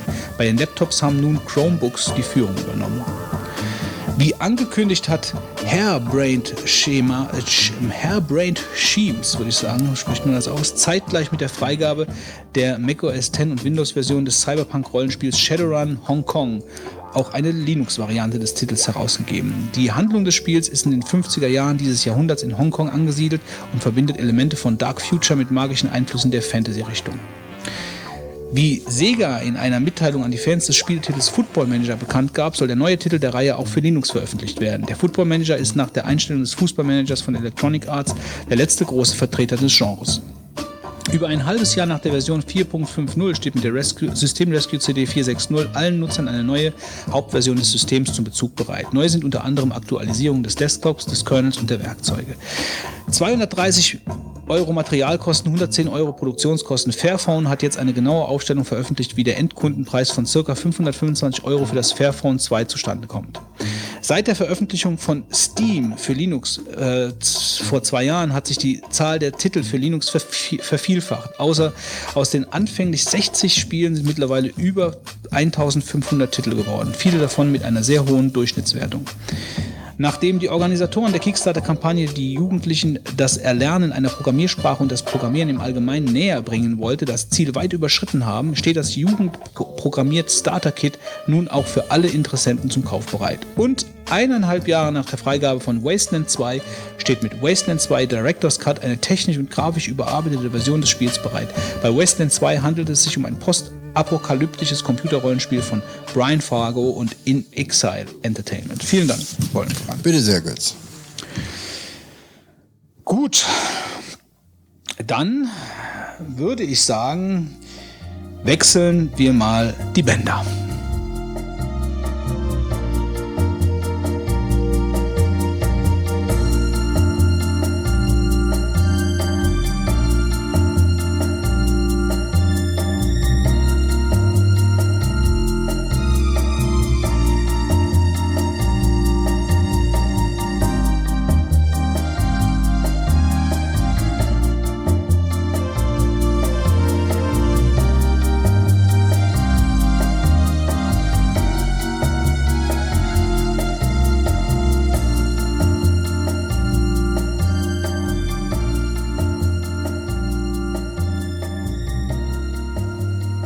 Kommen wir zum Deep Thought der heutigen Folge. Und heute sprechen wir mit einem Hörer von uns. Das ist erstmal äh, ganz toll. Also mit eigenen Hörern zu sprechen ist immer super. ähm, und zwar ist das der Jan. Und der Jan ist blind. Hallo Jan. Hallo, grüßt euch. Hallo Jan. Hallo. Hallo. Und äh, jetzt werden vielleicht manche denken, äh, ein Deep Thought über Blindheit? Äh, ja, ja, äh, worüber spricht man denn da? Und da fällt mir ein ganzer Blumenstrauß an Dingen ein, über die wir sprechen. Aber wir wollen uns natürlich so ein bisschen fokussieren auf die ganze Technik, also auf die, äh, äh, die Technik, die äh, Apple zum Beispiel zur Verfügung stellt, für äh, handicapped People zu bedienen, sage ich jetzt mal so. Und aber auch, denke ich mal, so ein bisschen so das, das Leben oder den Alltag von einem Blinden mal so Auf jeden erfahren, Fall. was Das dann so auch. da die Stolpersteine sind. Ich hatte da Die gibt's, die gibt's im wahrsten Sinne des Wortes. Und- So, ja. ja. Also das ist halt Schon direkt die erste Frage. Ähm, frech gefragt, wie blind bist du eigentlich? Also, mh, ich kann es euch kurz erzählen, ein bisschen zu meiner Krankengeschichte vielleicht Ja. auch. Also, ich bin nicht geburtsblind. Ähm, ich habe äh, 2009 im April äh, mein Augelicht verloren aufgrund einer, ja, jetzt ist 36 Jahre her, äh, Zuckerkrankheit. Ähm, das kommt durch Netzhautablösung, also die Netzhaut geht im Prinzip kaputt, die verliert den Kontakt zum Auge, man wird blind. Das passiert durch Gefäßveränderungen und so weiter. Ist ein sehr ausgiebiges Thema. Das reicht für locker fünf weitere Podcasts. Und ja, bringen wir wahrscheinlich heute nicht ganz unter. Ähm, da bin ich dann äh, zwei Jahre durch die Uniklinik in Würzburg getingelt. Man hat mir dort versucht, einen Teil meines Augelichts zu retten, was leider im Endeffekt zu nichts geführt hat. Also ich hatte 15 schwere OPs in zwei Jahren. Und äh, im Prinzip jedes Mal, wenn man mir gesagt hat, es wird 5 bis 10 Prozent besser, ist es halt 20 Prozent schlechter geworden. Und heute bin ich auf dem Stand, dass ich rechts, also wirklich schwarzblind bin. Dort geht gar nichts mehr. Auf dem linken Auge hat man mir durch Netzhautoperationen, Lasertherapie ähm, 1% erhalten. Also kein seriöser Augearzt auf dieser Welt wird das bestätigen können, weil unterhalb der gesetzlichen Blindheit von 2% ist definitiv nichts messbar. Also Ich glaube, da braucht man eigentlich auch nichts messen bei 2%. Also nein, äh, ich glaube, da kannst du auch jede, jede Tafel praktisch Hast- in die Tasche stecken lassen. Ja, hast du denn bei 1% heißt das praktisch, du kannst Tag und Nacht unterscheiden oder wie fern? Genau, Ja. genau. So, so ich relativ gut beschrieben. Also wenn ich zum Beispiel äh, in die Vermutung eines Fensters schaue und da kommt es hell rein, dann weiß man schon ungefähr, aha, da ist eine Glasfront, hier hinten wird es dunkel, da wird wohl eine Wand sein oder ein geschlossenes Fenster mit Rolllade. Ähm, das hört sich vielleicht jetzt ganz, ganz blöd an, aber das hilft dir im Leben, gerade in dieser schweren Zeit von der Umstellung. Man sagt immer so, ein berühmter Satz ist, du musst als Sehender einschlafen und als Blinder aufwachen ähm, gerade im Bereich der Späterblindeten. Und das hilft einem ungemein. Und ich bin heute froh, dass mich nicht jeder bedauert, sondern dass die alle bewundern, wie mit dem einen Prozent zurechtkommen. Ähm, du hast gerade eben gesagt, was ich nicht ganz verstanden habe mit den 36 Jahren. Also Ja. das ist, also du hast als Kind praktisch eine, eine Zuckerkrankheit gehabt Ja, genau. Ich bin mit vier Jahren an Diabetes erkrankt. und dann äh, und äh, war das jetzt so, dass das über die ganzen Jahre nicht erkannt worden ist, dass das so war, oder oder bist du zu spät zum Arzt gegangen oder woran liegt das dann? Nee, nee, Gottes Willen, das, das ist ja wirklich eine Spätfolge. Also der Zucker ist ja eine chronische Krankheit. Ach so, du warst die ganze Zeit zuckerkrank seit Kind. Ah, okay, jetzt verstehe Genau. ich das. Okay. Ich, ich musste praktisch mit vier Jahren von heu- heute auf morgen ähm, Spritzer anfangen, viermal am Tag. Und das war eigentlich gut eingestellt, aber ihr, ihr wisst ja selber, denke ich mal, da sind wir alle durchgegangen, durch die gute Phase der Pubertät und äh, des Heranwachsens. Und da stimmt natürlich alles am Körper nicht, inklusive der Zuckerwerte.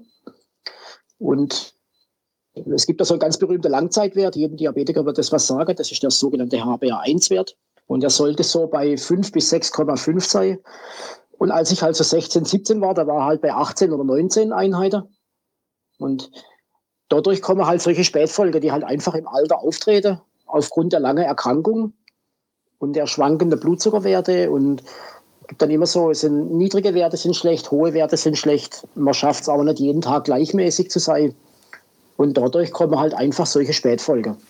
Und muss ich mir vielleicht selber wegen angreifen, ich habe halt meine Augen hinter angestellt, hinter einer ganzen üblichen äh, Diabetesfassade, wie diabetischer Fuß, Nierenerkrankungen, Dialyse.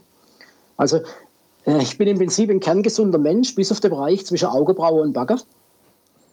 Ah, gut, oberhalb am Kopf fehlt es auch, weil ich äh, kaum noch Haare habe, aber ansonsten, äh, also hat man mir gesagt, ich habe mich seit sechs Jahren nicht mehr im Spiegel gesehen, aber ich gehe davon aus, dass die Leute, die mir die Haare runterrasieren, das auch ernst meinen. Gehst, gehst du denn noch zum Friseur? mein Friseur ist meine Schwägerin, Okay. der Aber Friseur meines Vertrauens. ja, ist ja zum Beispiel auch mal eine interessante Frage, ob man, äh, also ich meine, klar, man legt ja irgendwie noch ein bisschen Wert auf, auf sein Äußeres trotzdem noch, das habe ich ja. Schon mitgekriegt, aber ist ja eigentlich auch eine interessante Sache, weil man, sieht es ja selbst so nicht. Ja? Und Ja, also was ich mir immer ganz, ganz schwer vorstelle, auch aus der Erfahrung über die sechs Jahre jetzt, ähm, was passiert, wenn das einer Frau passiert? Also puh, das möchte ich mir gar nicht vorstellen, wenn es dann sowieso um Haare geht, um Schminke. Also äh, bei mir ist halt relativ einfach. Ich habe mich einfach umgestellt auf relativ einfarbige Klamotten. Also normale Jeanshose, weiß jeder, was für eine Farbe das hat. Schwar schwarze und weiße T-Shirts, das passt noch gut zueinander, da kann man nicht viel falsch machen. Und das Also hast, sich du, es, du hast praktisch, du hast also jemanden als Imageberater, der für dich Klamotten einkauft und sagt, ja, das sieht gut aus, zieh das so an. Du hast überhaupt keine Ahnung, ob du mit Neon-Cappies und irgendwelchen, Ja. äh, Sei froh, keine, dass ich nicht für dich keine einkaufe. Ahnung, durch die Gegend läufst. Also du musst dich da komplett auf deine, auf deine äh, Umwelt äh, verlassen. genau, also ohne dir jetzt zu nahe zu treten, Götz, aber ähm, mit dir gehe ich nicht einkaufen. hoffe, das klingt jetzt nicht so negativ. Du brauchst da wirklich eine Ansprechperson, der du im wahrsten Sinne des Wortes blind vertraust. Ja. Ja. Wenn dir jemand sagt, und dann kommen auch schon die genialen Sprüche von irgendwelchen Verkäuferinnen, äh, die sich dann äh, zu meiner Schwägerin oder zu meinem Bruder oder zu meiner Bekannte umdrehen und sagen, er hat jetzt was Grünes an, das sieht nicht schlecht aus. Dann sage ich doch, das können Sie aber auch eigentlich zu mir sagen. Weil erstens muss ich es tragen und zweitens bezahle ich es aber. Ja, ich denke, aber das ist, das ist so ein Problem, was, also ich, ich, ich sage jetzt einfach mal, also, äh, also ein guter Freund von mir äh, ist, ähm, hat ähm, Kontergan oder ist Kontergan, ich weiß gar nicht, wie man das nennt, äh, Ja. und äh, geschädigt. Kontergan geschädigt. Kontergan geschädigt. Äh, und der, äh, mit dem habe ich mich auch schon häufiger darüber unterhalten. Also er hat, äh, das ist, glaube ich, so, ein, so eine Sache, die kann man den Leuten gar nicht vorwerfen, äh, weil das ist, das ist einfach so ein so ein ganz natürliches äh, aus Unsicherheit geboren, Ja. Ist ein, herausgeboren. Ne? ist ein echt ein Reflex. Ja. Das ist ungefähr der gleiche Reflex, wie jeder versucht, auf, auf Biege und Breche das Wort sehen zu vermeiden. Also ich habe jetzt wirklich zwei Jahre in meiner neuen Abteilung in der Firma, kann ich ja nachher noch was drüber sagen, ähm, gebraucht, um den Jungs zu erklären, dass sie ihren Sprachgebrauch nicht umstellen brauchen. Ja. Die, die erschrecken dann ziemlich, wenn man sagt, okay, wir sehen uns morgen. da, da denkt dann jeder, er muss sein, sein, sein über Jahrzehnte angelernter Sprachgebrauch quasi nur wegen mir umstellen und das ist vollkommen unnötig. Ja, das ist ja auch genau der, der Hintergrund eigentlich von dem gewesen, was ich gerade eben vor der Aufnahme gesagt habe, dass man natürlich äh, verschiedene Dinge äh, erstmal ausräumen muss. Äh, Ja. um, äh, um ein Gefühl dafür zu bekommen, äh, was, wie tickt der andere, Ja. ähm, ne, dass man niemandem auf die Füße tritt oder keine Fettnäpfchen ständig äh, äh, betritt.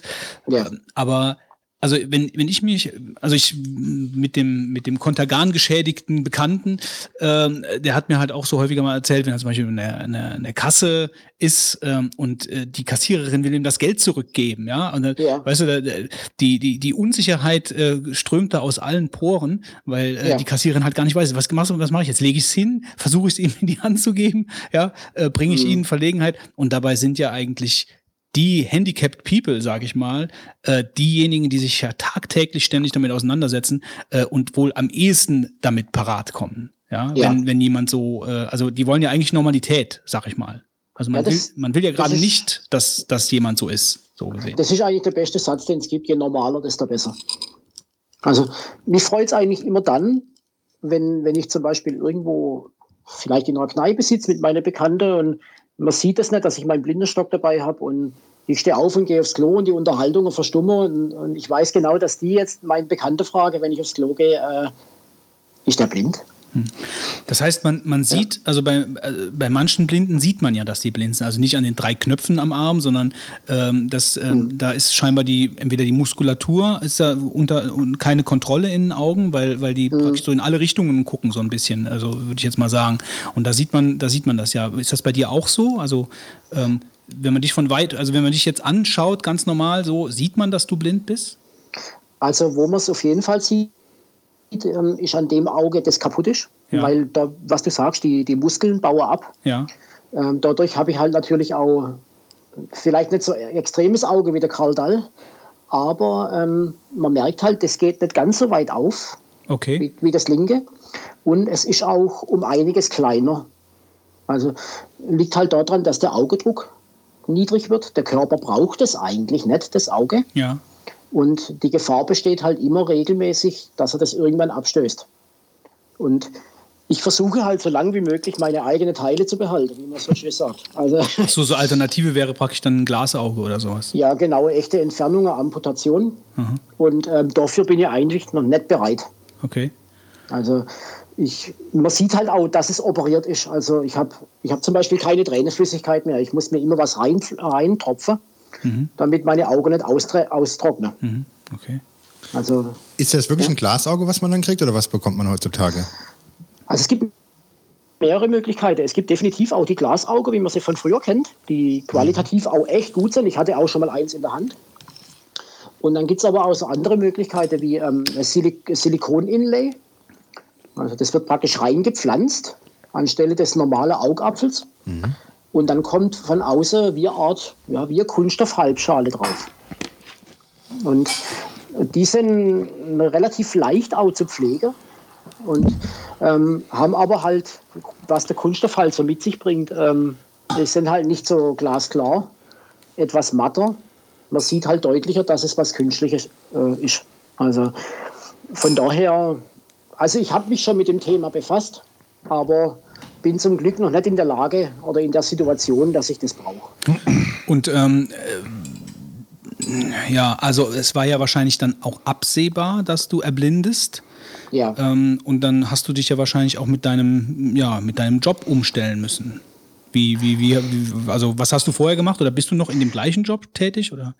Also ich habe bestimmt eine von der krassesten Umstellungen hinter mir, weil ich war, ähm, bin seit 1992 bei der gleichen Firma. Also was heißt ein größeres mittelständisches Unternehmen, so zweieinhalbtausend Mitarbeiter. Und ich war dort technischer Zeichner und Konstrukteur für Kunststoff- und Metallteile. Okay. Da bin ich Also- mir ziemlich sicher, dass du das jetzt nicht mehr machst. Ähm, ja, ich, ich arbeite nicht mehr in meinem erlernten Beruf. Also, ich bin froh, dass ich habe einen wahnsinnigen technischen Hintergrund durch die lange Zeit halt im Bereich Maschinenbau.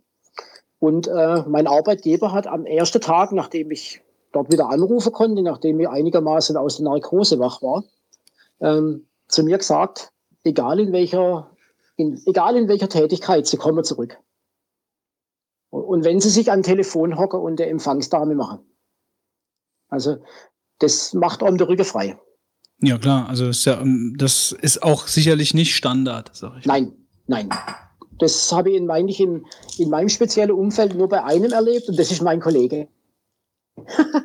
Wir waren lustigerweise gleichzeitig äh, mit der Auge unterwegs. Ach was. Er, er mit einem genetischen Defekt und ich mit einer chronischen Krankheit. Also die Konstellation hat es dann in der, in der Schule für Späterblindete, in der ich dann war, noch nie gäbe. Oh, das ist jetzt, ja gut, äh, okay, erzähl erstmal weiter. Was, was, mhm. machst, was machst du jetzt? Also ich arbeite heute in der IT-Abteilung bei uns. Also wir haben so, schwierig abzuschätzen, aber so denke mal so 60 bis 80 Leute, die fest in der IT arbeiten und dann halt natürlich so weltweit Key-User und auch europaweit. Und ähm, ich arbeite dort im Bereich SAP und ähm, bin dort verantwortlich für Materialstammpflege. Also im Prinzip alles, was ein Bauteil beschreibt, technischer Art. Also man weiß, kennt ja SAP, ERP-System, ähm, Datenverwaltung. Ja, ja, ja, also so im Groben schon. Ja. Äh, also heißt das, du, du diktierst Texte oder? Nein, oder, nee. ich, ich schreibe Texte. Also du schreibst Texte. Ja, also im Prinzip, um gleich ein wenig an der Technik zu bleiben, ähm, ich war natürlich nach meiner ganzen Krankenhauszeit auch ziemlich ratlos. Äh, denke, so wie ihr bei der, vor der Fragestellung wahrscheinlich auch, was man machen kann. Und ähm, habe dann durch, ein, durch einen glücklichen Zufall in der Uniklinik in Würzburg einen Bettnachbar kennengelernt. Die Begegnungssituationen sind immer recht lustig, weil man kann sich ja nicht richtig sehen.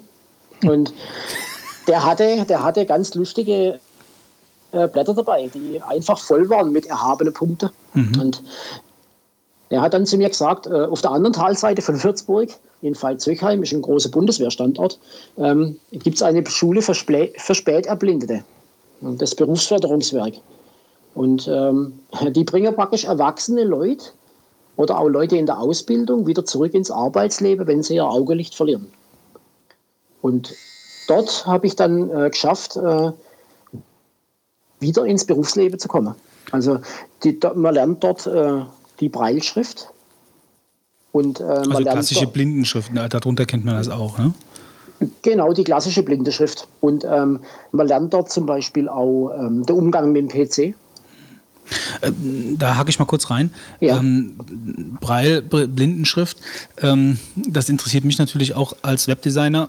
Mhm. Äh, weil ja da es, es, ja auch so Systeme gibt, äh, so, so Geräte, die praktisch dann äh, gewisse Teile auf der Webseite dann vorlesen, wenn die barrierefrei äh, umgesetzt ja. worden ist. Ich meine, das interessiert mich auch, äh, das Thema mhm. natürlich, das darf ich nicht vergessen, das gleich noch zu fragen. Aber ähm, das erste wäre für mich eigentlich, wie lange hast du denn gebraucht, um ähm, so diesen Schritt, jetzt mal, also du warst ja wahrscheinlich, man ist ja wahrscheinlich relativ niedergeschlagen am Anfang und man braucht eine Zeit, um überhaupt sich damit irgendwie auseinanderzusetzen, mhm. dass man jetzt halt nichts mehr sieht, etc. Dann die, die, die, die Wunde und so, das, also nach der Zeit jetzt. Wie, also, wie war das jetzt, wann, als du dann in dieser Schule warst, also dass sich deine Sinne irgendwo so umgestellt haben, dass du dann dich überhaupt darauf wieder konzentrieren konntest? Also die zwei Jahre, die ich halt in dem Krankenhaus war, die habe ich wirklich braucht. Davon war ich auch ein ganzes Jahr in der, äh, in der in psychologischer Behandlung, weil man schafft es nicht ohne. Man, man schafft es einfach nicht ohne fremde Hilfe, ja. aus, diesem, aus diesem Tal rauszukommen. Und dann bin ich eigentlich relativ schnell wieder fit worden körperlich. Und ähm, das mein Leben so umzustellen, das habe ich eigentlich schon in der Zeit vor der Schule einigermaßen hinbekommen, weil ich war dann ein halbes Jahr daheim wie gesagt, körperlich recht fit und konnte mich dann auch auf, auf mich selber konzentrieren und auf meine Familie natürlich. Und als ich dann oben in der Schule war, war das eigentlich gar kein Thema, weil ich musste mir zum Beispiel auch nicht meine Augen zuheben, um die Breitschrift richtig zu lernen, sondern ich konnte mich einfach hinsetzen und konnte loslegen. Also das ging überraschenderweise extrem schnell. Also, Moment, das ruft natürlich mein Bruder an. Da ist Darth Vader so. bei dir in der Nähe. Ja, das war, das war mein Handy. Ja. Ähm, jetzt ist natürlich blöd. Darf ich kurz mal ran? Ja klar, natürlich, ja, ja. geh ruhig ran. Bisschen Zwischenmusik vielleicht. La, la, la, ja, schon weg, schon weg. Er, er wollte eigentlich für mich einkaufen gehen, das ist was das andere dann. Und er hat es natürlich verpasst, dass ich ihm gestern gesagt habe, dass ich heute keine Zeit habe. Ja, die, kannst du ihm ruhig jetzt live deine Einkaufsliste diktieren, wenn du magst. Ja, genau. ähm, einmal Schlüpfer, Größe S. Okay. ja. Jetzt, ähm, äh, mhm. gut, bei der Breitschrift, also das heißt, man fährt mit dem Finger über äh, Erhebungen auf einer Seite und äh, das sind dann Buchstaben oder sind das direkt, das sind das äh, äh, Buchstabenpaare oder wie läuft das? Also es gibt ähm, verschiedene Arten der Breilschrift. Ähm, die Breilschrift auf Papier, die man so kennt, auch von den Medikamentepäckchen, ähm, die besteht aus sechs Punkten, von denen immer eine Kombination an Punkte einen Buchstabe äh, ergebe. Also zum Beispiel der Punkt oben links ist ein A, der Punkt oben links und der drunter ist ein B und die beiden Punkte oben, also als waagerechte Linie, gebe ein C. So ist das Alphabet aufgebaut. Okay, also und was ist dann, wenn, dann, wenn du relativ weit im Alphabet bist? Also wenn du jetzt so ein P oder ein U oder sowas hast? Ja, die, das verändert sich immer. Also die Kombination von den Punkten, die ist ja, sage ich mal, endlich. Also ich glaube, mit sechs Punkten kann man 256 Zeichen darstellen. Mhm. Also wenn man zum Beispiel ähm, eine Q hat, das sind die oberen vier Punkte und der untere Punkt, also links in der Reihe 1, 2, 3, 4, 5, 6 ist die Anordnung von oben nach unten. Und wenn die Punkte 1, 2, 3, 4, 5 ausgefüllt sind, hat man Q. Da bleibt praktisch nur ein Punkt übrig, der nicht erhaben ist. Und wie, und, ja? Und das Komplizierte bei der Blindenschrift ist erst einmal, dass sie wahnsinnig, ein wahnsinniges Volumen hat. Also ein, ein normaler Dude, den kennt ja jeder, der hat in der Blindenschrift 40 Bücher. Mhm. Weil halt jeder Buchstabe gleich groß ist. Egal ob M oder I oder ein J, ist egal, die sind alle gleich breit. Ja, und die müssen ja schon nicht auch, sage ich mal, einfach eine gewisse, gewisse physische Größe haben, damit du das differenzieren kannst, oder? Genau, genau. Und wie groß da ist das so ungefähr? Ist das, wie viel Millimeter mal Millimeter ist das? Oh, das ist schwierig abzuschätzen. Also wenn du deinen wenn du deinen Zeigefinger hast, ja. ungefähr so in ähm, vielleicht so ein vielleicht 10, ein 8 Millimeter in der Mitte so ein, so ein Streifen. Okay, also du also, füllst den mit, du füllst praktisch den, die, den Buchstaben ziemlich aus mit deinem Zeigefinger. Genau, das ist auch der Grund, warum sie zu meiner Geschäftskollegin letztens gesagt haben, die ist jetzt auch Diabetikerin und die haben zu ihr gesagt, mach keine Blutzuckertests an deine Zeigefinger, das kann sein, dass du die noch brauchst. Okay. Und das zielt ganz klar darauf hin, dass man halt die Befürchtung hat, dass sie vielleicht auch mal blind werden kann. Hm. Und das, das würde, ähm, also Bluttests äh, im Finger würden sie dann äh, in Zukunft dann auch äh, beim Lesen quasi dann behindern, oder was? Also wenn du. Genau. Du, man Die weiß Nerven ja, schädigen man, vielleicht, ne? Genau, und wenn man reinsticht, dann kriegt man Hornhaut und, und, und harte Stelle und so. Das ist halt über die Jahre halt einfach. Und dann verliert man halt einfach das feine Gefühl, was man braucht. Und da kommen wir jetzt auch schon wieder zur Technik zurück. Es gibt mehrere blinde Schriften, habe ich ja gesagt. Es gibt dann zum Beispiel auch eine Kurzschrift, wo Wörter sehr, sehr verkürzt werden. Dass zum Beispiel die, der, das zum Beispiel bloß ein Buchstabe sind. Das ist praktisch wie eine Art Steno-Schrift. Mhm. Da kommt man halt auf eine wahnsinnige Geschwindigkeit und die, die Bücher schrumpfen natürlich auch zusammen. Und dann gibt es zum Beispiel auch noch die Computerbraille. Ähm, die dann, ich weiß nicht, ob ihr das schon mal gesehen habt, es gibt eine sogenanntes, äh, sogenannte Braille-Zeile. Mhm. Gefällt mir eigentlich die englische Bezeichnung als Braille-Display, gefällt mir besser. Da wird praktisch das, was an Schrift auf dem Bildschirm fokussiert ist, wird auf der Zeile als Buchstabe dargestellt. Das ist praktisch eine Leiste mit vielen hundert Löcher drin. Da hat es Piezo-Elemente drunter, die drücken Stifte nach oben. Und dann bildet sich die Schrift ab. Und das äh, ist noch einmal um einiges komplizierter, weil es gibt dort nicht sechs Punkte, sondern acht. Weil man muss ja der Cursor auch darstellen, wo der blinkt. Also wenn man sich ein Word-Dokument vorstellt, da blinkt ja der Cursor auf der leeren Zeile. Moment, wie, wie, wie muss ich mir das praktisch vorstellen? Das ist ein Gerät, ja. was auf den Bildschirm gesetzt wird? Nein, das Gerät liegt zwischen meinem Bauch und der Tastatur. Okay. Also ich sitze praktisch ganz normal am, am PC. Wie so ein Grafiktablett, oder? Ja. Genau, genau. Das ist ziemlich schmal. Also ich schätze mal, dass es vielleicht sechs bis acht Zentimeter tief ist und äh, ziemlich, also breiter als die Tastatur. Man kann dort 80 Buchstaben abbilden. Das heißt, man kann dort ganze Sätze darstellen. Und die blinde Schrift ist praktisch auf der Oberseite, praktisch wie wenn man die Hand auf den Tisch legt. Und, und da kommen praktisch die Buchstaben raus. Und anhand dieser Zeile und anhand von der Sprachausgabe, die ich euch nachher ja mal vorführen kann, ähm, kann man praktisch am PC und am Apple-Gerät nahezu alles erledigen, was einigermaßen barrierefrei ist. Und das ist per Bluetooth oder wie, wie, wie ist das miteinander verbunden alles? Nein, das habe ich per USB verbunden, weil ich in der Firma immer der gleiche Arbeitsplatz habe. Mhm. Ähm, weil es geht auch per Bluetooth, die neue Generation schafft das auch per Bluetooth. Ich habe das Ding zum Beispiel in einer, in einer sehr, sehr kleinen Variante für mein iPhone. Also da ist über Bluetooth verbunden und ich kann praktisch auch Braille lesen am iPhone. Das heißt, du rufst dann die zum Beispiel eine Safari-Seite auf und ähm, mhm. dann äh, scrollst du auf dem iPhone ganz nach oben auf der Seite und liest dann auf dem auf diesem äh, auf dieser Braille auf diesem Braille-Display ab. Genau. Wobei ehrlich sagen muss, ähm, wenn ich was im Internet suche, dann setze ich mich an meinen Windows-PC, weil da habe ich es mit den Kommandos und der Steuerfunktionen etwas leichter. Ähm, bei Apple nutze ich das hauptsächlich für meine ganze viele Apps, die ich habe. Und zum Beispiel auch um per WhatsApp in meine Bekannte in Kontakt zu treten. Also das benutze ich für mein normales Leben. Und ähm, die Windows-Welt ist praktisch das, was ich in der Firma habe und das, was ich hier auch daheim habe. Also ich bin, ich sage mal, lustigerweise bin ich jetzt, heute, mit 500 Prozent mehr Technik am Start als vor meiner Erblindung.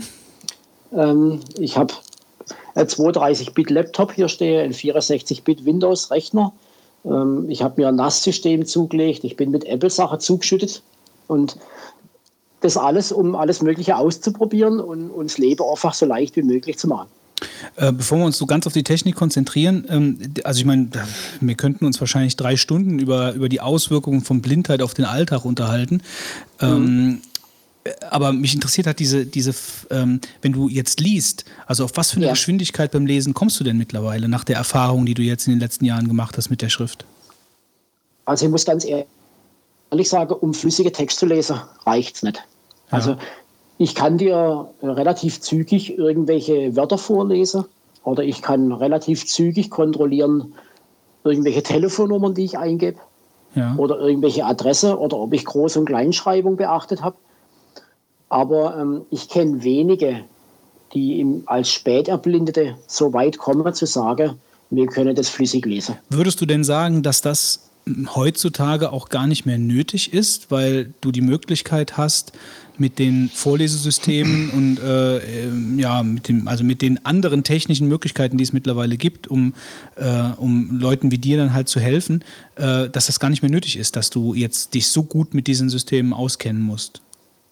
Das ist eine gefährliche Aussage. Es gibt ja die in der, in der Blindewelt immer die, die unterschiedlichste Meinung. Also man kann, man kann die Arbeit rein mit der Sprachausgabe erledigen. Das geht zweifelsohne. Über Siri oder gibt es da noch wieder was anderes, was du. Äh Nein, äh, bei Apple ist es seit dem iPhone 3GS. Mhm. Ähm, ich bin dann mit dem 4er eingestiegen. Also seit dem 3GS gibt es die Funktion Voice Over. Ja. Die ist in der Bedienungshilfe versteckt. Ähm, würde ich dir jetzt aber nicht raten, die zu aktivieren, weil ab dann wird es kompliziert und dann reicht der Podcast nicht, um dir zu erklären, wie wir das wieder rauskriegen. Ja, also ähm, wenn du jemanden ärgern willst, machst du das mal an und dann. genau, genau. ich habe das mal als Entwickler auch mal mit, mit beschäftigt und ich habe es ganz schnell wieder ausgemacht, weil ja, es ist, ist, sehr äh, frustrierend als normaler Benutzer. Es, es wirkt befremdlich, sagen wir es mal so. Ja, vielleicht schilderst du mal kurz, wie das funktioniert. Also im Prinzip ist es so, wenn, wenn man als Blinder das erste Mal mit sowas in Kontakt kommt, denkst was soll ich mit einer glatten Glasfläche ohne Taste? Ähm, Im Prinzip verwandelt sich in dem Moment, in dem du VoiceOver aktivierst, verwandelt sich dein, dein Zeigefinger in eine, in eine Maus.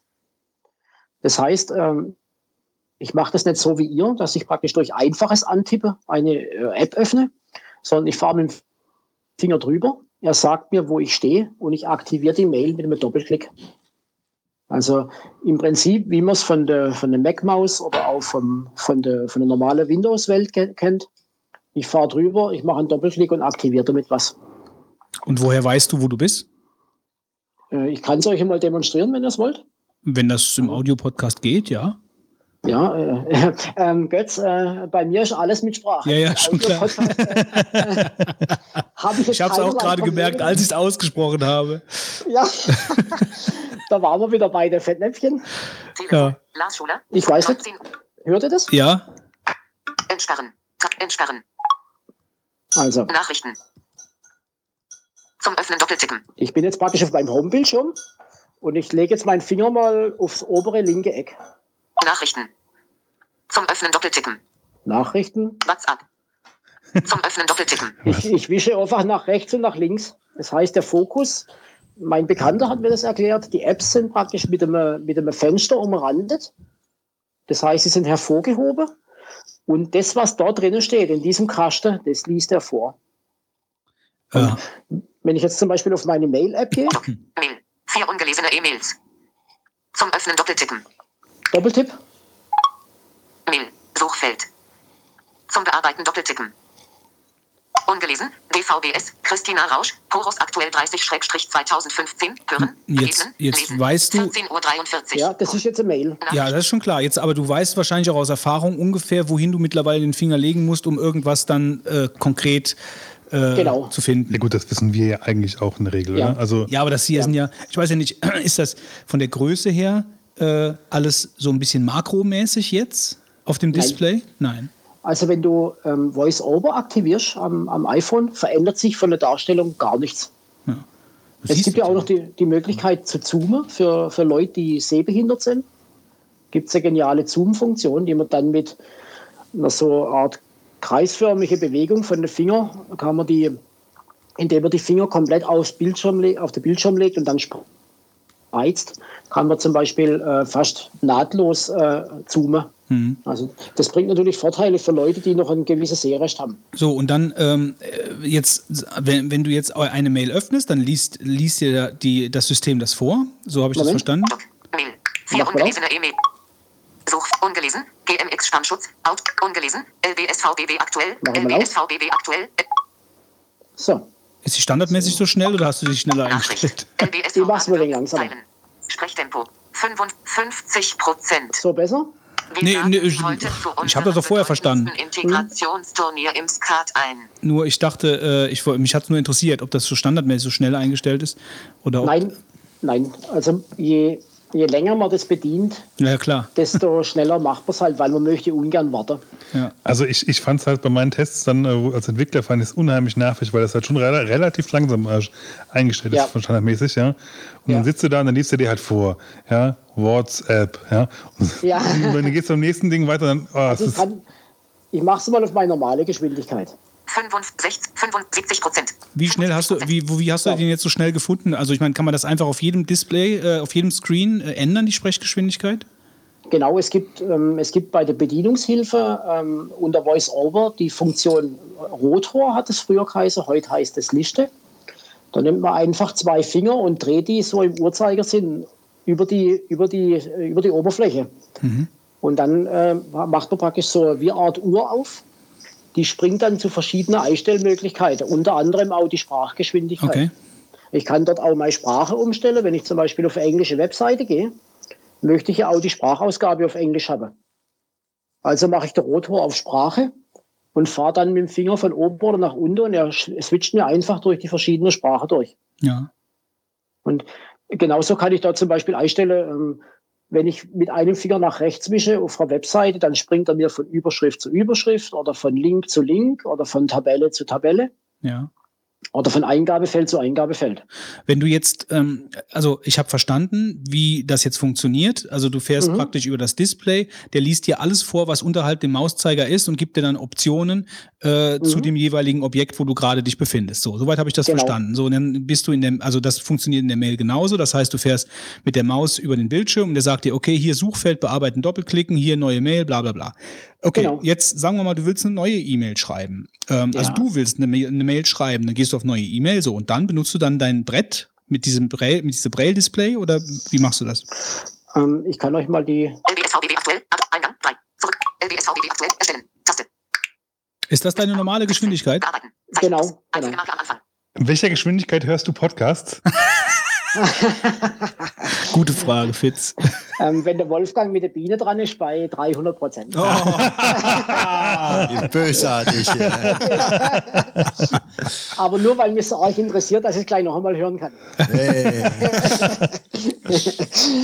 Also man muss halt immer sagen, ähm, jeder, der das mit der Auge macht, arbeitet ja auch immer schneller, je mehr er ein gewohntes System hat.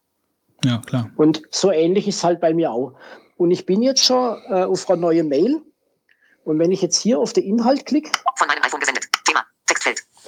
Zum Bearbeiten doppeltippen. Thema, also der, der Betreff. Und ich habe jetzt keine Breilzeile an meinem, an meinem iPhone hängen, sondern es geht unter die Bildschirmtastatur auf. Und wenn ich jetzt über die Tastatur fahre, Großbuchstabe G. Gustav. jetzt hab, es sagte mir, ich stehe auf dem G. Ja. Mache ich einen Doppeltipp? Großbuchstabe G. Jetzt er das gehende Betreff rein. Also im Prinzip arbeite ich wie jeder andere auch, wenn ich zum Beispiel unterwegs bin und ich schreibe was per WhatsApp, mache ich das entweder über die Diktiere-Funktion, die relativ gut funktioniert, oder ich mache es ganz normal wie jeder andere auch über die Bildschirmtastatur. Also was, was ich mir jetzt gerade, äh, jetzt erstmal gerade, beantworte bitte kurz dem Fitz seine Frage, weil das würde mich schon auch wirklich interessieren. Also äh, bei, ja. bei wie viel, also bei welcher Geschwindigkeit hörst du Podcast? Hörst du immer auf der schnellsten Geschwindigkeit oder äh, machst du das wie jetzt, sag ich mal, normaler Mensch mal so und mal so? Ich mache es ganz normal. Also okay. ich habe das, ähm, hab das gern auch im, in der Firma zum Beispiel, habe ich meine Sprachausgabe um einiges langsamer eingestellt. Weil Dinge, die wichtig sind und die mich interessieren, die höre ich langsam an. Ja. Weil es bringt, es bringt mir nichts, wenn ich hier mit der Sprechgeschwindigkeit von 200 Prozent drüber rutsche und, und mache in einem Satz 15 Fehler, die ich alle korrigieren muss. Ja, ist klar. Und genauso geht es beim Podcast auch. Ich höre unglaublich viele Podcasts, also alles, was mit Apple und so weiter zu tun hat. Ähm, konsumiere alles, aber alles in normaler Geschwindigkeit. Mhm. Weil ähm, ich finde einfach, wenn man ja, wenn man menschliche Stimme hat, ist das angenehmer, wenn man die in normaler Geschwindigkeit Ja, ja so geht es mir auch. Also ich höre immer ja. auch nur auf normaler Geschwindigkeit. und ich höre alles doppelt. Ja. Ähm, okay. Aber ähm, wenn du, kannst du eine Frage in den Büchern, wenn du was liest, also gibt es denn die normalen Bücher alle in dieser Breilschrift? Es hatte mal früher fast alle Bücher in der, in der Übersetzung gegeben. Mhm. Das ist natürlich durch das Aufkommen von den Hörbüchern von, von, von E-Books, PDF-Dokumente und jetzt halt auch von iBooks, ist das, sage ich mal, so ein bisschen aus der Mode gekommen. Also, also es gibt ja, ich kann mir drei Varianten vorstellen. Erstmal das Buch in dieser Breilschrift, da muss es ja total dick sein, wie du ja sagst, braucht es mehr Platz. Ähm, ja. Das zweite wäre, das Hörbuch halt zu haben, jemand liest es mir vor. Und das dritte wäre ja, dass ja. Ähm, ich die den Text äh, in, einem, in einem Reader habe, wie Kindle oder irgendwas, und der mhm. wiederum äh, die Buchstaben überträgt, so dass du sie äh, in so einem, in diesem Gerät praktisch dann angezeigt äh, bekommst und du dann praktisch sie ertasten kannst. Das wäre ja auch noch eine Variante, ja. oder? Genau. Gibt es also, das Letztere in der ja, Form? Ja, es, es, es, gibt, ähm, es gibt ja auch zum Beispiel die Möglichkeit, ähm, Bücher einzuscannen also über so ein äh, äh, Fotografiestativ. Mhm. Und die OCR-Software wandelt es um in, in eine Word oder in ein Textfile. Und das kann ich dann einfach mit der Zeile ablesen. Aber das wäre ja, wenn man es selber macht, super aufwendig. Also das macht man ja nicht mehr, oder? Genau, deswegen gibt es zum Beispiel solche Firmen im Internet wie RoboBraille, die sowas für. ja, Cooler Firmenname. RoboBraille, ja, genau. Die sowas für einen organisieren. Also man mhm. kann dort auch natürlich auch Fachliteratur ähm, einscannen lassen und dann auch ausdrucken lassen als, als Breilschrift. Aber wenn ich dich richtig ich, verstanden habe, nutzt du halt vor allen Dingen eigentlich äh, die, die, die, die Vorlesefunktion. Also. Ja, lieben gern. Ja. Weil ich einfach ähm, mit der, mit der mir, äh, bei mir vorhandenen Lesegeschwindigkeit mit dem Finger einfach, ich kann nicht genug Informationen aufnehmen. Mhm. Wisst ihr, wenn, wenn, ihr, wenn ihr drüber lest und ihr müsst dann euch am Ende vom Satz daran erinnern, wie er vorne angefangen hat, das bringt nichts. Nee, das ist halt, also, das stelle ich mir auch unheimlich schwierig vor. Also wenn jemand mhm. blind geboren ist und da rein, reinwächst, so, dann ist das, ja. denke ich, nochmal was ganz anderes. Ähm, ja. Das kann man wahrscheinlich gar nicht mit deiner Situation vergleichen. Ähm, aber nee. nochmal gerade mit der mit der E-Mail, wo wir gerade eben noch dran waren, damit wir das nicht vergessen. Äh, die Frage, die mir da natürlich unter den Fingern brennt, ist, äh, also wenn ich tippe, wenn ich eine ja. E-Mail tippe, dann vertippe ich mich ständig. Ja, also ja. ich, also das ist ganz grauenhaft. Also ich bin schon am überlegen, ob ich mir nicht doch irgendwann mal wieder eine richtig haptische Tastatur kaufen soll, ähm, ja. weil ich mit diesen Bildschirmtastaturen halt nur begrenzt klarkomme. Äh, ja. Aufgrund von dicken Fingern, keine Ahnung. Also ähm, oder ich will halt einfach zu schnell tippen. So, jetzt stelle ich mir, wenn ich jetzt nichts sehen würde und ähm, ich habe dieses dieses äh, System, was du da gerade eben beschrieben hast, dann mhm. ähm, ich bin jetzt auf dem Gustav, wie du gerade eben auch, so, und jetzt muss ich ja. einen Doppelklick machen da drauf. So, ja. wer sagt mir denn, dass ich zweimal hintereinander den gleichen Buchstaben treffe? Also was, was ist denn, wenn ich den Buchstaben daneben? Warnt mich das System dann oder habe ich nachher einen Betreff mit fünf verschiedenen, mit fünf äh, Rechtschreibfehlern? Das kann gar nicht passieren, weil solange der Rahmen um das G rum ist, wird auch nur das aktiviert. Okay. Das heißt, hier habe ich den Vorteil gegenüber von euch. Bei mir ist vollkommen egal, auf welche Stelle ich auf die Tastatur klicke, äh, auf den Bildschirm klicke. Ah. Er macht immer nur das, er führt nur das aus, was fokussiert ist. Ja, weil du gerade, weil, weil das System hier sagt, ähm, Doppelklick zum Bearbeiten zum Beispiel. So. Genau. Und es, es, das, das betrifft wirklich nur das aktuell fokussierte Objekt und nicht, wenn du jetzt drüber fährst, ist natürlich klar, dann, wenn du nicht genau zielst, dann triffst du halt statt dem GH. Ja. Das heißt im Prinzip, also vielleicht, wenn ich das richtig verstanden habe, ist es so, ähm, du hast zum Beispiel oben ein Suchfeld, das ist automatisch, sag ich mal, als, als erstes fokussiert. Ja? Dann sagt er dir Suchfeld zum, Genau. zum Aktivieren klicken, dann kannst du aber irgendwo auf, der, auf dem iPhone draufklicken, oder? Ja. Genau. Und- Und, das macht es halt für die Bedienung auf dem Homebildschirm halt relativ einfach. Deswegen können wir Blinde auch mit dem S6S Plus gut umgehen. Weil wir einfach ähm, das, obere, das obere Ding aktiviert haben, fokussiert. Und ich nehme dann einfach meinen Daumen und wische mit dem von, von, von links nach rechts. Und er springt halt von einer App zur anderen. Mhm. Und wenn ich an der richtigen Stelle bin, drücke ich einfach zweimal drauf, direkt hintereinander, wie ein Doppelklick bei der Maus. Und schon geht das Ding auf, vollkommen egal, wo ich bin. Und das macht halt die Navigation auf, auf, auf so einem nicht haptischen Gerät halt schon relativ einfach.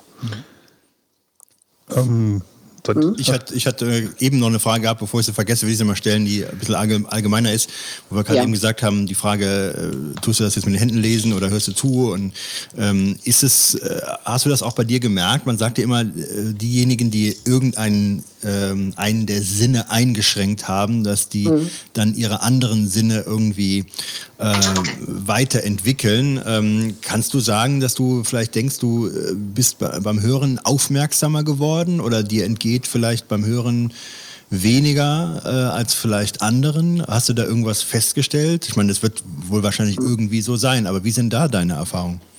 Wolfgang, da bin ich froh, du bist der Erste, der mich nicht fragt, ist dein Hörer besser geworden? Das ist so die Standardfrage.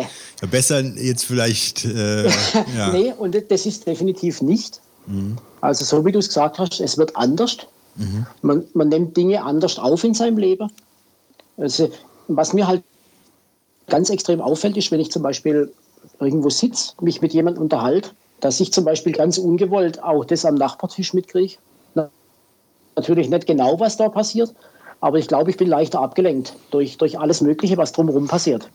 Und da muss man sich dann wirklich auf das fixieren, was, was die Leute, die, an, die am wichtig sind oder die um einen rum sitzen, dass man nur das mitkriegt. Und ich glaube auch, das ist auch der Grund, warum viele Blinde sehr, sehr angestrengt werden. Wie gesagt, das ist der Vorführeffekt mit meinem Bruder. Ähm, Ich dachte, der hatte Darth Vader-Effekt. Ja, und ähm, da ist halt so, man kennt es vielleicht, dass äh, wenn, wenn Geburtsblinde bei einem stehen, dass sich manchmal vorbeugen, dass sie sehr, sehr konzentriert wirken. Und, und das ist halt einfach der Grund, weil man halt einfach extrem viele Eindrücke kriegt, wenn man sich nicht mit der Auge auf jemanden fixieren kann. Und ich glaube halt, ich bin froh, dass ihr nicht gesagt habt, es ist doch bestimmt besser geworden bei dir, weil das höre ich so oft. Und es ist einfach. Hätte gut sein können, dass ich das gefragt hätte. Ist gut. Ja. Ich nie. Also, Von daher weil alles es ist ja so, man, ihr auch sauber hört man ja ständig, ne? Also Ja, man hört das ja wirklich, dann ändern sich die Sinne und die Wahrnehmung und so. Und das, was du gerade beschrieben hast mit den ähm, mit dem Fokussieren, das kennt man ja, glaube ich, auch von Leuten, die äh, jetzt äh, ein Hörgerät tragen müssen plötzlich. Also dass, Ja. dass da ganz Ja. viele verschiedene Eindrücke von überall kommen und dass man erstmal lernen muss, sich wieder auf das, was man eigentlich hören möchte, konzentrieren muss. Ja, das, also beim Hörer stellen wir es noch schwieriger vor. Weil die, die, nächste berühmte Frage ist ja dann immer, äh, was wäre dir lieber, nichts hören oder nichts sehen? Das ist Gar nichts von beiden, ne? Das wäre die, an, die anschließende Frage, die ihr zum Glück auch nicht von euch kommt. Ja. Noch nicht, noch, noch. Fitz Wir sind hier gerade schon im, im Hintergrund Fitz, hast du plötzlich keine Frage mehr. Genau. Die, die, Nee, ich, ich, ich streich dann. Ja, die könnte vom Pixar runterstreichen, ja. Und ähm, das, ähm, das kann ich nicht beantworten. Also ich kann für mich sagen, ähm, in dem Fall bin ich zufrieden mit dem, dass ich Leute an, am Tisch nicht sehe, aber mich mit ihnen normal unterhalten kann. Das, das ist meine Antwort auf die Frage. Okay, noch eine Frage. Ähm, hast du einen Blindenhund? Nein. Nein. Warum nicht? Ich habe Ähm, meinen Bruder. Bitte? Bitte? Ach, nix, schon gut. Ich habe gesagt, ich habe meinen Bruder. Ja. und meine Schwägerin. und ähm, mit einem blinden Hund, ich bin schon ein paar Mal mit, mit einem blinden Hund gelaufen. Also ich habe in meinem, sage mal aus meiner Schulzeit, noch so sieben bis acht gute Bekannte. Dort, darunter sind auch zwei Geburtsblinde, die beide Hunde haben. Es macht Spaß, aber ähm, es ist mit einem Wahnsinnsaufwand verbunden. Ähm, mit einem Wahnsinnsverantwortungsbewusstsein muss da vorhanden sein. Also nicht nur wie bei einem normalen Hund, das tägliche dreimal rausgehen. Man muss dort auch einplanen, der Hund, der darf niemals in Langeweile kommen. Das heißt, man muss ständig andere Wege laufen. Man muss den beschäftigen. Er darf maximal ein, vielleicht zwei andere Personen außer dir haben, auf denen er sich fixieren kann, weil sonst verlernt er seine Tätigkeit. Man muss dem Hund extrem pflegen, weil es kostet wahnsinnig viel Geld, diese Ausbildung. Also ich schätze mal so 30.000 Euro sind da gar kein Geld. Und ähm, ich kann mir Stand heute nicht vorstellen, ähm, mit einem Hund, den ich hätte, jeden Tag in die Firma zu gehen und den acht Stunden unter meinem Schreibtisch liegen zu lassen. Ähm, aber jetzt mal gerade, was, was ist denn da der Vorteil? Was kann, was kann der Blindenhund denn vor allen Dingen? Also was ist denn da, was ist denn jetzt das, was das rechtfertigt? Äh, gut, ich meine, die Ausbildung, okay, äh, das kann ich mir noch vorstellen, dass da viel Zeit drauf geht, aber was leistet so ein Hund?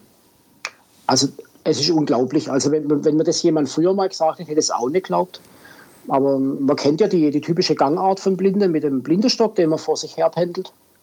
Denn der nächste Mythos kann ich gleich ausräumen. Die Blindebinde braucht man nicht dran machen. Das ist ein Mythos, die ist in Deutschland nicht relevant, auch nicht von Versicherungstechniker her. Ähm, der Hund hat ja dieses berühmte Geschirr, das er trägt, mit dem, mit dem Bügel aus Aluminium. Und wenn der Hund sich auskennt, der hat die Wege trainiert, der kann dir anzeigen, wenn du zum Beispiel an einem Bürgersteig stehst, wenn, wenn du an einer Kante entlang gehst. Du, du läufst nämlich so eckig um irgendwelche Kurven rum. Und das Krasseste, was ich je erlebt habe, war in Würzburg in der Schule, hat mein Bekannter zu seinem Hund gesagt, Roxy, such die Bushaltestelle an der und der Straße. Dann ist der Hund losgelaufen, hat sich, an, hat sich hingesetzt und hat den Kopf in die Richtung gedreht, wo die Bank steht. Hat mal schnell sein Navi ausgepackt. Ja, genau. Der Hund sitzt neben dran und sagt, Siri, wo geht's jetzt? genau. Siri, ich brauche den Weg zur Sonnenstraße. Ja. Also das, das war ziemlich faszinierend. Und äh, dass du gesagt hast, dass man, dass man den Hund ständig wieder neu, also neue Wege gehen lassen muss, das ist dann halt einfach um, ja, also eigentlich hätte ich jetzt gedacht, äh, nach deiner Schilderung, dass man den Hund eigentlich immer nur auf den gewohnten Wegen gehen lassen muss, damit er die die Wege, worum es geht, also nicht vergisst oder nicht verwirrt wird oder so. Dass es genau umgedreht Ja. ist, hätte ich jetzt gar nicht gedacht. Nee, das ist eine Mischung aus Training und Langeweile. Also der Hund muss die Strecke trainieren, die er intus haben muss, also die er, die er im wahrsten Sinne des Wortes blindlich durchführen kann. Und die Abwechslung ist da dafür da, dass der Hund einfach gefordert ist. Wisst ihr, der, der Hund ist spitz auf Knopf trainiert. Ja. Also der nimmt seine Umwelt auch, denke ich, anders wahr wie ein untrainierter Hund. Und dadurch muss er halt einfach ein Vielfaches an Aufmerksamkeit und ein Vielfaches an Aufgabe haben, damit, damit so ein Hund nicht aus der Übung kommt. Also ich habe auch schon erlebt, dass man, dass man einer Blinde der Hund wieder weggenommen hat. Weil der Hund einfach alles verlernt hat. Die hat ihn ständig an andere Personen verliehen. Okay, und ja, ja, okay. Dann hat, dann hat sie ihn halt nicht mitgenommen auf die Arbeit, weil er zu lästig war. Ist wahrscheinlich auch ein ziemlich intensives Verhältnis Ja. zwischen, zwischen dem Hund und dem, und dem äh, Herrchen, sag ich mal. Und wenn du jetzt Oh, nicht ja. unbedingt ein, äh, ich meine, nicht jeder ist ja auch ein oh, Tierliebhaber. Also nicht jeder kann, äh, kann ja dann auch mit Tieren, ne? Ja, Ähm, also ich habe gerade die, die Roxy, von der ich gerade erzählt habe, ähm, die hat mein Bekannter jetzt vor einem Vierteljahr abgeben müssen. Mhm. Nach knapp neun Jahren, weil die äh, äh, eine Gebindeschwäche hat oder Bindehautschwäche, die hat ein Herzproblem. Ja. Und ähm, das ist natürlich für, einen Orient, für einen Orientierungshund eine totale Katastrophe. Hm. Und ich kann es halt nur so sagen, der ist total am Ende. Ja, ja, das Also denke ich mir. Die, die Beziehung zwischen Hund und, und Besitzer, die ist schon mehr als intensiv. Ähm, Also noch eine Frage zu der Orientierung dann. Also mit Ja. dem blinden Hund kann ich mir ja vorstellen, dass man dann äh, geht und der leitet einen. Wie ist denn das bei dir, wenn du jetzt keinen Hund hast? Äh, gehst du in die Stadt mit dem Stock? Weil man fragt sich ja dann, das ist gar nicht so einfach, sich zu orientieren oder dass man nicht überfahren wird oder ähnliches. Wie ist denn das bei dir? Also man bekommt ja von der Krankenkasse ähm, äh, Orientierung und Mobilitätstraining nennt sich das. Dort wird praktisch gelernt, wie man mit Stock läuft, wie man sich im Straßenverkehr zu verhalten hat, ähm, wie man Straße überquert, wie, wie man unbekannte Wege, unbekanntes Terrain erkundet und so. Das ist sehr, sehr intensiv, sehr, sehr anstrengend auch. Und meine Abschlussprüfung war hier von unserem Goi, wo wir wohnen, äh, nach Würzburg zu fahren, äh, dort mit der Straßenbahn zur Uniklinik und von dort aus meinen Trainer anzurufen, dass ich angekommen bin. Was das Fiese war, als was das Fiese war, als ich angerufen habe, hat das Telefon direkt hinter mir klingelt. Ja, nicht Das heißt, das heißt, der ist wirklich wie ein blinder Hund hinter mir her und hat mich dann beobachtet.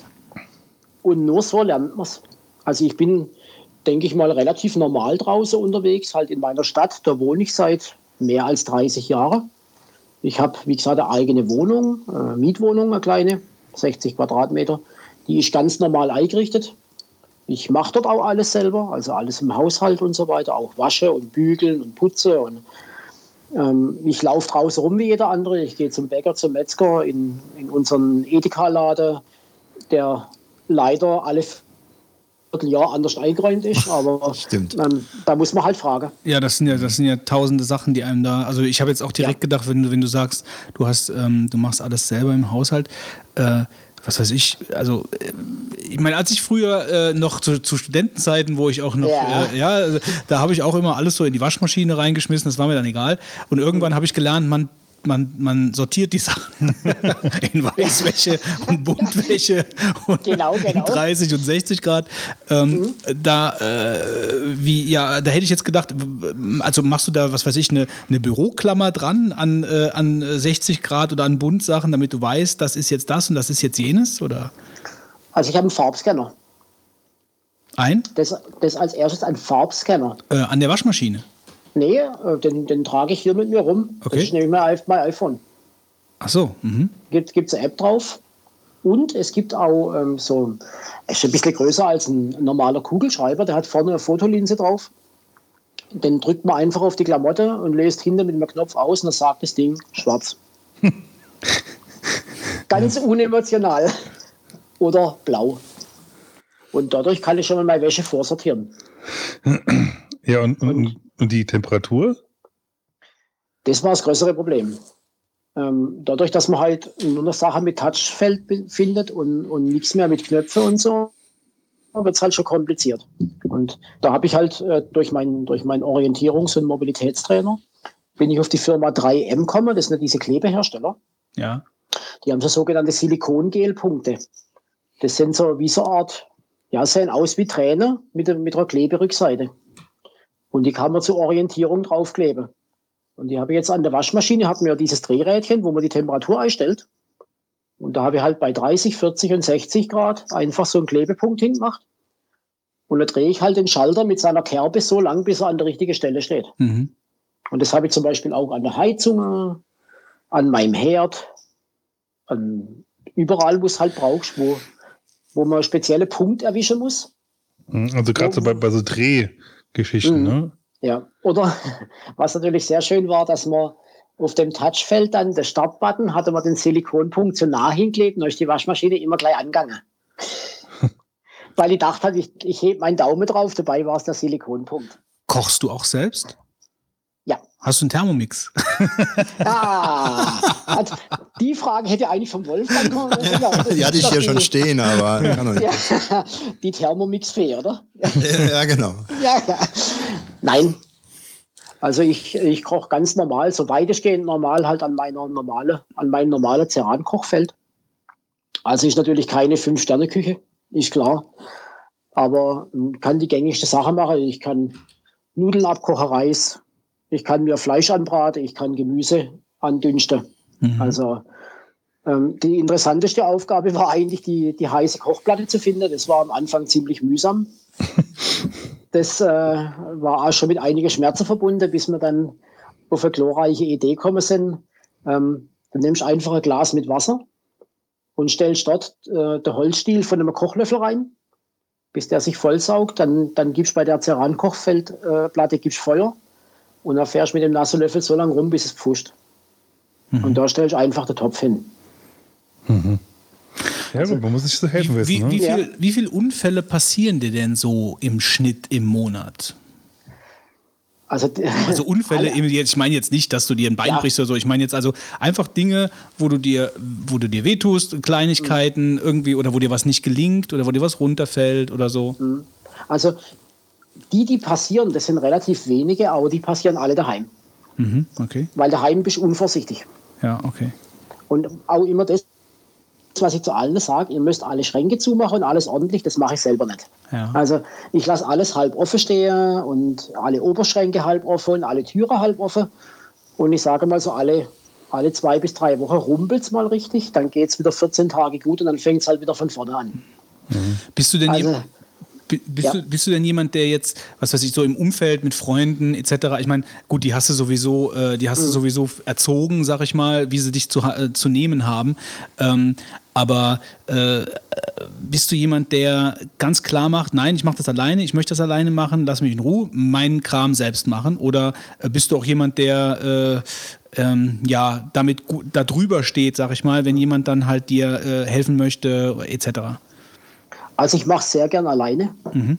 muss ich ehrlich sagen, aber ich bin jetzt auch nicht der 100% Verweigerer. Also wenn, wenn man selber merkt, dass es nicht geht, ist schwierig, im, im ersten Moment auf Hilfe zu warten oder Hilfe anzufordern. Aber ich bin an dem Punkt in meinem Leben, wo ich sage, den, den Mist muss ich mir nicht geben. Mhm. Also es ist schon, so schon schwer genug, warum soll ich mir das noch schwerer machen?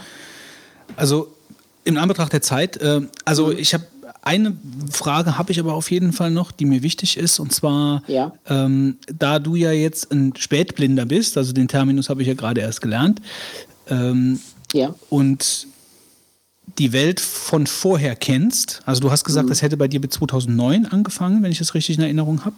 Genau. Äh, und da war ja eigentlich schon, hattest du vorher schon ein iPhone, warst du vorher technisch schon ein bisschen unterwegs, so? Also ich war halt früher der normale PC-Benutzer. Also ich arbeite halt oder habe gearbeitet von 1995 bis 2009 über die Umwege über die Unix-Welt, welche CAD, Mhm. äh, mit jeder Windows-Version quasi ab Okay, MS-DOS ja. 5.0 bis ja, am Smartphone nicht. Also Smartphone habe ich erst Das gab es auch. Ich habe gerade überlegt, wann das überhaupt. Ich weiß, wann ist das iPhone rausgekommen? 9, 2009. Also 2009. äh, worauf ich, worauf die Frage abzielt, ist Mhm. einfach, also wenn du das, du hast es von vorher, du hast es vorher gekannt und du kennst die Welt jetzt. Und mich würde Mhm. halt einfach mal interessieren, ähm, hast du so unterm Strich häufiger gesagt, ich hätte nie gedacht, dass es das gibt für mich jetzt als Blinden oder dass das so gut funktioniert oder dass es so eine große an, äh, Auswahl an Apps gibt etc. Also dass du diese andere Seite der Welt, die du vorher ja, die sich ja, die überhaupt nicht erschlossen hat, ähm, äh, da, da bist du ja praktisch einfach reingestoßen worden und äh, das, also was was überwiegt, dass du sagst, wow, hätte ich nicht gedacht, ist ja super, dass das so klappt oder dass du eher oft improvisieren musst, um Lösungen zu finden. Das erste hätte ich nicht gedacht, dass es so klappt. Also ich bin Gott froh, dass es sowas gibt. Und das ist mein Draht zur normalen Welt. Weil niemand muss sich umstellen wegen mir. Ich kann bei, mit allem teilhaben, was ich will. Und das ist eigentlich das Wichtigste. Und Die, wenn, die, also die, die Dinge, die für andere normal sind, sind es für mich auch. Ja. Und also so die App-Auswahl und das Handling vom, vom Apple iPhone und Mhm. etc. Also das, das ist alles so, dass du sagst, ähm, das ist gut durchdacht, das funktioniert gut, das kann ich gut nutzen. Ja. Ja. Also nie wieder was anderes. Ja, also Wir auch so, schon- wie- bei Windows gibt's das auch. Also hast du dich damit auch ein bisschen auseinandergesetzt bei äh, in anderen Systemen, Betriebssystemen? Gut, bei Unix wird wahrscheinlich Linux Mhm. wahrscheinlich ein bisschen schwierig sein, äh, weil dann nicht wahrscheinlich nicht so viel äh, drauf äh, Also verwendet ich, wird. Ich, ich arbeite ja jeden Tag acht Stunden in der Windows-Welt, in Ja, der Firma. ja. Also ich arbeite mit, mit Windows 7 und ähm, dort muss halt natürlich äh, eine Sprachausgabe, ein, ein sogenannter Screenreader, äh, separat installieren, Ja, der okay. ta- 1800 Euro kostet. Und der ist natürlich weit nicht so tief implementiert ins System, wie das bei Apple funktioniert. Ja. Also da bist du schon sehr zufrieden mit der Apple-Welt. Auf alle Fälle. Und auch mit der, mit der, mit dem App-Angebot, also jetzt mal äh, von Drittherstellern, so aus dem App Store, das gibt's da auch viele Sachen für, für Blinde. Sehr viele. Also wie gesagt, ich, ich nutze zum Beispiel WhatsApp wie jeder andere, inklusive den ganzen Emoticons. Das geht auch, die sind umgesetzt in Sprache. Ja. Er sagt dann halt grinsender Kackhaufe. Das ist halt eins zu eins umgesetzt in Sprache. Okay. Ich, ich habe sehr, sehr viele Apps drauf, die speziell für uns sind. Also es gibt ähm, eine große Vereinigung von Blinde in der Schweiz, die Apfelschule heißt die, die sich über regelmäßig über neue Sachen austausche. Ich nutze die Podcast-App. Also es gibt eine unglaubliche Fülle, inklusive auch Spiele, die barrierefrei sind. Letzte Frage von mir. Ähm, Mhm. äh, So deine Haupt, sag ich mal, deine Hauptmediennutzung, also ich meine, was weiß ich, äh, Serien, Schauen, äh, Filme äh, etc. Also wie, wie kannst du das nutzen? Nutzt du das? Kannst du, also wie, wie gibt es da irgendwelche, ja weiß ich nicht, also sag einfach mal, also wie, wie wenn du jetzt Fernseh schaust, Mhm. wie funktioniert das? Also Fernsehen gucke ich ganz normal. Ich gucke auch jeden Samstagabend mal Sportschau an. Als alter VfB-Anhänger muss man das eigentlich nicht, aber man tut es Ja, halt. Im Moment ist da nicht so die beste Zeit. Ja. Und was ich halt sagen muss, im Moment bin ich noch so, dass ich eher alte Filme reinmache, die ich noch kenne. Ja. Habe jetzt aber auch eine App entdeckt, die nennt sich Greta. Dort kann man Audiospuren runterladen von aktuellsten Kinofilmen und kann dann auch ins Kino gehen. Schalte das Mikrofon am iPhone ein, steckt mir der Hörer ins Ohr und ich habe eine Audiodeskription von einem aktuellen Kinofilm. Und das ist Das dann muss ist, man, äh, dann, dann gibt es da, also ich meine, wo ist denn da die Synchronisierung? Also wo sagt man dann jetzt, jetzt Start? Mikrofon. Der erkennt den Film Der erkennt das. Ah, okay. Ja. Das habe ich Wow. schon probiert, privat, auf Pro 7, als der Film angefangen hat und der unterbricht sogar, wenn Werbung kommt. Wow. Das, Das ist ja u- Das hätte ich jetzt nicht gedacht, ja. Und was ich jetzt heute entdeckt habe, ganz aktuell, ähm, es gibt die ZDF-App, ähm, da gibt es die Mediathek und lustigerweise werden da auf einmal alle, es gibt doch diese berühmte Soko-Serie, Mhm. diese, diese kurz dreiviertel Stunde Dinger, die gibt es plötzlich alle in der, Hör, in der Hörfassung. Also das ist ein sensationelles Angebot. Das habe ich jetzt heute erst gemerkt, dass die auf einmal auf eine, alle auftauchen. Mal eine kurze Frage dazu, wenn du sagst, du kriegst ja diese Audiosubskription oder wie du es genannt hast, Mhm. ist das, ähm, dass dir jemand dann erzählt, was passiert oder was, was meinst du damit? Ja, Ach so. genau. Da wird so ein bisschen Das wird- beschrieben jetzt. Peter hier. geht durch die Tür, ja, ja. es knallt laut und so. Genau. Ja. Oder die beste Audiodeskription, die ich je wird gehört habe, das, das war beim, bei dem, beim Rolling Stones Film Shine a Light. Da wird die Bühne beschrieben, wie die Instrumente an, aufgebaut sind.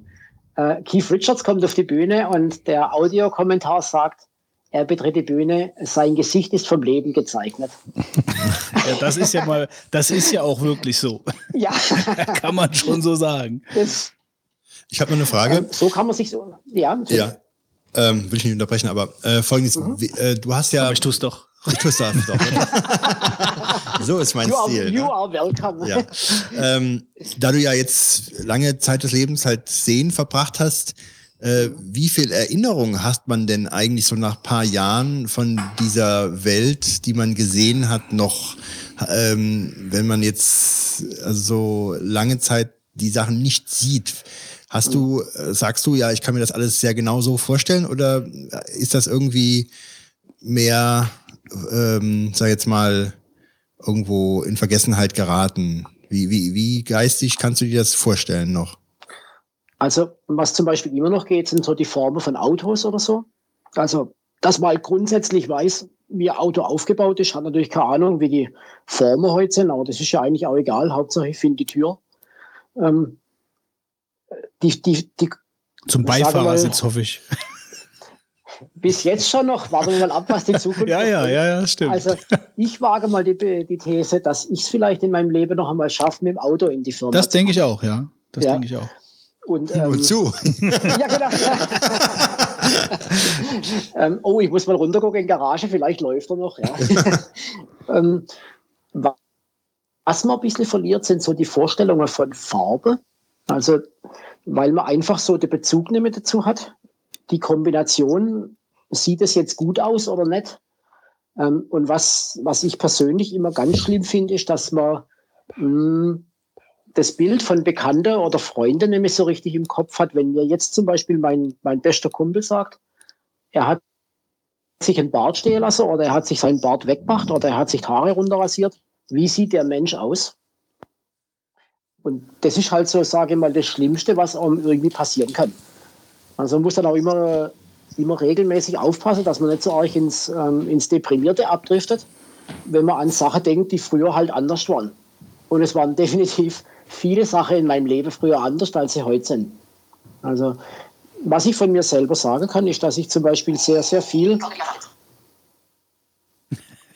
Ich habe ich hab schon wieder ein Röcheln gehört. Hallo? Oh. Jetzt ist er weg. Du, er, er hat uns wahrscheinlich auf Pause gesetzt kurz. Also ich habe doch dieses Skype-Geräusch gerade gehört. Dieses Das- Als ob man, das passiert mir häufiger beim Zocken. Äh, oder irgendjemandem von uns, der dann plötzlich. Äh, ja. Hallo? Hallo? Ah, ja. Jetzt irgendwie ist gerade abbrochen. Ja, du hast Ich hab- uns, glaube ich, gemutet aus irgendeinem Grund. Ähm, bei mir ist gerade irgendwie. Highlife. Kann es, sein, kann es sein, dass der Wolfgang bei mir anruft, oder? Nee, ich glaube, er spricht schon. Okay. Ja, der Wolfgang steht gleich hinter dir, pass auf. Wahrscheinlich ist das jetzt meine Mutter, die, die sich Sorge macht, weil ich bei meinem Bruder dann ans Telefon gehe. Ja, ja, ich denke schon. Vielleicht solltest du einfach mal kurz eine SMS schreiben oder so. Die denken Ja. vielleicht, du bist mal, irgendwie in die Badewanne gefallen. Kein Problem, Ja, kein Problem. Ja. Ja, hallo? Da, da, da. Ich bin daheim. Ich habe dem Lars gesagt, dass ich heute von 19 bis mindestens 20 Uhr keine Zeit habe. Aber wird der Ja. Fußball gut umsorgt. Ja, ich habe es mir aber gesagt, dass ich da nicht da Ja, bin ja, eigentlich. aber ich meine, es ist auch verständlich. Ich hocke gerade Ja. da und werde interviewt. Und, äh, Ja, weil da kann ja alles Mögliche passieren. Also, aber ich Ja, soll so. es ihm sagen. Ich habe es ihm doch gestern Abend gesagt. Und ich, ja, ich, ich kann auch nichts machen. ha. Nee, ja, dann ruf, ich rufe ihn nachher noch einmal an. Genau, genau, gell? Alles kein Problem. Tschüss. Ja, ja, die Mamas. So Weißt- ist das. Es, es wäre jetzt das Problem nicht gewesen, wenn ich es gestern nicht, sage ich mal, in epischer Länge ausbreitet hätte. Kleiner oder großer Bruder? Ähm, klein, obwohl er zwei Zentimeter größer ist, im Ausschuss 37.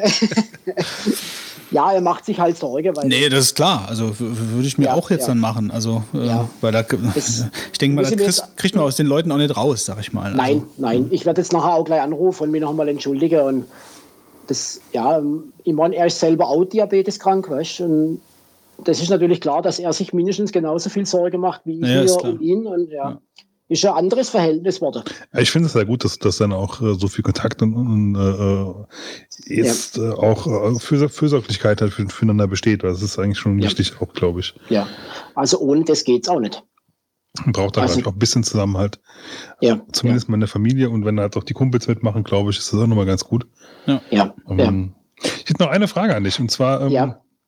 Ich war ja letztes Jahr, ziemlich genau vor einem Jahr jetzt äh, in China unterwegs und äh, auch Mhm. mit Behinderten und ähm, eine Gruppe aus, äh, aus dem Raum Stuttgart war auch äh, sehbehindert, also beziehungsweise auch die waren eigentlich komplett blind. Ja. Okay. Ähm, ich weiß jetzt nicht, ob die äh, grundsätzlich äh, ähm, äh, gesund, also nee, wie heißt geburtsblind waren oder nicht, das kann ich dir jetzt nicht sagen. Mhm. Aber ähm, im Großen und Ganzen äh, fand ich das schon, schon sehr beeindruckend, weil als, als Blinder ähm, ist es schon so, dass du, ähm, glaube ich, in gewohnten Bahnen ja sich normalerweise, sage ich mal, bewegen musst, mehr oder weniger. Und ich Mhm. fand das dann halt schon sehr interessant, dass die zum einen halt dann überhaupt mal geflogen sind. Das stelle ich mir schon schwierig vor, weil es ja komplett Neuland ist und dann halt auch noch in, in Peking rumgerannt sind. Und Ja. äh, das muss doch ziemlich krass sein, oder? Also wie, Ja. wie nimmt man sowas auf? Also mich bringt es eigentlich schon, sage ich mal, sehr an der Rand von meiner Aufnahmefähigkeit oder meiner Kapazität. Wenn, wenn man irgendwo hingeht und ähm, man wird plötzlich in einen vollkommen fremden Ort reingeschmissen. Das, ähm, das bringt einen schon sehr, sehr nah ran, dass man irgendwann mal verzweifelt. Also es war jetzt zum Glück noch nie so, dass ich irgendwo äh, gestanden bin und, und, und es ging nicht weiter. Mhm. Das nicht. Aber die Überwindung, irgendwo hinzugehen, ähm, wo man sich nicht auskennt, und ich sage mal, Peking ist ja jetzt auch nicht gerade ums Eck rum. Ähm, Gut, ich meine, da waren natürlich Betreuer dabei, aber ähm, Natürlich. ist ja trotzdem schon, schon sehr, sehr heftig. das ist ein grenzenloses Vertrauen, was man da braucht. Also wir, wir, wir waren ja auch, also ich bin ja zum Glück, sage ich mal, mit, mit nicht mehr ganz so viele Leute vernetzt wie früher, weil man halt einfach nicht mehr so viel rumkommt. Aber ich habe, sage ich mal, so zehn bis zwölf wirklich gute, enge Bekannte und bin natürlich da auch immer mit dabei, wenn es irgendwelche Sachen wie Junggeselleabschiede geht oder irgendwas. Und da muss, sage ich mal, schon die berühmte Eier in der Hose haben, um das dann mitzumachen. Und das hat mir am Anfang, ist mir das sehr schwer gefallen. Also einfach zu sagen, ich gehe jetzt da mit den Jungs hier Samstag fort und übernachte in einem fremden Hotel und komme sonntags wieder heim. Das sind schon Sachen, die hätte man sich halt früher so aus dem Ärmel geschüttelt. Heute ist das so eine Überlegung, da fängst du dann schon montags grübeln an, was Samstag los ist. Also das habe ich vorhin auch gemeint mit dem Verlust der Spontanität. Das weiß nicht, ob das noch bei euch ankam kurz vor der Unterbrechung. Und ähm, ja, man, man verliert einfach das, äh, dass man sagt, okay, ich setze mich halt ins Auto oder ich gehe jetzt mal heute Abend da und da hin und das ist alles kein Problem. Das muss ich sagen, das ist in meinem Leben abhanden gekommen. Also die gewohnte Umgebung ist sehr, sehr wichtig für dich. ja, ja. Also einfach auch, dass, dass dein Leben eine gewisse Struktur hat. Ja. Ich habe meinen gewohnten Arbeitsweg und bin jetzt auch froh, dass ich das selber hinbekomme, weil vorher war man ist halt man ist ja als Mensch gemütlich und auch ein bisschen faul. Und ähm, habe mich dann immer zu meinem Arbeitskollegen ins Auto gehockt und habe mich halt darauf verlassen, dass er mich ins, ins, in die Arbeit fährt und wieder zurückbringt. Und das mache ich jetzt seit einiger Zeit alles selbst. Also habe das mit mir auch als Ziel gesetzt, dass ich so äh, ein bisschen äh, Zugewinn an Selbstständigkeit ähm, ist einfach dadurch gegeben, dass ich selber in Firma kann. Ich kann Feierabend machen, wann ich will. Ich kann heimgehen, wann ich will. Das, ich kann morgens anfangen, wann ich Lust habe. Also das ist schon ein echter Zugewinn. Ja, gut, Jan. Also, ähm, ich würde sagen, wir machen mal hier die Biege. Wir müssen Ja. leider Gottes. Ja, wir müssen leider Gottes genau, also wir sind jetzt wir sind gut, eine gute Deep Thought Länge, würde ich mal sagen, so überdurchschnittlich. ähm, Ja. Also äh, ich kann halt nur vielen Dank sagen, dass du dich äh, dazu bereit erklärt hast, hier bei uns zu sein äh, im Ferienwohnungsstudio äh, Ja. und über, über so ein doch, ich meine, äh, ich will jetzt nicht sagen schwieriges Thema, aber irgendwo ein Thema, was jetzt auch nicht alltäglich ist und auch nicht alltäglich, dass jemand darüber spricht. Umso froher war ich, dass du ein Hörer von uns bist, weil du uns kanntest ähm, und dass das ja einfach so mit der Wellenlänge so funktioniert hat, dass wir so offen darüber sprechen konnten. Dafür bedanke ich mich sehr bei dir äh, und ich denke mal auch, dass die dass die, ähm, dass unsere Hörer das zu honorieren wissen und das Thema bestimmt auch sehr interessant fänden. Also vielen Dank. Ja, danke dir. Ja, danke. Ich möchte mich eigentlich auch bei euch bedanken, weil es ist auch nicht immer alltäglich, dass man zu sowas eingeladen wird. Also da habe ich mich echt gefreut, dass eure Reaktion kam. Das war wirklich toll. Und ähm, ich hoffe, dass es vielleicht irgendwann mal wieder Hörertreffer gibt und vielleicht kann man da was arrangieren. Hörertreffen sehen wir mal. Also das sehen wir mal. Ich bin zu allem bereit, aber wenn mich irgendjemand anschiebt auf einem kleinen Auto, Ja, also das, also allein, allein das äh, ist ja wirklich, also wenn du gerade mit der Hintergeschichte, die du gerade erzählt hast, äh, ist das ja beso besonders, besonders hoch einzuschätzen, äh, was Ja. du da gerade sagst. Äh, du wirst es auf jeden Fall äh, äh, äh, mitbekommen, wenn es sowas Mhm. nochmal gibt. Sehr schön. Gut umschifft, Götz. Alles gut, alles Ich gut. bedanke mich, ich bedanke mich bei euch. Okay, dann mach's Ja. gut, ne? Mach's gut. bald dich. Jawohl, Bis bald. Ciao. Ciao. Tschüss, ciao. Tschüss. Verehrte 99 Hörer, aufgrund der exorbitanten Länge unserer neuen Folge gab es bei der Übersendung zur Erde Subraumanomalien, die uns gezwungen haben, die Folge zu teilen. Den Rest unserer Folge 86 werdet ihr bald zu hören bekommen, wenn wir wieder eine Funkverbindung zur Erde haben.